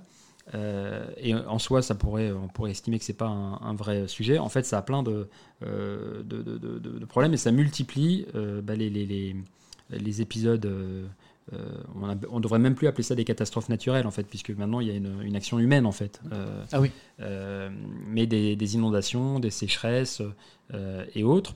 Et en fait, il y a un problème de. de- euh, il y a un emballement. Euh, parce qu'il y a des effets, euh, des boucles rétroactives. Petit exemple, euh, c'est que par exemple, quand vous avez de la banquise, comme c'est très blanc, ça fait un effet miroir et ça renvoie, je, fais très schématique, hein, ça renvoie les rayons. euh, voilà. Quand la banquise fond, eh ben, en dessous, Oui. euh, c'est euh, du sol, quoi, c'est le permafrost ou autre, c'est plus brun et ça absorbe plus. Et donc il y a accélération. Ouais, et, et vous pouvez avoir la même chose avec les courants océaniques, une acidification renforcée des, des océans. Enfin bref, c'est pour ça qu'on parle d'un dérèglement et d'un emballement, parce que euh, plus 4, c'est pas du tout pareil, plus 4 degrés, c'est pas du tout, du tout pareil que plus 2 degrés, et ça génère des, des- pressions euh, terribles sur les, les pays, euh, les ressources en eau. euh, euh, le dérèglement climatique fait que euh, l'alimentation est plus chère, hein, les légumes euh, poussent plus difficilement. Euh, c'est une menace pour nos démocraties. Et encore une fois, les plus vulnérables, c'est les plus pauvres. Juste un mot du cadre sanitaire ici ce soir, parce qu'il y en a plein qui nous rejoignent, qui n'étaient pas là. On l'a dit dé- déjà à plusieurs reprises. J'ai lu vos commentaires euh, lors de mon dernier échange avec euh, mon invité, qui était Coco, la dessinatrice de, de Libé et de Charlie Hebdo que j'adore, sur le plexiglas. Virus, aérosol, je sais, même si au, au niveau euh, sanitaire en France, euh, alors c'est peut-être à regretter, mais les autorités sanitaires françaises ne parlent pas des virus aérosols, ils ne parlent pas de tout ça. Mais je sais que le plexiglas n'est pas suffisant. Donc on a créé une aération. Cette fenêtre derrière nous est ouverte depuis le début. hein. Donc on se caille un peu les miches. Enfin, je sais pas vous, Julien, mais moi j'ai- froid. Réchauffé par le- l'ambiance. Voilà, donc euh, il fait super froid dans cette pièce. Euh, J'ai mis un tout petit peu de chauffage, donc c'est totalement aéré, ça circule depuis tout à l'heure à fond. Donc il n'y a pas d'aérosol possible là, puisqu'on a le plexi pour éviter les projections, hein, qui fait office un peu de masque, et le côté aérosol, il n'est pas présent parce que l'air est, est renouvelé. Je peux vous dire qu'il est renouvelé parce qu'il fait moins 2 dans cette pièce. Donc s'il fait moins 2, moi, je- j'ai super froid moi. Vous voulez ma veste? Non, ça va. En plus, je pourrais mettre une veste, mais. Le pull, oui, je, je vais finir par mettre un, un pull d'ailleurs. Mais et juste un mot pour vous dire merci parce que là, je vois depuis tout à l'heure, ça fait quand même euh, deux heures qu'on parle. Mhm. Et je vois, pardon, mais une qualité euh, de commentaires, euh, d'expression, de questionnement dans le chat. Regardez Julien, il n'y a pas de, il y a pas de modération, il n'y a Ouais, pas de commentaires ah ouais. supprimés. Ça veut dire quoi? Ça veut dire que les gens s'expriment euh, correctement, que les gens sont pas forcément d'accord avec ce que vous dites, mais ils l'expriment correctement. Eh ben moi, c'est le pari que je fais en venant sur Twitch, c'est on provoque du débat et du débat plutôt euh, correct. Allez, on essaie de reprendre une, une autre question. Ah, le boycott. euh, Le boycott de quoi? Le foot, on fait ça? Tony Flex, boycott foot. Pensez-vous qu'il faut boycotter le mondial de foot de 2022 Scandale humanitaire face au pognon que génère ce sport. Bah alors, bon, il y a le, oui, c'est vrai qu'il y a les, les dérives du, du foot business. Bon, Mm. euh, en fait, sur le Qatar, euh, le Qatar, enfin, il y, a- il y a plusieurs euh, enjeux. Pour moi, il y a d'abord la situation des ouvriers. euh, Sur les chantiers. Voilà, il y a eu 6000 morts. Mais c'est pas juste le Qatar, hein, parce que c'est aussi des multinationales françaises qui génèrent ces chantiers. Vinci, pour ne pas les nommer, qui, qui est attaqué, qui est pointé du doigt par l'ONG Sherpa. Euh, donc en fait, si, si on voulait agir là-bas, on pourrait aussi demander à Vinci euh, des comptes. Euh, ce que font les ONG, mais ce que ne fait pas ce gouvernement. Mm. L'autre raison, moi, qui me... c'est une question de cohérence. Aujourd'hui, on sait qu'on est attaqué par l'islamisme radical. Il y a des pays qui promeuvent une version dévoyée, rigoriste, extrémiste, radicale, de terroriste de, de, de l'islam, et c'est notamment le wahhabisme. Donc vous avez l'Arabie saoudite et, le Qatar, qui sont, euh, pour le Qatar, euh, accusés de financer le terrorisme, littéralement. C'est-à-dire que la banque de Doha euh, a été mise en cause pour avoir financé des groupes terroristes en Somalie, par exemple. Pour moi, il y a un truc incroyable de dire que, euh, enfin, que- qu'on qu'on peut comme ça fermer les yeux parce qu'il y a du business à faire, c'est sûr. Non. Donc euh, oui, fois- on a un problème. Et je a- note que la Norvège, la Norvège a, a- a un peu peut-être ouvert la voie. Oui. Alors, soit on boycotte, soit on dit si vous faites pas euh, les, les- modifications nécessaires, on vient pas. C'est aussi un, un vrai levier de pression diplomatique. Euh, la, La- la- Man- la la- Mannschaft, La France devrait faire ça oui, oui, oui, oui, vraiment. Je pense qu'en fait, en vrai, la Mannschaft, les, les- les Allemands, Ouais. euh, ont pas annoncé forcément de boycott, mais on dit on se soucie des droits humains. Ouais. Et je pense que euh, c'est aujourd'hui, euh, oui, euh, un enjeu diplomatique phénoménal. Pouvoir se passer du pétrole. Parce qu'on a parlé beaucoup du nucléaire et l'électricité, mais enfin, le- la dépendance au pétrole est encore plus forte. Mhm. Hein, euh, ça, on l'oublie, hein, mais notre excellent commercial, il est, enfin, notre déficit, commercial, il est plombé euh, par notre dépendance au pétrole. Fait que euh, nous n'osons pas dire merde euh, aux monarchies pétrolières. Et quand ils assassinent euh, des journalistes, Jamal Khashoggi qui a été démembré et des enquêtes sans- démontrent, non, mais en tout cas nous laissent penser que le MBS, MBS. Le, le- le monarque a validé l'assassinat. En fait, on ne devrait pas dire euh, super, mais nous on regarde pas et euh, pitié, achetez-nous nos rafales et, et vendez-nous votre pétrole. En fait, euh, la dépendance, c'est pour ça aussi que l'écologie c'est euh, une question stratégique majeure, c'est que la dépendance à- aux importations fait que notre diplomatie Ouais, Induit une diplomatie. de carpette. Mm. Voilà, véritablement. Et on ne sait pas dire ces quatre vérités à Poutine, aussi parce qu'on est dépendant de son gaz ou euh, de l'achat des, des céréales. Moi, il y avait un truc qui m'avait marqué. Euh, moi, j'ai été observateur électoral en Ukraine. Euh, quand, euh, La révolution orange? Juste après, vous aviez la jeune démocratie euh, à Kiev qui, qui disait ben, on a besoin d'observateurs pour montrer qu'on fait les choses correctement. Mhm. Bon, c'était passionnant. L'année d'avant, j'étais au Kurdistan turc et là, j'étais en Ukraine. Et donc, je m'intéressais au sujet.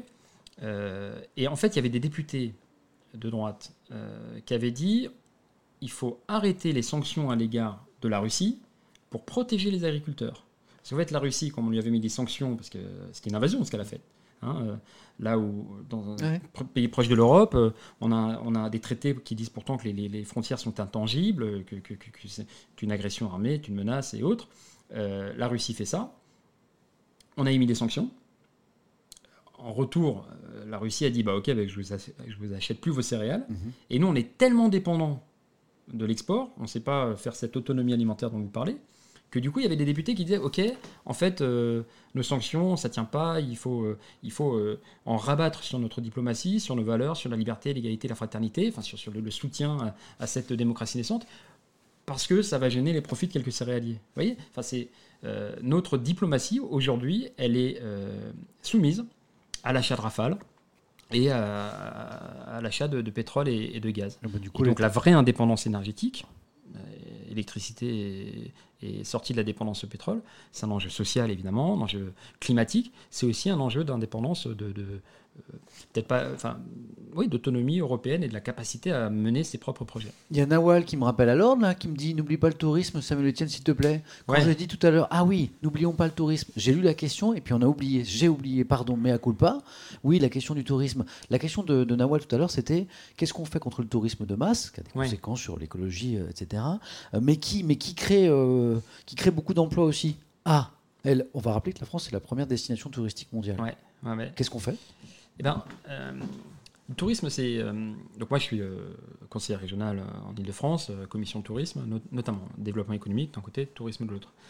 quand on discute avec les professionnels, en fait, ils se rendent compte que le, le, système ne tient pas. C'est-à-dire qu'ils nous disent, en fait, sur les huit dernières années, il y en a eu sept de crise, pour des raisons complètement différentes. Hein. les attentats, les gilets jaunes, donc, qui ont réduit la fréquentation. bon, là, c'était la pandémie. en fait, euh, quand vous avez un problème de, de, 7 sur 8 années qui a un problème de, crise, en fait, c'est presque une tendance. C'est un problème structurel. Voilà. Et donc, il y a une dépendance au, tourisme de masse, qui vient d'ailleurs de, très loin. Euh, et euh, ça, ça, a des, des, nuisances terribles, hein, oh, notamment la cherté des loyers. Oh, mais c'est beaucoup d'emplois. Oui, mais on peut dans faire la restauration, dans l'hôtellerie. Oui, mais ça, ça, ça, en, détruit.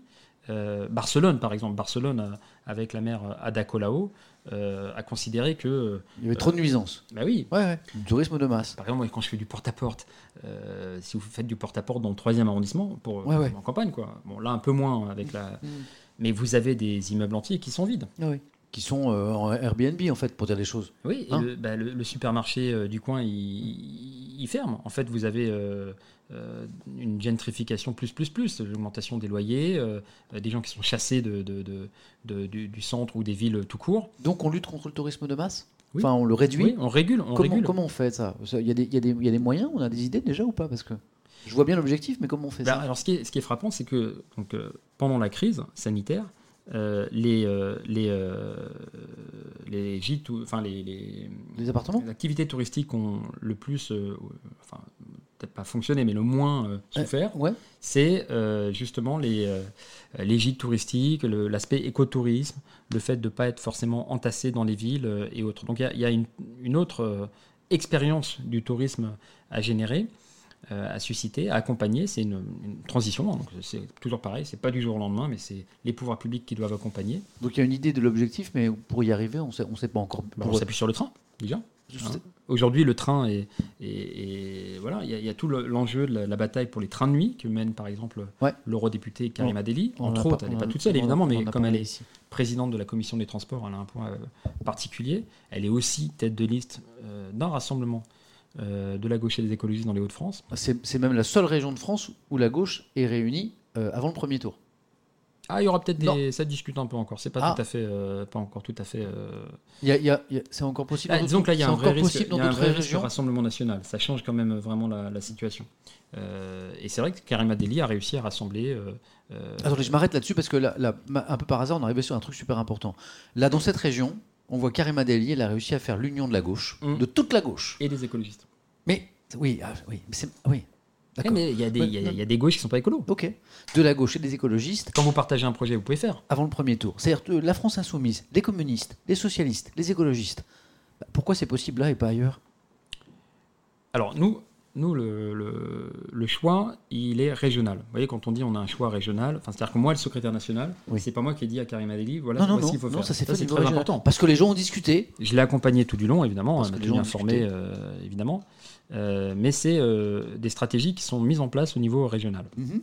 C'est aussi pour ça qu'on a quelques difficultés, parce qu'il y a des partis politiques qui nous disent c'est un choix national pour le PS par exemple ou la LFI, hein, je vous dis les choses telles quelles, et qui nous disent bah, euh, voilà, France, on échange contre telle région, etc. Ça, c'est un truc qu'on ne souhaite pas faire, mais en plus, j'en aurais pas le pouvoir. Mm. Je ne peux pas dire à l'excellent euh, Nicolas Thierry, par exemple, Nouvelle-Aquitaine, ou l'excellente Claire Desmar en Bretagne, agricultrice bio. retire-toi, ça m'arrange au niveau national. Je ne le souhaite pas, et en plus, j'aurais pas le pouvoir. C'est pas moi qui décide. C'est pas le national, ce sont les régions.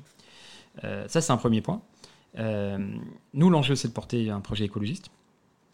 Voilà. Donc en fait, euh, si c'est pour porter un projet pas écolo, eh ben, c'est tout à fait légitime qu'on ait notre liste. Là, dans les Hauts-de-France, c'est un projet écolo. c'est un projet écolo. Voilà, du train, Mm. de la lutte contre la pollution, de- des emplois. Puisque le climat, en fait, c'est des emplois. La transition écolo, c'est des emplois. Toutes les activités écolo sont plus intensives en emploi.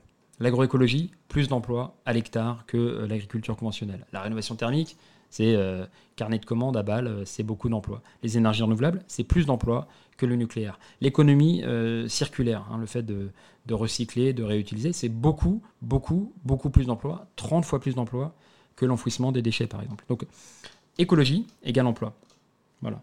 Bon, bah, ça, c'est le projet de, Karim Adeli, c'est le projet de Famine Grébert en, Auvergne-Rhône-Alpes, c'est le projet de Claire Desmar en, en- Bretagne. Nous, on veut porter un projet écolo. Quand c'est compatible, on peut faire ensemble.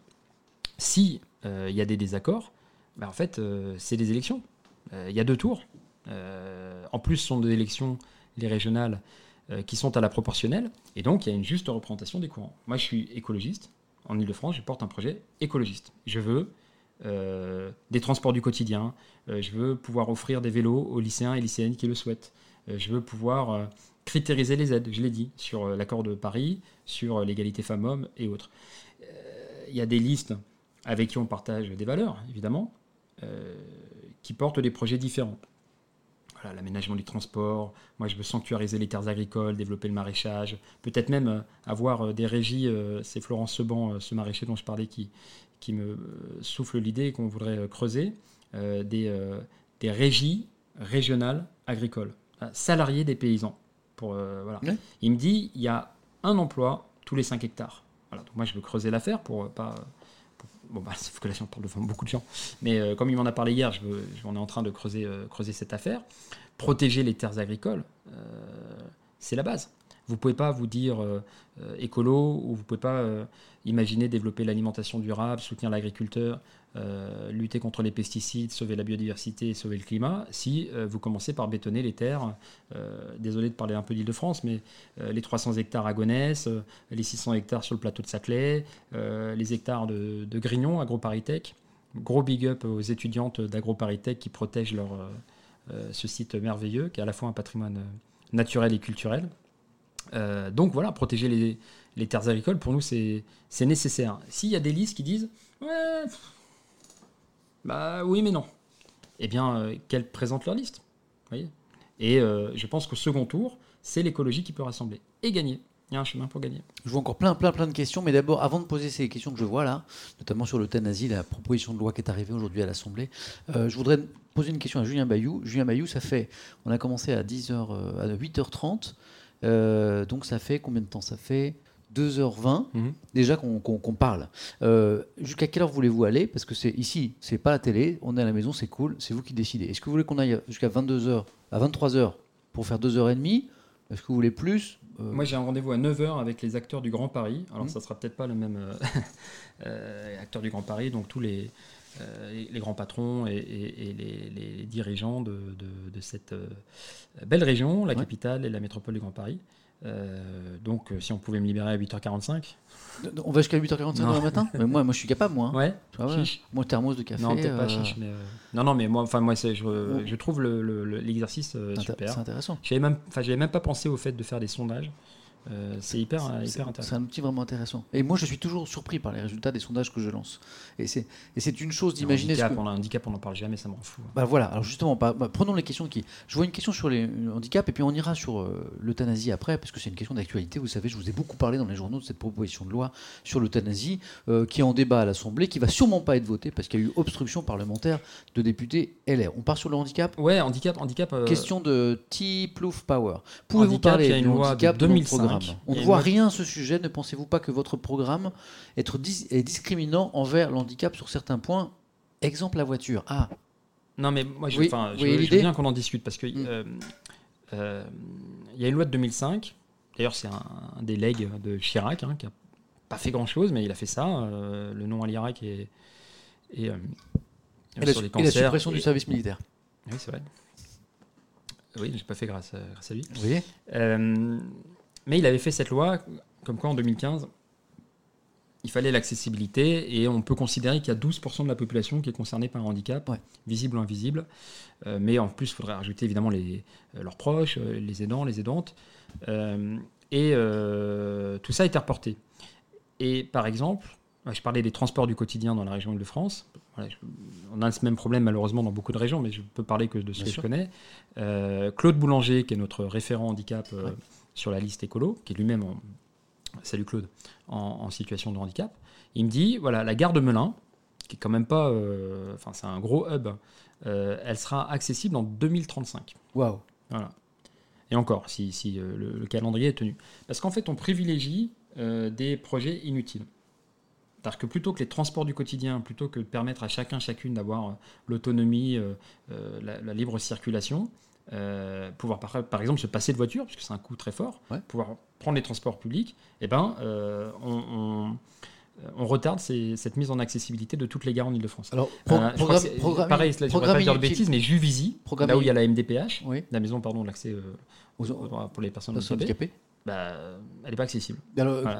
programme inutile, exemple de programme inutile pour qu'on soit un peu concret. Le Charles de Gaulle Express, un projet de liaison entre Gare de l'Est et euh, Roissy. 2 euh, milliards, 1 milliard 7 d'euros. Mm. Euh, l'idée, c'est que ça coûte 24 euros pour faire le trajet en 22 minutes, 23 minutes. Là où il y a déjà le RERB, hein, désolé pour les noms franciliens, RERB, c'est 900 000 voyageurs par jour et ça relie aéroport et bien sûr toutes les gares entre Saint-Denis et autres et Gare du Nord. Et vous avez des directs qui mettent 3 minutes de plus. Mm.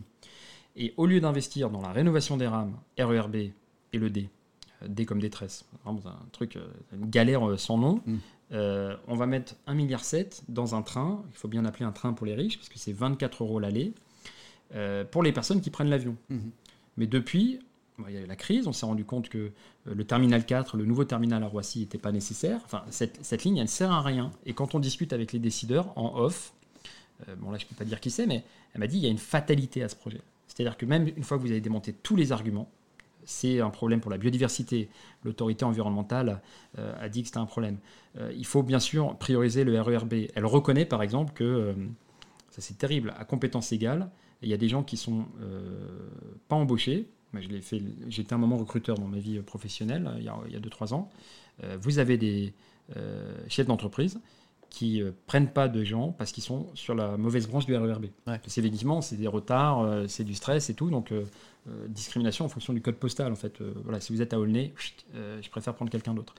Il y a des travaux chaque, week-end, ce qui vous limite le droit à la, mobilité. En, fait, on pourrait rénover ça si l'argent était. Bien sûr, si on privilégiait les. Voilà. Et, et, pendant le confinement, c'était fou, j'étais à Aulnay, en pleine crise des Gilets jaunes. Le préfet est venu faire une consultation publique alors que les travaux avaient démarré. Mhm. Voilà, donc on était avec la maire Charlotte Biando-Farid euh, de Mitri Mori, maire communiste, que je salue, euh, qui se bat euh, courageusement, y compris en justice, pour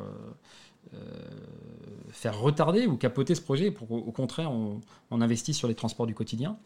800 personnes et des gens qui disaient mais comment vous pouvez faire une, une, soi-disant concertation alors que les, les, chantiers ont démarré?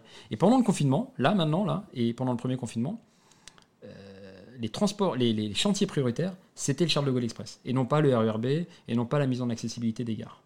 Et donc, euh, le handicap, euh, c'est un droit à la mobilité, c'est un droit à l'émancipation. Et il y a un autre sujet fondamental en ce moment, c'est euh, l'individualisation de l'allocation handicap. Parce qu'en fait, mettons qu'on est en couple, Bon, on se connaît à peine. Euh, mauvaise blague, pardon. Euh, en plus, il y a le flexi. Le, le, la AH, l'allocation autonomie handicap, elle est, elle est calculée en fonction des revenus du conjoint. J'ai reçu beaucoup de messages là-dessus. Ah, mais ça, c'est un truc. Euh, voilà. Donc on doit individualiser les aides. C'est pareil pour le. RSA, évidemment, qu'on doit rendre automatique. Euh, et, Mais je, reviens, parce que vous avez lâché un mot, Julien Bayou, qui est super important. vendre. Individualisation de... Mobilité. Dans la question de la personne, là, Tipouf Power sur la mobilité, c'était... Euh, là, il accusait la politique euh, d'écologistes sur le mode, le combat contre la voiture. Or, la voiture pour beaucoup d'handicapés, c'est un, outil de mobilité. C'était l'exemple qui était pris par la personne. Au contraire, personne au contraire empêche les, handicapés de pouvoir se, se déplacer, bien sûr. D'ailleurs, en vrai, euh, l'idée, c'est de réduire la place de la voiture en ville. Ça ne veut pas dire empêcher les gens de l'utiliser. Euh, les ambulances, euh, les, artisans ou les personnes en situation de handicap, au contraire, en fait, en vrai, si on, permettait que une alternative à la voiture, Mm. les personnes qui en ont vraiment besoin, eh bien en fait auraient des voies euh, euh, plus circulaires. Mais à condition que ces alternatives elles existent. Moi, je C'est aussi une question d'économie, hein, parce qu'une voiture, euh, c'est 6 000 euros en moyenne en France euh, par an. On, on mesure mal le coût que ça représente.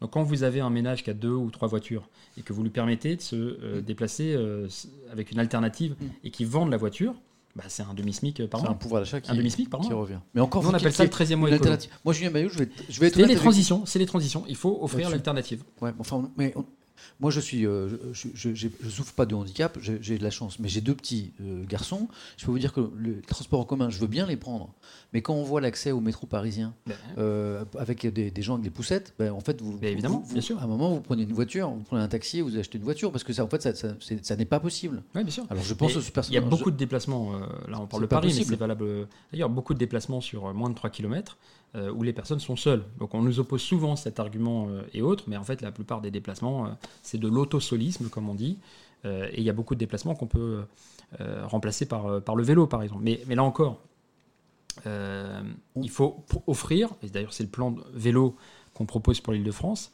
euh, il faut offrir des voies sécurisées. L'enjeu aujourd'hui, c'est que euh, il faut passer d'une part modale de 2% euh, au niveau régional à 10, Mm. donc fois 5. Mais en fait, donc, ça veut dire qu'il ne faut pas s'adresser aux gens qui font déjà du vélo, il faut s'adresser à toutes les autres. Je dis toutes parce que c'est souvent euh, pour les femmes un enjeu euh, d'avoir accès à des voies sécurisées, euh, le stationnement. euh, donc en fait, tout ça s'organise. C'est des transitions. Si vous laissez les gens seuls face au mur, ils sont pris au piège. Par exemple, sur le diesel, je devance la question parce que souvent ça vient. Évidemment qu'il faut sortir du diesel. Bah, c'est pré- c'est prévu. euh, Mais pendant des années, c'est prévu ça. hein. C'est inscrit, des- dans la loi. mon père, par exemple, avait une camionnette diesel. Ouais. Il me dit, mais euh, pendant des années, mais moi, quand j'ai fait du diesel, j'avais l'impression même d'être patriote, entre guillemets, parce que Il y avait les on nous inc- disait, il faut acheter du Il y diesel. avait quoi. incitations. Il y avait des incitations. C'est-à-dire que nos impôts, c'était un crédit d'impôt euh, très élevé, euh, 5 milliards d'euros, 5 milliards d'euros chaque année. Mhm. Nos impôts euh, finançaient, ou financent, le dérèglement climatique, et l'asthme de nos enfants, les maladies cardiovasculaires de nos aînés. Donc en fait, une fois que la personne elle a acheté son diesel, elle est piégée. Pour euh, 10 ans. euh, bah, bien sûr, ouais. c'est voilà, nous l'interdisait en plus la valeur, etc. Donc, c'est des transitions. Et nous, c'est pour ça que nous disons que les, quand il y a des, euh, des taxes, par exemple, ça doit être entièrement reversé aux personnes qui en sont dépendantes. Dans ma liste de questions à poser, l'euthanasie, parce que c'est dans l'actualité. Mais il y a juste Tom aussi, que je, que je trouve très persévérant et je voudrais féliciter, qui nous dit, et, euh, juste Tom, euh, merci de la façon dont tu l'exprimes, parce que c'est très sympa. Je suis désolé de revenir sur le sujet d'avant, et je m'excuse auprès des modérateurs qui ont sûrement vu ma question en plusieurs reprises, c'est trop mignon. Mais plusieurs Mhm. questions ont été posées sans aucune réaction. Je la pose, juste Tom, pardon, j'avais vu ta question, mais j'avais pas eu l'occasion de la poser. Et, Nous- et RSA 18 ans, oui. Notamment parce que je ne la maîtrise pas en fait. Euh, Julien Bayou, peut-être que vous maîtrisez vous ce sujet. Que pense Monsieur Bayou de la fusion nucléaire et des projets tels que ITER Ouais. S'il vous plaît, prenez le temps de me donner un avis sur ce sujet très important qui, je pense, est synonyme d'avenir énergétique en combiné avec les énergies vertes. Euh, Qu'est-ce que c'est la fusion nu- nucléaire et ITER Euh, Ouais, je Désolé, je- c'est le projet ITER, Je ne euh, sais un pas. projet de- à ce stade de recherche expérimentale, donc dans le sud de la France. Oui. Il me semble qu'on a dû mettre euh, pas loin de 18 ou 19 milliards d'euros jusqu'ici. On a encore débloqué 6 milliards au niveau européen il n'y a pas longtemps. Euh, pour quelque chose qui n'est pas encore en fonctionnement. Mais l'idée, c'est quoi? C'est de la construction. sans, sans déchets? C'est pas ça? Euh, Si? C'est expérimental, soi-disant que ça pourrait ça, produire une meilleure énergie. Voilà. À ce Ouais. stade, aujourd'hui, c'est de l'argent. euh, moi, j'ai vraiment évidemment rien contre la recherche et développement, mais vous voyez que. euh, Oui, mais quand, quand on recherche, c'est normal de financer. Enfin, Oui, oui, mais sauf qu'on la met pas sur les énergies renouvelables. Et donc, on l'a, on l'a démarré il y a. pas- ça vous semble Euh, pas prometteur? Non. Moi, je trouve qu'on devrait mettre cet argent dans les énergies renouvelables, dans les éoliennes offshore, par Non, exemple. mais si ça débouche, si ça marche. Pour l'instant, c'est beaucoup d'argent qu'on a mis, euh, euh, qu'on aurait pu mettre dans la rénovation thermique.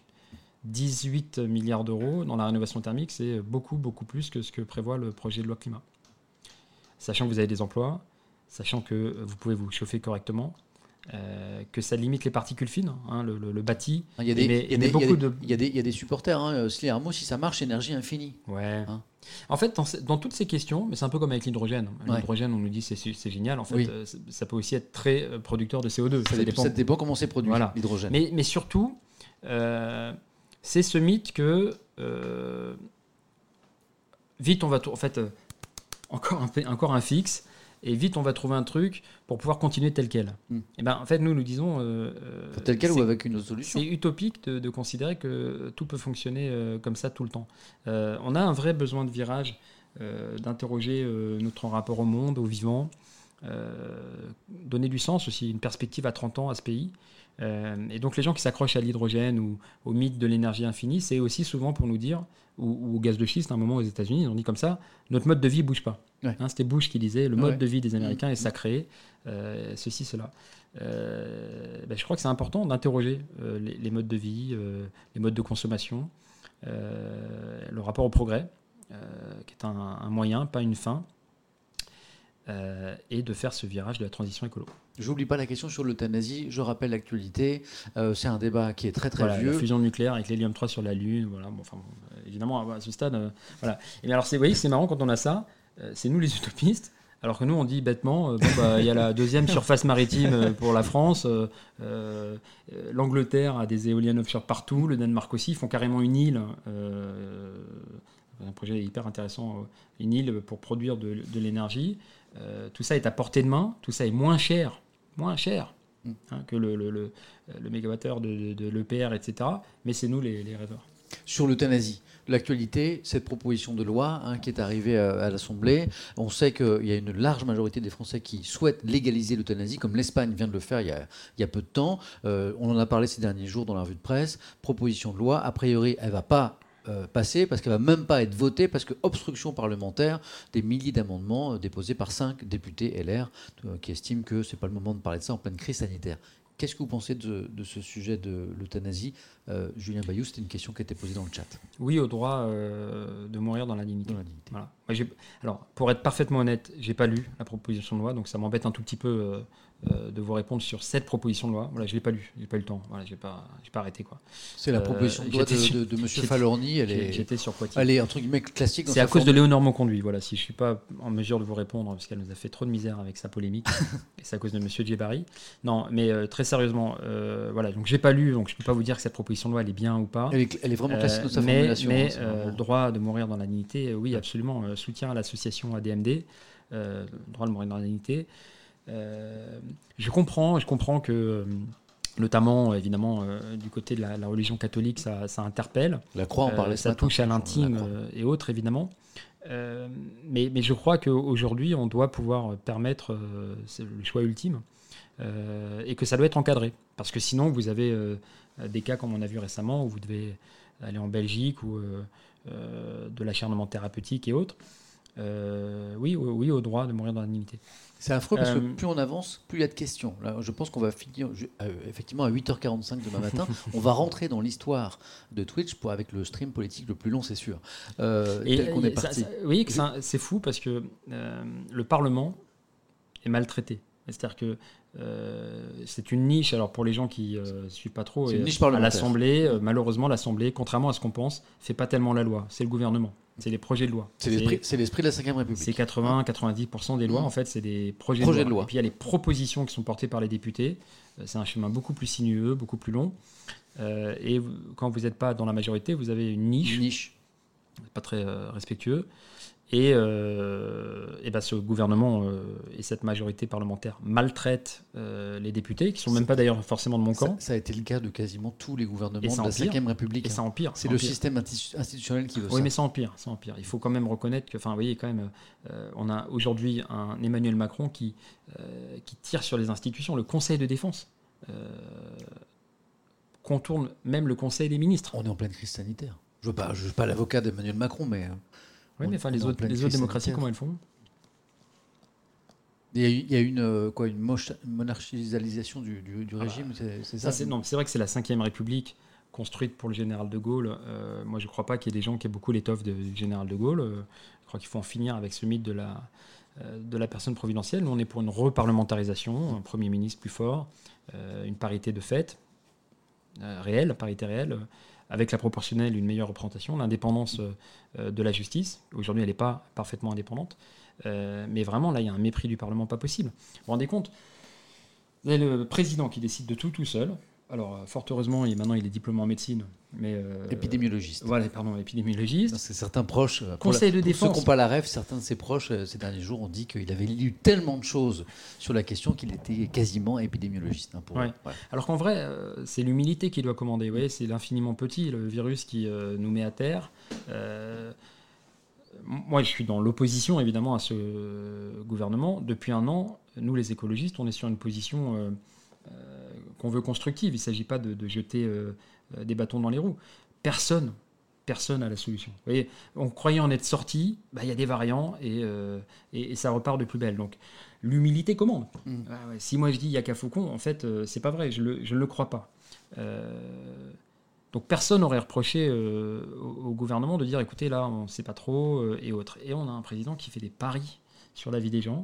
Moi, j'ai pas vu ma, ma grand-tante, je parle d'elle, mais euh, j'ai pas eu ma grand-tante depuis son anniversaire il y, a, il y, a, quasi un an, 90 ans. Et euh, j'ai pas envie qu'on parie sur sa vie, oui. Enfin, des paris, c'est des paris. Euh, bah, c'est un pari morbide. Voilà, c'est un pari qui nous a coûté 300 morts par jour. Un pari, c'est l'économie au détriment de la santé. Là, pour que ce soit super clair, vous êtes en train de nous dire que euh, ce qu'il aurait fallu faire, c'était reconfiner euh, plus tôt, plus longtemps. C'est ça que vous êtes en train de nous dire. parce que, prendre des mesures plus, Parce que le pari dont on parle du président Macron, qui a été de ne pas reconfiner, contrairement à d'autres pays, notamment européens, pour que les gens retrouvent un, un, tout petit peu de vie sociale, euh, parce que psychologiquement, il estimait que c'était trop dur, que les écoles restent ouvertes, que les entreprises puissent tourner. C'était ça le pari nous, de Macron. Nous, on dit, nous, on dit mais c'est pas. Vous dites quoi? Bah, Déjà, le Conseil scientifique, le 29 janvier, hum. d'Elfrécy, explique, bon, bah voilà, le variant euh, britannique va prendre le pas. Enfin, ils ont prédit euh, la situation euh, à la semaine près. Ils ont dit fin mars, le variant britannique, il prend le pas sur la souche initiale et on va vers la situation chaotique dans les hôpitaux. Ils ont prédit. Et donc, ils ont proposé, notamment, on n'était pas obligé de confiner direct, mais des mesures de freinage de l'épidémie. Mmh. sur bah, le télétravail. Hein. voilà, aujourd'hui, vous n'avez pas de, de véritables contraintes. Vous avez tous les mois le Premier ministre qui vient dire qu'il va falloir renforcer le télétravail. Mais il n'y a pas de Il n'y a pas de contrainte. Il n'y a pas de contrainte. Il y a pas de contrainte. Il y a un accord national interprofessionnel qui n'a pas été euh, jugé contraignant. Il faudrait écouter les syndicats, parce que le télétravail, il ne s'agit pas de dire que c'est la panacée, hein. ça peut aussi générer euh, beaucoup de difficultés. On a fait une émission spéciale sur le télétravail ici, il, y a, des, non, mais il y a des gens qui en souffrent. Mais bien sûr, c'est pas, pas, la panacée. Euh, il y a euh, les transports, transports publics. Nous, nous réclamons des transports euh, supplémentaires euh, aux heures de pointe, parce que sinon, en fait, forcément, vous faites un cluster roulant. puis quand vous avancez les couvre-feux, bah, de fait, les heures de pointe, elles sont avancées aussi. Donc vous dites, on n'a pas la solution. Et puis les écoles, les écoles. Une autre politique. Ça fait juste une semaine seulement qu'Olivier Véran a reconnu que le virus circulait dans les écoles. Bah, là, on était quand même un peu dans le déni. Ah, tout l'été, tout l'été. Longtemps, on s'est posé la question sur les enfants. C'était pas, c'était pas très clair quand même. Tout l'été. Hein les proviseurs demandaient qu'on adapte les bâtiments scolaires, et notamment les cantines. Mmh. Voilà. Euh, en Ile-de-France, il manquait 1000 agents.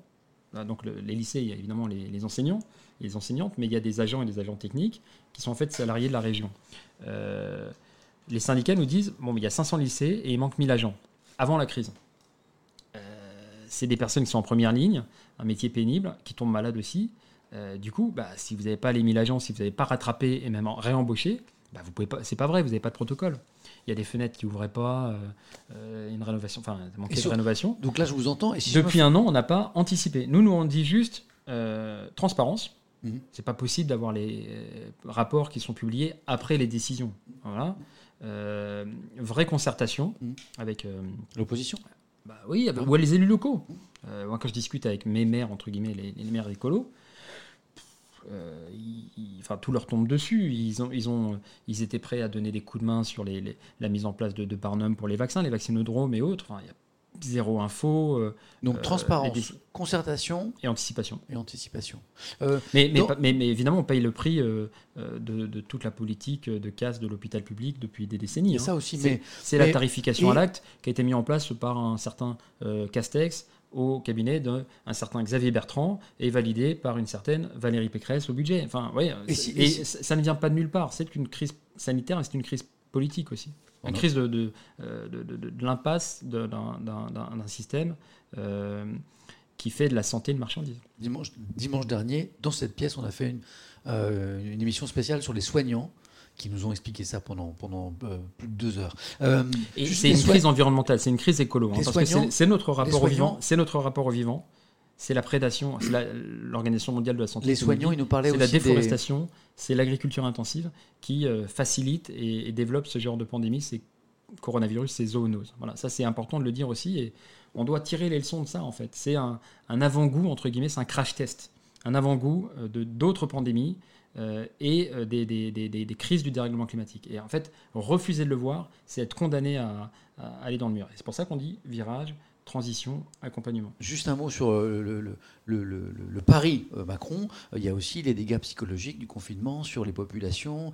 Il y a aussi des conséquences pour euh, les entreprises. Le, coût de, de, tout ça, c'est aussi à prendre bien, sûr, bien, sûr, bien, sûr, bien, sûr, en considération. Oui, détresse psychologique, évidemment. Mais sur les masques, on nous a raconté n'importe quoi. Sur les tests, on nous a raconté n'importe quoi. Sur les vaccins, c'était quand même pas euh, super clair. Et, et, euh, et je, voilà, je dis, le, fait de cette arrogance, le fait de dire je décide tout tout seul. Par exemple, là, on nous dit les écoles vont réouvrir, quels que soient les indicateurs. Oui, ça a été, euh, ça a été annoncé par le président. C'est fou quand même. Quels que soient les.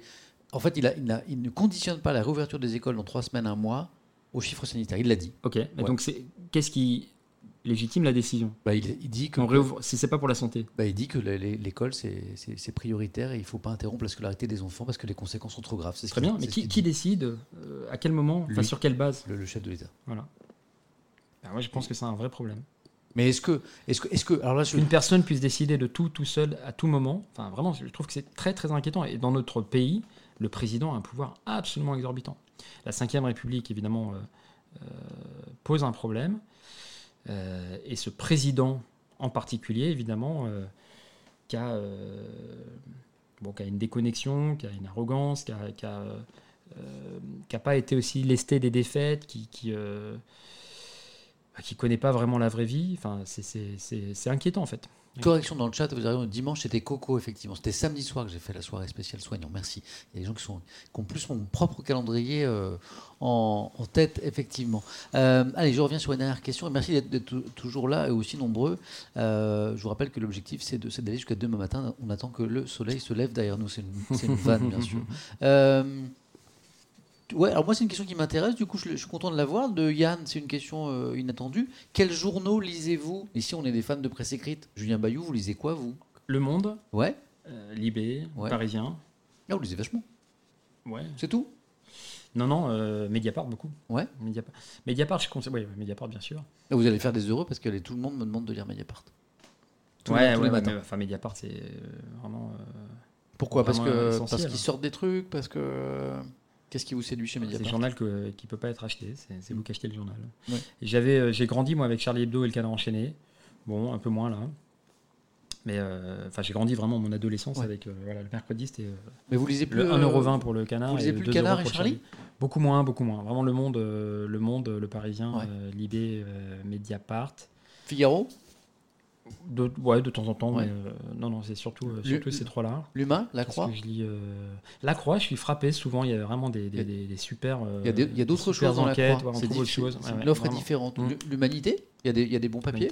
Mm. L'opinion, journal très libéral qui soutient beaucoup les entreprises. Oui, bah, en fait, on, on, échange régulièrement avec l'excellent journaliste Raphaël Proust, de l'opinion. Mm. Vous êtes un gros lecteur de la presse, quoi. Oui, ouais, ouais. en ligne beaucoup. Euh, beaucoup de réactions sur ce que vous disiez sur la concentration des pouvoirs au sein de, euh, des mains du, président. Euh, et donc nous, on propose une... Enfin, je peux développer en tant que secrétaire national, alors, bah, sixième République. On nous posait la question, quelqu'un nous disait la France Insoumise est le seul parti à proposer une sixième République. Vous nous dites que non Ah bah non, ça c'est certain. Non, non. Reparlementarisation. Par exemple, bah, ces médias qui sont, bah, vous le savez mieux que moi, euh, souvent concentrés dans les mains euh, de, grandes fortunes. Il y a... Ce qui ne veut pas dire que les journalistes de ces médias ne sont pas indépendants. Absolument pas. c'est deux choses différentes. non, non, absolument. puis moi, je, ouais, c'est vrai que les, journalistes en particulier ramassent vraiment, ah. euh, en matière d'insultes, de harcèlement et autres, les, femmes encore plus. et le métier de porter la, la, plume dans la plaie, et même quand voilà, ça chatouille ou ça critique les écolos, je trouve qu'on a vraiment absolument besoin de de défendre et de soutenir ces médias. Euh, mais un moyen d'assurer, je trouve, une, une, plus grande indépendance encore, une plus grande autonomie, inspirée du Conseil national de la résistance. Euh, moi, par exemple, un truc que je trouve assez simple, c'est interdire de faire des marchés publics quand vous avez des médias. vous devez choisir. Voilà, Bouygues. bah, D'accord. Si vous voulez continuer le BTP, Mm. et notamment le BTP pour euh, les travaux publics, comme ça, voilà, euh, bah, c'est pas compatible avec TF1. Voilà. Dassault, pareil. Vous aviez le Figaro. Euh, Dans le Figaro, vous disiez que c'était super les rafales, ça pose un problème. Euh, dans le Figaro, vous aviez euh, des députés le, qui donnent leur avis, etc. Bref, choisissez. Voilà. Assurer une autonomie par un, un petit verrou. hein, il, en, il en faut d'autres, évidemment, mais euh, ça apporterait euh, vraiment de la sérénité, je trouve. On revient sur la 6 République. Donc, euh, plus de pouvoir au Parlement. À Oui. l'Assemblée ou au Parlement? Qu'est-ce qu'on fait du Sénat? Sénat, c'est une bonne, euh, c'est une vraie question. Vraie que, question. euh, Sur le Euh, débat, est-ce qu'on supprime le Sénat Euh, Même le général de Gaulle avait voulu le supprimer. ouais, c'est vrai. Et d'ailleurs, il est parti parce qu'il n'a pas réussi. Nous, on, on est en train de mettre en place le socle programmatique pour 2022. Oui. Euh, c'est l'excellent François Thuelet chez nous qui met ça en place avec le- les partenaires du pôle écologiste. Donc on est en, en plein débat sur euh, euh, ces questions. On démarre le 12, lundi 12, la plateforme. Mhm. Chacun, chacune pourra contribuer. Euh, Même en dehors de. de- bien sûr, bien sûr. Donc, bien sûr. les- ceux qui nous regardent ce soir, celles qui nous regardent peuvent euh, contribuer. Exactement, à partir de lundi. euh, On va sur le site euh, d'Europe Écologie d'Europe Écologie et ça renverra vers cette plateforme programmatique. Voilà. la primaire de l'écologie.fr. C'est pas ouvert, donc allez pas tout de suite. Quoi. Mais on a longtemps considéré que le Sénat était mauvais en soi. Mhm. C'est vrai que sa construction est très, euh, très inégalitaire. Euh, Il y a un vote indirect. C'est une élection indirecte. vous savez peut-être, Hein, mais sont, sont les, é- sont les élus qui élisent les sénateurs. voilà, moi pas- j'ai le droit de voter en tant que Voilà. conseiller régional au sénatorial et pas Moi, vous. non. Voilà, peut- J'aimerais bien pourtant. Euh, et il y a une représentation très forte de la. Enfin, la composition fait que les, les- les- les villes sont moins représentées que les, territoires ruraux en, en nombre, par habitant, en nombre de sénateurs par habitant, Ouais. sénatrices. Ça conduit à, euh, à une insuffisante représentation des femmes, par exemple, ou, des jeunes, ou des, euh, ou des salariés, même en fait, euh, sans même parler des, chômeurs. Mais en vrai, le bicamérisme, l'aller-retour entre les deux chambres, hein, donc bicamérisme, c'est deux chambres. en, en général, on dit la chambre basse, l'Assemblée, et puis la chambre haute, le Sénat, est assez intéressant parce que le temps du débat euh, permet euh, de. de, de- de- Enfin, c'est la délibération. C'est ça. C'est ce qu'on appelle la une navette, parle- personne, la- euh, la navette parlementaire. Le texte va d'une assemblée à l'autre et Voilà. il y a des échanges et il y a des débats. Et, et, bon, le Sénat est à droite, sauf entre 11, euh, 2011 et, et 2014. Mais en vrai, euh, cette navette permet, euh, même si moi j'ai beaucoup de désaccords avec la droite Mm. très conservatrice de, de, de, de la- de l'Archer et autres, donc le président du Sénat, euh, je crois que c'est utile. Voilà. Donc il y a un enjeu sur la composition du Sénat, Mais pas forcément sur euh, mais qui est sa une, suppression. qui est une chambre des territoires qui prenne en compte le temps long. Le, le- le- le- euh, vous voyez, aujourd'hui, on est dans l'immédiat. Euh, vous avez un fait divers, une loi. Euh, Vous avez une polémique euh, écolo, euh, une loi. Enfin, demain, j'imagine qu'il faut, si on écoutait le ministre du Transport, il faudrait une loi pour interdire les baisses de subventions aux aéroclubs. Enfin, ça devient à ce niveau de, de- de- de folie. Euh, C'est bien d'avoir un, un temps euh, incompressible de débat. Le Conseil des ministres, projet de loi, un temps de travail en commission euh, et une navette, un aller-retour avec une autre chambre composée différemment. Voilà. Et ça pourrait être celle du temps long et de la prise en compte d'autres intérêts que les intérêts immédiats. Plus de- par exemple, les, les syndicats, les, les- les parents d'élèves, mais on peut même aller sur les personnalités juridiques euh, des non-humains. Vous voyez, aujourd'hui, on a un- ça peut peut-être faire sourire, mais Les moi, les ça me passionne. Les animaux? Oui, le- la Seine, les rivières, Ouais. euh, les biens communs sont finalement mal défendus. Aujourd'hui, vous avez Lafarge qui est accusé de pollution euh, Dans la Seine? dans la Seine. avec le béton? Bon, il risque quelques centaines d'euros, quelques milliers. Mm. Euh, pour la Farge, pour la Farge, pardon, c'est presque un, un droit à polluer. vous voyez. Les, les biens communs sont insuffisamment défendus, euh, faute notamment de personnalité juridique. Et donc il y a des innovations comme ça, euh, notamment en Nouvelle-Zélande, en Australie euh, ou en Inde, où on confie à des gardiens le De- soin de représenter en justice et de pouvoir agir et de lutter contre l'impunité.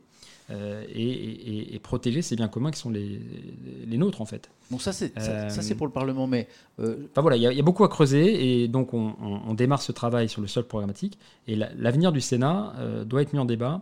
Mais je, crois fondamentalement que le bicamérisme est pas mal. Cette pause dans le débat, cette délibération, vous voyez, là on dit, euh, il y a une question qu'on ne sait pas, dormir dessus, c'est idiot, hein, mais se donner quelques temps du débat, euh, souvent permet, euh, permet une meilleure décision. Et puis quand c'est bloqué, les conventions citoyennes, vous voyez, euh, Convention citoyenne pour le climat, euh, celle sur Bure, on a parlé de l'enfouissement des déchets Mm. euh, euh, CIGEO, euh, ce projet où vous mettez tous les déchets de manière irréversible euh, au mépris des générations futures et de la nappe phréatique. Ben, euh, des citoyens et des citoyennes peuvent s'en emparer et produire du bon sens, produire euh, une analyse euh, euh, qui permet des fois de sortir de l'ornière. En Irlande, pays super catholique, euh, où on pensait que voilà, euh, le mariage pour tous ou, ou- ou l'avortement, euh, qui est un droit des femmes évidemment à disposer de leur corps, euh, pourrait jamais passer. Et ben c'est le, le- le- le- le passage de côté, entre guillemets, le pas de côté sur une convention citoyenne qui a permis de débloquer la situation. Donc le, euh, c'est pas euh, la démocratie directe contre la démocratie représentative. Les deux doivent s'alimenter. Euh, la démocratie, la délibération, c'est un muscle. Voilà, ça On s'exerce. pourrait imaginer une convention citoyenne sur le cannabis, par exemple. Oui, bah ouais. qu'on a Parce que par exemple, sur le cannabis, euh, si on a deux minutes, mais ça c'est génial avec ce format, hein, merci encore pour euh, Mais c'est pour, ça que Mais j'y- c'est pour ça que j'y crois. d'avoir parce que 5 on ou a 10 le minutes ou 10 minutes pour dire attendez, moi je parle de santé. Euh, Me tapez pas direct en disant que je suis un chevelu qui veut fumer, c'est pas, c'est pas ça le sujet. Mais sur un plateau télé.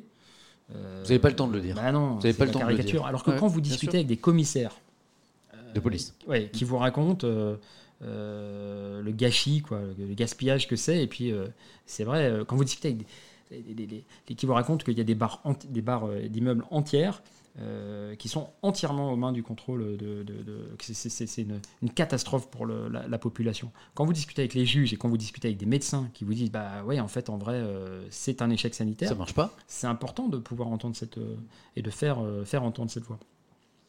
Il est presque 23h30. Donc là, on a euh, nettement battu notre record, puisque le record précédent était détenu par le président Hollande qui avait discuté 2h30. Donc nous, on va vers les 3h. Je nous fixe 23h30 comme fin de débat. Bah, c'est vous qui. Hein, Julien en pensez C'est vous qui animez. Hein, hein. Sinon, on est ensemble jusqu'à demain matin. Euh, mais, mais, mais, mais, mais- et puis surtout pour prendre des, quelques dernières questions. Euh, j'ai, je crois Et donc que sur la, ouais, sur la sixième République, euh, qu'on- la démocratie euh, est un muscle. Ah, ah. Aujourd'hui, si vous voulez faire progresser la loi climat, appelez votre député. 40, euh, 01 40 63 60 00. Ça, L'Assemblée nationale. Vous demandez le nom de votre député. Euh, c'est vrai que ça, enfin voilà, je veux dire, c'est, on peut pas à un moment dire euh, euh, la politique c'est pas bien, c'est pas, ça me concerne pas. Mhm. Euh, en fait, euh, c'est aussi nous qui, qui, qui la faisons. Donc il y a un enjeu de. Il y a l'action individuelle, il y a l'action collective et puis l'action dans les institutions. L'écologie, c'est ça, c'est pianoté sur toute la gamme. C'est étonnant qu'en trois heures, on n'ait pas eu le temps, qu'on n'ait pas lu encore cette question, mais elle est là, de MDE, euh, 1, 2, 3, 5, 4, j'espère que c'est pas ton, ton mot de passe. Décroissance, C'est marrant ça. gros mot ou pas gros mot? Non, non, pas gros mot, mais.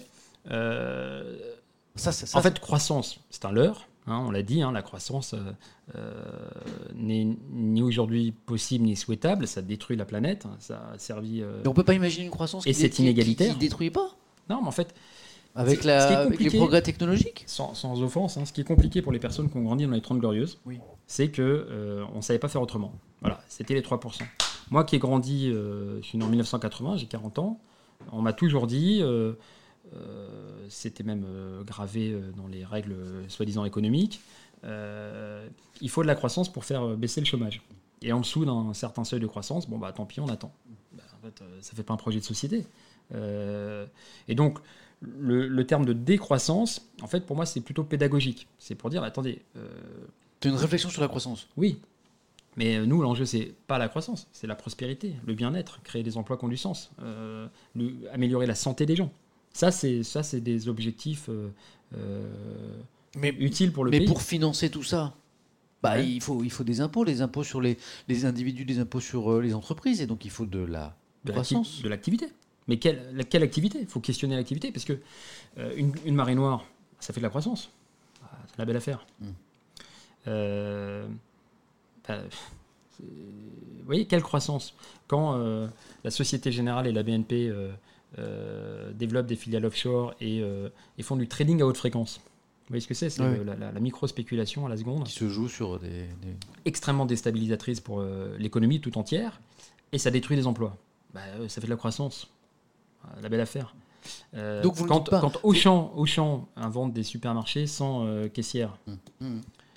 ça fait de la croissance. Bah, ça détruit des emplois. Donc, en fait, euh, En fait, vous nous dites pas, c'est la décroissance, c'est euh, une autre croissance. l'enjeu, c'est un autre projet de société. Nous, disons transition écologique, justice sociale. Euh, en fait, c'est choisir le chemin le plus court. On veut des emplois, ben, ça s'appelle la rénovation thermique, par exemple. Ça, oui. euh, L'agroécologie, les énergies renouvelables, oui. Alors, En fait, on a besoin d'un nouveau un New Deal, un green, un green New Deal. On est dans les années 30, euh, un peu comme aux États-Unis, et euh, il faut à la fois des, des grands travaux, euh, ces, ces grands chantiers qui euh, redonnent du sens, planter des arbres, la rénovation thermique, les énergies renouvelables, l'agroécologie, et puis modifier profondément le cadre fiscal, lutter contre l'évasion fiscale, la taxe Tobin, un, un impôt qui soit véritablement redistributif. Aujourd'hui, le, le slogan des Gilets jaunes, c'était que les petits payent petits et que les gros payent gros. faut limiter. On en est loin. Puisqu'on parle de la décroissance, euh, certains portent cette idée. C'est Tramar euh, TGC qui nous dit est-ce qu'il faut limiter les naissances pour la décroissance? Non. Non. En fait, c'est pas le nombre, c'est la- le mode de vie. Ça, c'est vraiment fondamental. Euh, c'est pareil, c'est on entend peut-être contre-intuitif. Oui, mais Moi, je vais vous dire un truc, Julien. C'est moi, je- moi, j'ai deux enfants et puis je cache pas le fait que j'en veux plus, trois au moins. Et ben, c'est- parfois dans le chat, on me dit ah là là, euh, et la planète? C'est le mode de vie. Ça me chagrine Euh, quand je lis ça parce que je me dis que Alors, ça, ça m'embête, mais on peut peut-être faire autrement, quoi. Il est 23h30, alors vous me permettrez ce pas de côté. Euh, mais c'est le truc le plus euh, pédagogique que j'ai lu sur le sujet. Donc, euh, est-ce que vous avez vu le film Avengers, le dernier? Ouais. Alors, c'est compliqué de pas spoiler, mais il y a bien à un moment, il y a un demi-génocide. C'est terrible, c'est horrible, hein, mais c'est un film de science-fiction. hein. Ouais. Euh, il y a un mec qui claque des doigts et il y a la moitié de l'humanité qui, qui Mm. s'effondre. Bon, euh, je vous raconte pas la fin. Il y a un, un papier super dans Slate, je vous invite à aller le voir, et qui en fait il se dit Ah tiens, mais en fait, euh, qu'est-ce qui se passe? C'est complètement taré, hein, mais euh, qu'est-ce qui se passe si on applique ça sur le climat? Donc, euh, Ok. C'est pour ça qu'il faut avoir du temps pour l'expliquer, parce que là, je, vous- je vous raconte un truc Mais c'est complètement pour dingue. être dans la logique de moins de gens, quoi. Voilà. Et donc, il... donc c'est complètement dingue. C'est des, calculs, bon, des calculs que moi je ne saurais pas faire et tout, mais c'est c'est hyper intéressant à lire. Et en gros, il dit ça retarde de 20 ans les effets du dérèglement climatique. En fait, c'est marginal. C'est rien. 20 ans. L'enjeu, c'est les modes de vie. Ah, c'est vachement Bon, intéressant. suis, je suis- voilà. Et pour ça, il est tard. Et vous voyez que si je racontais ça sur un plateau, c'est pas possible. Bah non, mais c'est intéressant Mais parce cet que article moi je sur, vois euh, cet argument sans arrêt en disant euh, bah, il faut limiter. Thanos, Thanos le, le- dans le film. euh, Oui, oui, mais très bien. Bah oui, avec la- l'anneau, tout ça. voilà, voilà, très c'est bien. ça. Là, on, est, on est entre passionnés d'Avengers. Mais, Mais bah, je suis content qu'on aborde c'est ce pas sujet. le c'est pas le c'est pas le nombre, c'est le mode de vie. Vous voyez par exemple, euh, il y a un euh, on parle tout le temps là en ce moment de, des, des avions et des lignes aériennes, etc. Mais il y en a un dont on, il y en a une dont on parle pas, c'est Nice Monaco, 6 minutes en hélicoptère, Hum, 600 euros. Ouais, mais on parle de, que- de quelques individus là. Ah ouais, c'est archi polluant. ouais, mais c'est Ça ça. veut dire qu'en fait pour une personne qui prend cet hélicoptère, parce que Hum. souvent c'est seul, Ouais, ouais. ben, en fait, euh, c'est beaucoup, beaucoup, beaucoup de, de CO2 euh, qu'on aurait pu éviter. Parce que le même trajet en, en bus, c'est 30 minutes. Ouais, mais c'est- pas 1000 voyages par jour. Enfin, c'est marginal là aussi. non, non mais c'est la pollution. C'est pas le nombre de voyageurs, c'est la pollution par voyage.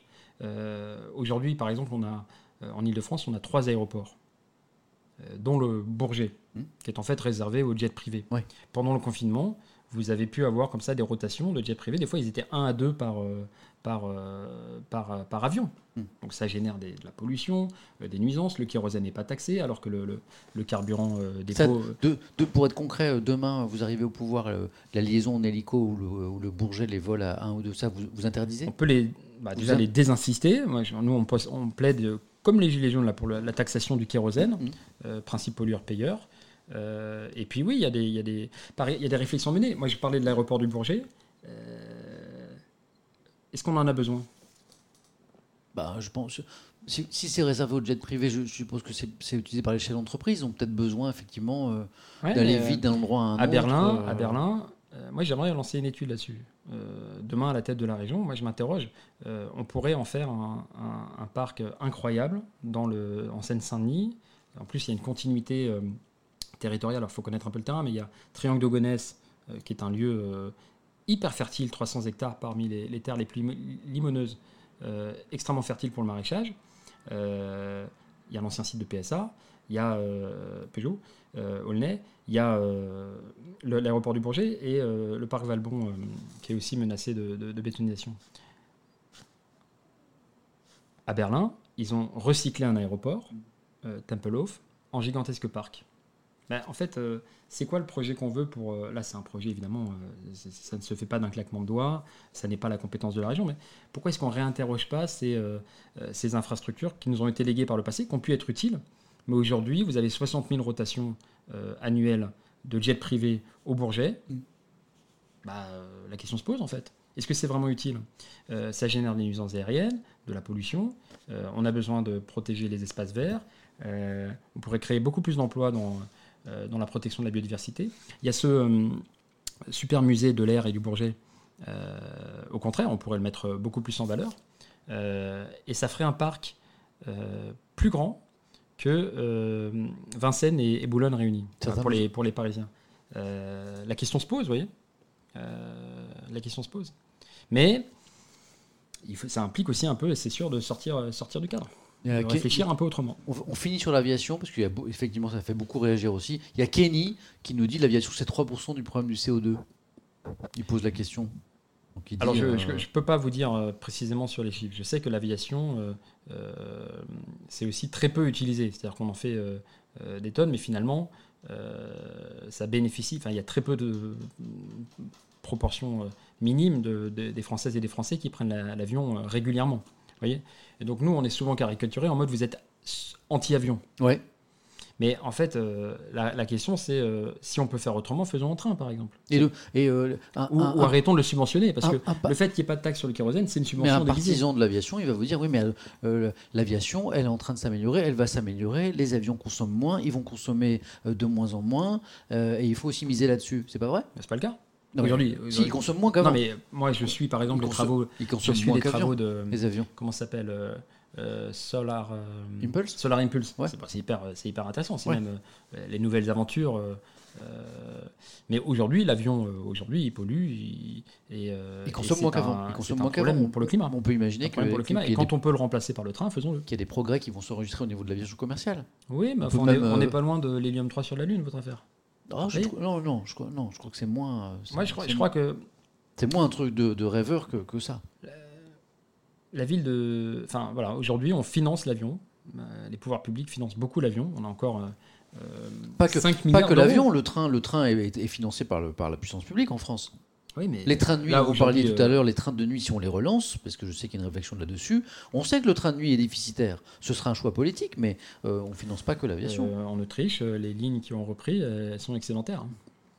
Il y, a- y moyen d'offrir un, SN transport de nuit. la SNCF train, euh, dit, utile. dit- dit que c'est pas le cas. La SNCF dit ce sera un choix politique et on le suivra, ce- c'est notre mission, mais le train de nuit peut être que déficitaire. C'est ce que dit la SNCF aujourd'hui. Et la SNCF n'a pas toujours raison. Après, elle peut se tromper. hein, Mmh. c'est- C'est trompé sur le TGV. Le, le tout TGV, c'est sûr, à nuit à, euh, à l'entretien des, des lignes dites secondaires, des petites lignes. Et on en a, on en a absolument besoin. Bon, moi je suis Mais il ne s'agit pas d'être fondamentalement anti-avion. Je reviens sur la décision de Léonore Mauconduit à Poitiers. Ouais. D'abord, c'est euh, moins 4000 euros de subvention pour la un budget de polémique 300 sur les 000. rêves d'enfants pour ceux qui n'ont pas la rêve. Pour un budget de 300 000. Et elle dit les loisirs motorisés doivent s'auto-financer. Nous, les pouvoirs publics, on a été élus pour soutenir plutôt euh, le sport dans les quartiers populaires. Et elle le fait. Mhm. Voilà. C'est et c'est sûr que ça dérange des gens qui. Enfin, je Non, mais- ne veux pas faire le, Non mais là, là le encore, vanter, mais c'est plus les gens qui arrivent au pouvoir et qui font ce qu'ils disent. c'est la, façon dont On fait elle- comme on a dit. elle-même l'a reconnu, c'est peut-être la façon dont elle a euh, dit les choses sur les rêves d'enfants plutôt que le retrait de la subvention à un aéroclub qui a, qui a- Non, mais personne réglementer les Je pense rêves qu'on est, d'accord. Euh, moi, je suis très content parce que je trouve que ce qu'on a fait là ce soir, euh, il, il légitime l'idée de que le débat public et politique, il arrive sur Twitch parce que le grand luxe de, de- de cet endroit, de cet outil, bah, et Julien Bayou l'a constaté, c'est le temps. Oui, ah, vraiment. Hein, là, on a, Ça change dis- tout, hein. on a discuté trois heures. Ça veut dire que, alors, cet outil n'est pas parfait. On n'arrive pas à lire toutes les questions parce qu'elles sont très nombreuses. Et puis, quand notre invité répond quelque chose, eh ben, la contradiction, elle n'arrive pas tout de suite dans le chat parce que bah, vous êtes plusieurs milliers. Et donc, c'est- plus compliqué que si vous étiez là autour de, nous. Donc, je ne dis pas que cet outil, il est parfait. Mais je suis persuadé que bien utilisé, parfois, avec certains invités, pas avec tous, hein, ça marche et qu'on peut prendre le temps d'échanger, de discuter avec des surprises de part et d'autre, avec des arguments qui vous ont peut-être touché, qui vont déstabiliser. Euh, Julien Bayou, il a peut-être lu des choses dans le chat aussi qui l'ont intéressé. Il y a un sondage sur le nucléaire euh, Ah ouais, non, dont ouais. le résultat était euh, surprenant pour notre invité. Voilà. Et, euh, et moi, je crois à cet outil et je suis content de cet échange ce soir parce que là, on est euh, dans, dans ce que, dans, ce que, dans, dans ce que je voulais faire. Ouais, et alors moi je suis vraiment enthousiasmé parce que souvent on dit, c'est un peu cliché, hein, la jeunesse, tout ça s'intéresse à, à, rien, puis alors les, les, les, gamers encore plus, tout ça, enfin c'est cliché et autres. Et moi je crois fondamentalement que le je disais, la démocratie, c'est un muscle. En fait. Euh, c'est à la fois pour les élus euh, le fait de descendre de leur piédestal. Quoi. Il y a nulle arrogance. Enfin, ouais, je vous ai dit plusieurs fois, ça, je ne sais pas, ou je ne veux pas m'avancer. Je trouve que c'est la base. Euh, Mais ça, je voudrais m'arrêter là-dessus parce que je ne l'entends pas souvent dans la bouche d'un responsable politique. Et vous nous avez dit à plusieurs reprises, ça, je ne sais pas. Non, moi je peux vous répondre sur, voyez, sur l'euthanasie, j'ai pas lu la proposition. Non, mais c'est intéressant. il y a un truc qui va pas, mais euh, sur le principe, je peux vous répondre. Mais on l'entend pas souvent, donc ça, ça m'a intéressé. Pardon, je vous laisse continuer. Et, en retour, euh, enfin, laissez pas la politique euh, aux autres, quoi. Enfin, c'est-à-dire que. Bah, sinon, la politique, elle s'occupe de vous. Oui, ouais, s'occupe pas de vous. Voilà. Pour le coup, là, pour le coup, là, moi j'ai créé des collectifs sur la, sur la question de la jeunesse. On parle de bizutage social quand on tolère comme ça que les, les, les stages soient pas payés, que euh, avec euh, à 25 ans, malgré un, un, emploi, vous ne pouviez pas vraiment vous loger ou alors il faut vraiment euh, quêter le, le, le, le, soutien familial. Et puis si vous n'en avez pas, tant pis pour vous. On peut faire différemment. Voilà. Et il n'y a pas que la voie. Alors, je suis chef d'un parti politique, mais il n'y a vraiment pas que la voie partisane. Aujourd'hui, vous avez une révolution en cours révolution féministe avec, euh, avec, euh, MeToo. Vous avez euh, la génération climat. Enfin, encore, je reboucle avec ce que je disais au début. Mes aînés, ils sont battus pour ces générations futures. Et là, vous avez la génération climat qui se mobilise. Il y a une marche le 9 mai. Il y a des mobilisations en cours devant l'Assemblée pour la secouer parce qu'ils sont en train de saccager le projet de loi climat. Et il n'y a pas plus inspirant. Voilà, pour un écolo, c'est cette génération qui. c'est la dernière qui peut faire les, qui peut enrayer le dérèglement climatique. Et nous, on voilà, il faut lui donner les clés, euh, la mettre aux manettes et, et qu'elle se, soit s'approprie les codes, soit elle crée les siens. Euh, mais vraiment, c'est rassurant, hyper inspirant de, de voir que euh, non, les, les je caricature, mais les gamers sont pas décérébrés à s'intéresser à rien. Il y a un engagement, il y a des causes. C'est pas forcément la voie partisane. Et bon, qui suis-je pour le, le, blâmer, évidemment. Euh, c'est hyper intéressant. Merci pour vos commentaires, parce que je vois que vous avez apprécié l'exercice aussi, et moi, ça fait plusieurs mois déjà que j'ai constaté que du côté euh, des jeunes, puisque euh, sans faire de généralité, 85 pour... Non, mais c'est... Je, je, je, salue Toufik Zaroui qui m'a dit qu'il était le, le doyen de Twitch, euh, mais globalement, les gens sont plus jeunes que toi. On l'a mesuré ici à peu près avec des sondages que j'ai fait régulièrement sur les gens qui, qui, nous regardent sur Twitch. 85%, 87% d'entre vous, il y a l'ami Thierry Moreau, le journaliste qui nous salue, qui a, qui a apprécié le débat aussi. Salut Thierry. 85% des, gens ici ont entre 18 et 35 ans. Donc il y a des gens qui ont moins de 18 ans, un peu, moins en semaine, mais un peu plus de week-end. Et il y, a, des plus de 35 ans, mais c'est vrai que l'essentiel, il est là. Une dernière chose, une question plus personnelle pour Julien Bayou, qui m'est venu en vous écoutant, notamment quand vous rappeliez à l'instant que vous étiez aujourd'hui le chef d'un parti politique. Euh, votre vie, euh, Julien, elle est assurément politique, c'est-à-dire que vous avez envie de rester dans ce milieu-là pendant encore un moment. Ou est-ce que vous interdisez pas dans, je sais pas, un an, deux ans, trois ans, à, court, à court terme finalement, d'avoir une, une, autre vie, puisque vous nous rappeliez euh, tout à l'heure que vous veniez de, vous êtes en train de, finaliser votre formation d'avocat? Ah oui, non, moi, je, rien n'est écrit. Euh, euh, et d'ailleurs, devenir avocat, c'est aussi le moyen de ne pas être dépendant de la politique. Mmh. la politique, elle peut, on peut se faire éjecter, c'est le jeu. On peut aussi s'enlacer. Enfin, il y a plein de, de raisons. Moi, quand j'ai été élu en 2010, euh, je n'étais pas adhérent d'Europe Écologie Les Verts. Euh, c'est un parti qui peut faire comme ça euh, confiance à des gens. moi, on va dire, j'étais militant avec Jeudi Noir sur le logement, Sauvons les riches, Génération précaire. Et ils m'ont fait confiance. Ils m'ont dit bah, bienvenue, viens travailler au conseil régional, élu sous les couleurs écolo. et c'est à ce moment-là que je me suis dit tiens, c'est pas sûr qu'à la fin du mandat ça me plaise, ou c'est pas sûr que je sois repris ou quoi. Et donc j'ai repris des études de droit par correspondance. Et en 10 ans, hein, j'ai pris tout mon, enfin j'ai pris mon temps. J'ai pas fait que ça. Euh, j'ai repris voilà licence 3, master 1, euh, préparé le barreau, euh, échoué une fois pour voir, et puis réussi la, fois d'après. Moi, je crois vraiment que le droit est un outil politique de, défense des, plus de défense des droits, de, promotion des droits, y compris l'environnement et, qu'on a besoin d'un peu tout le monde en politique. Donc moi, je fais ma part. Euh, je, trouve que j'ai une chance incroyable de, voilà, par rapport aux autres secrétaires nationaux ou secrétaires nationales, euh, je l'ai dit, qui, euh, qui parlait sous les moqueries. Vous voyez, moi je vous parle du GIEC, tout le discours que je porte, en fait, il est quand même vachement baqué, soutenu par la science. Vous voyez, les, gens qui sont battus dans les années 90, qui avaient en face des Claude Allègre, des, des, des, des climato-sceptiques et autres, avaient un mérite autrement plus grand. Euh, moi, j'accompagne une, poussée, ou plutôt on se fait porter par une. C'est même pas une vague, quoi. C'est une lame de fond. On sait que maintenant la, la société, elle attend, euh, elle attend un changement. Aussi parce que tout simplement les différents gouvernements qui nous ont euh, dirigés là ont fait la preuve de leur échec sur la dette, sur la sécurité, sur l'économie, sur la fiscalité. En vrai, ça fonctionne pas. Et donc, on doit faire le pas de côté. Et on est poussé par une attente phénoménale, portée. je le redis, hein, ELV, c'est 15 000 adhérents, adhérentes. 5 salariés, donc c'est pas nous qui allons le faire tout seul. Mais c'est une, c'est un projet de société qui s'expérimente dans les alternatives individuelles, collectives, le défrichage. Euh, il y a des adjoints, il y a des élus, des militants qui portent des, euh, idées, des alternatives. On les, teste, on les expérimente. Et demain, il faut le passer à l'échelle. Et ça, euh, c'est c'est pas plus belle aventure en fait. Réinventer le, je dis souvent, c'est réinventer le monde pour le garder vivant. La, preuve la plus, euh, la plus cool que, ce, que cet exercice était réussi, c'est qu'on a annoncé la fin et que les questions continuent, continuent, continuent sur l'international, sur la science, sur...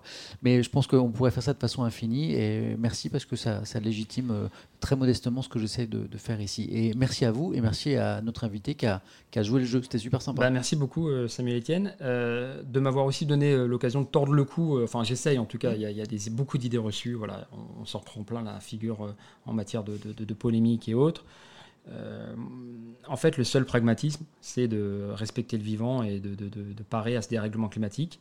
Euh, c'est bon pour l'emploi, c'est bon pour le climat, c'est bon pour le bien-être, c'est une question de dignité humaine. Enfin voilà, c'est.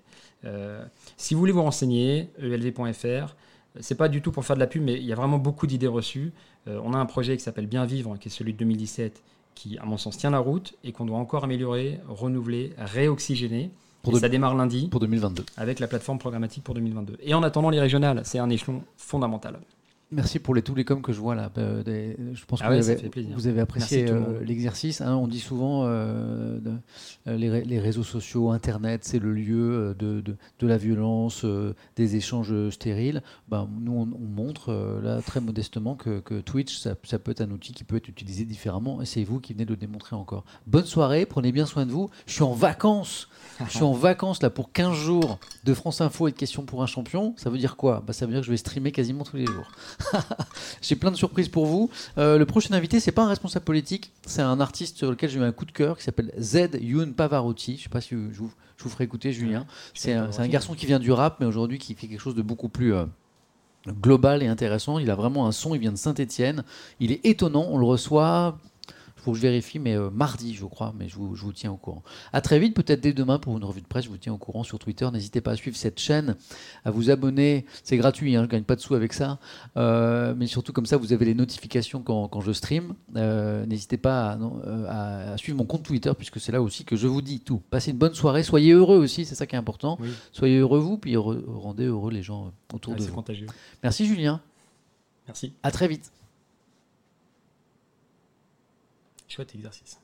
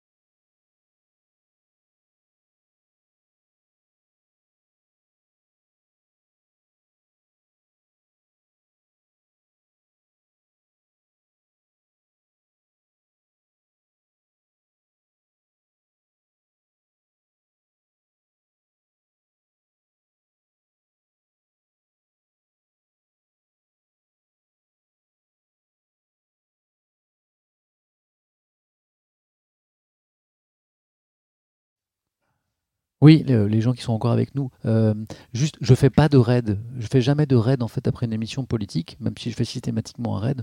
Mais quand on fait un débat euh, politique avec une responsabilité politique, je trouve que faire un raid c'est compliqué pour la personne qui accueille le raid après. Euh, voilà, donc je fais jamais de raid après une émission politique. Voilà pour la petite explication. Bonne soirée à tous et prenez bien soin de vous.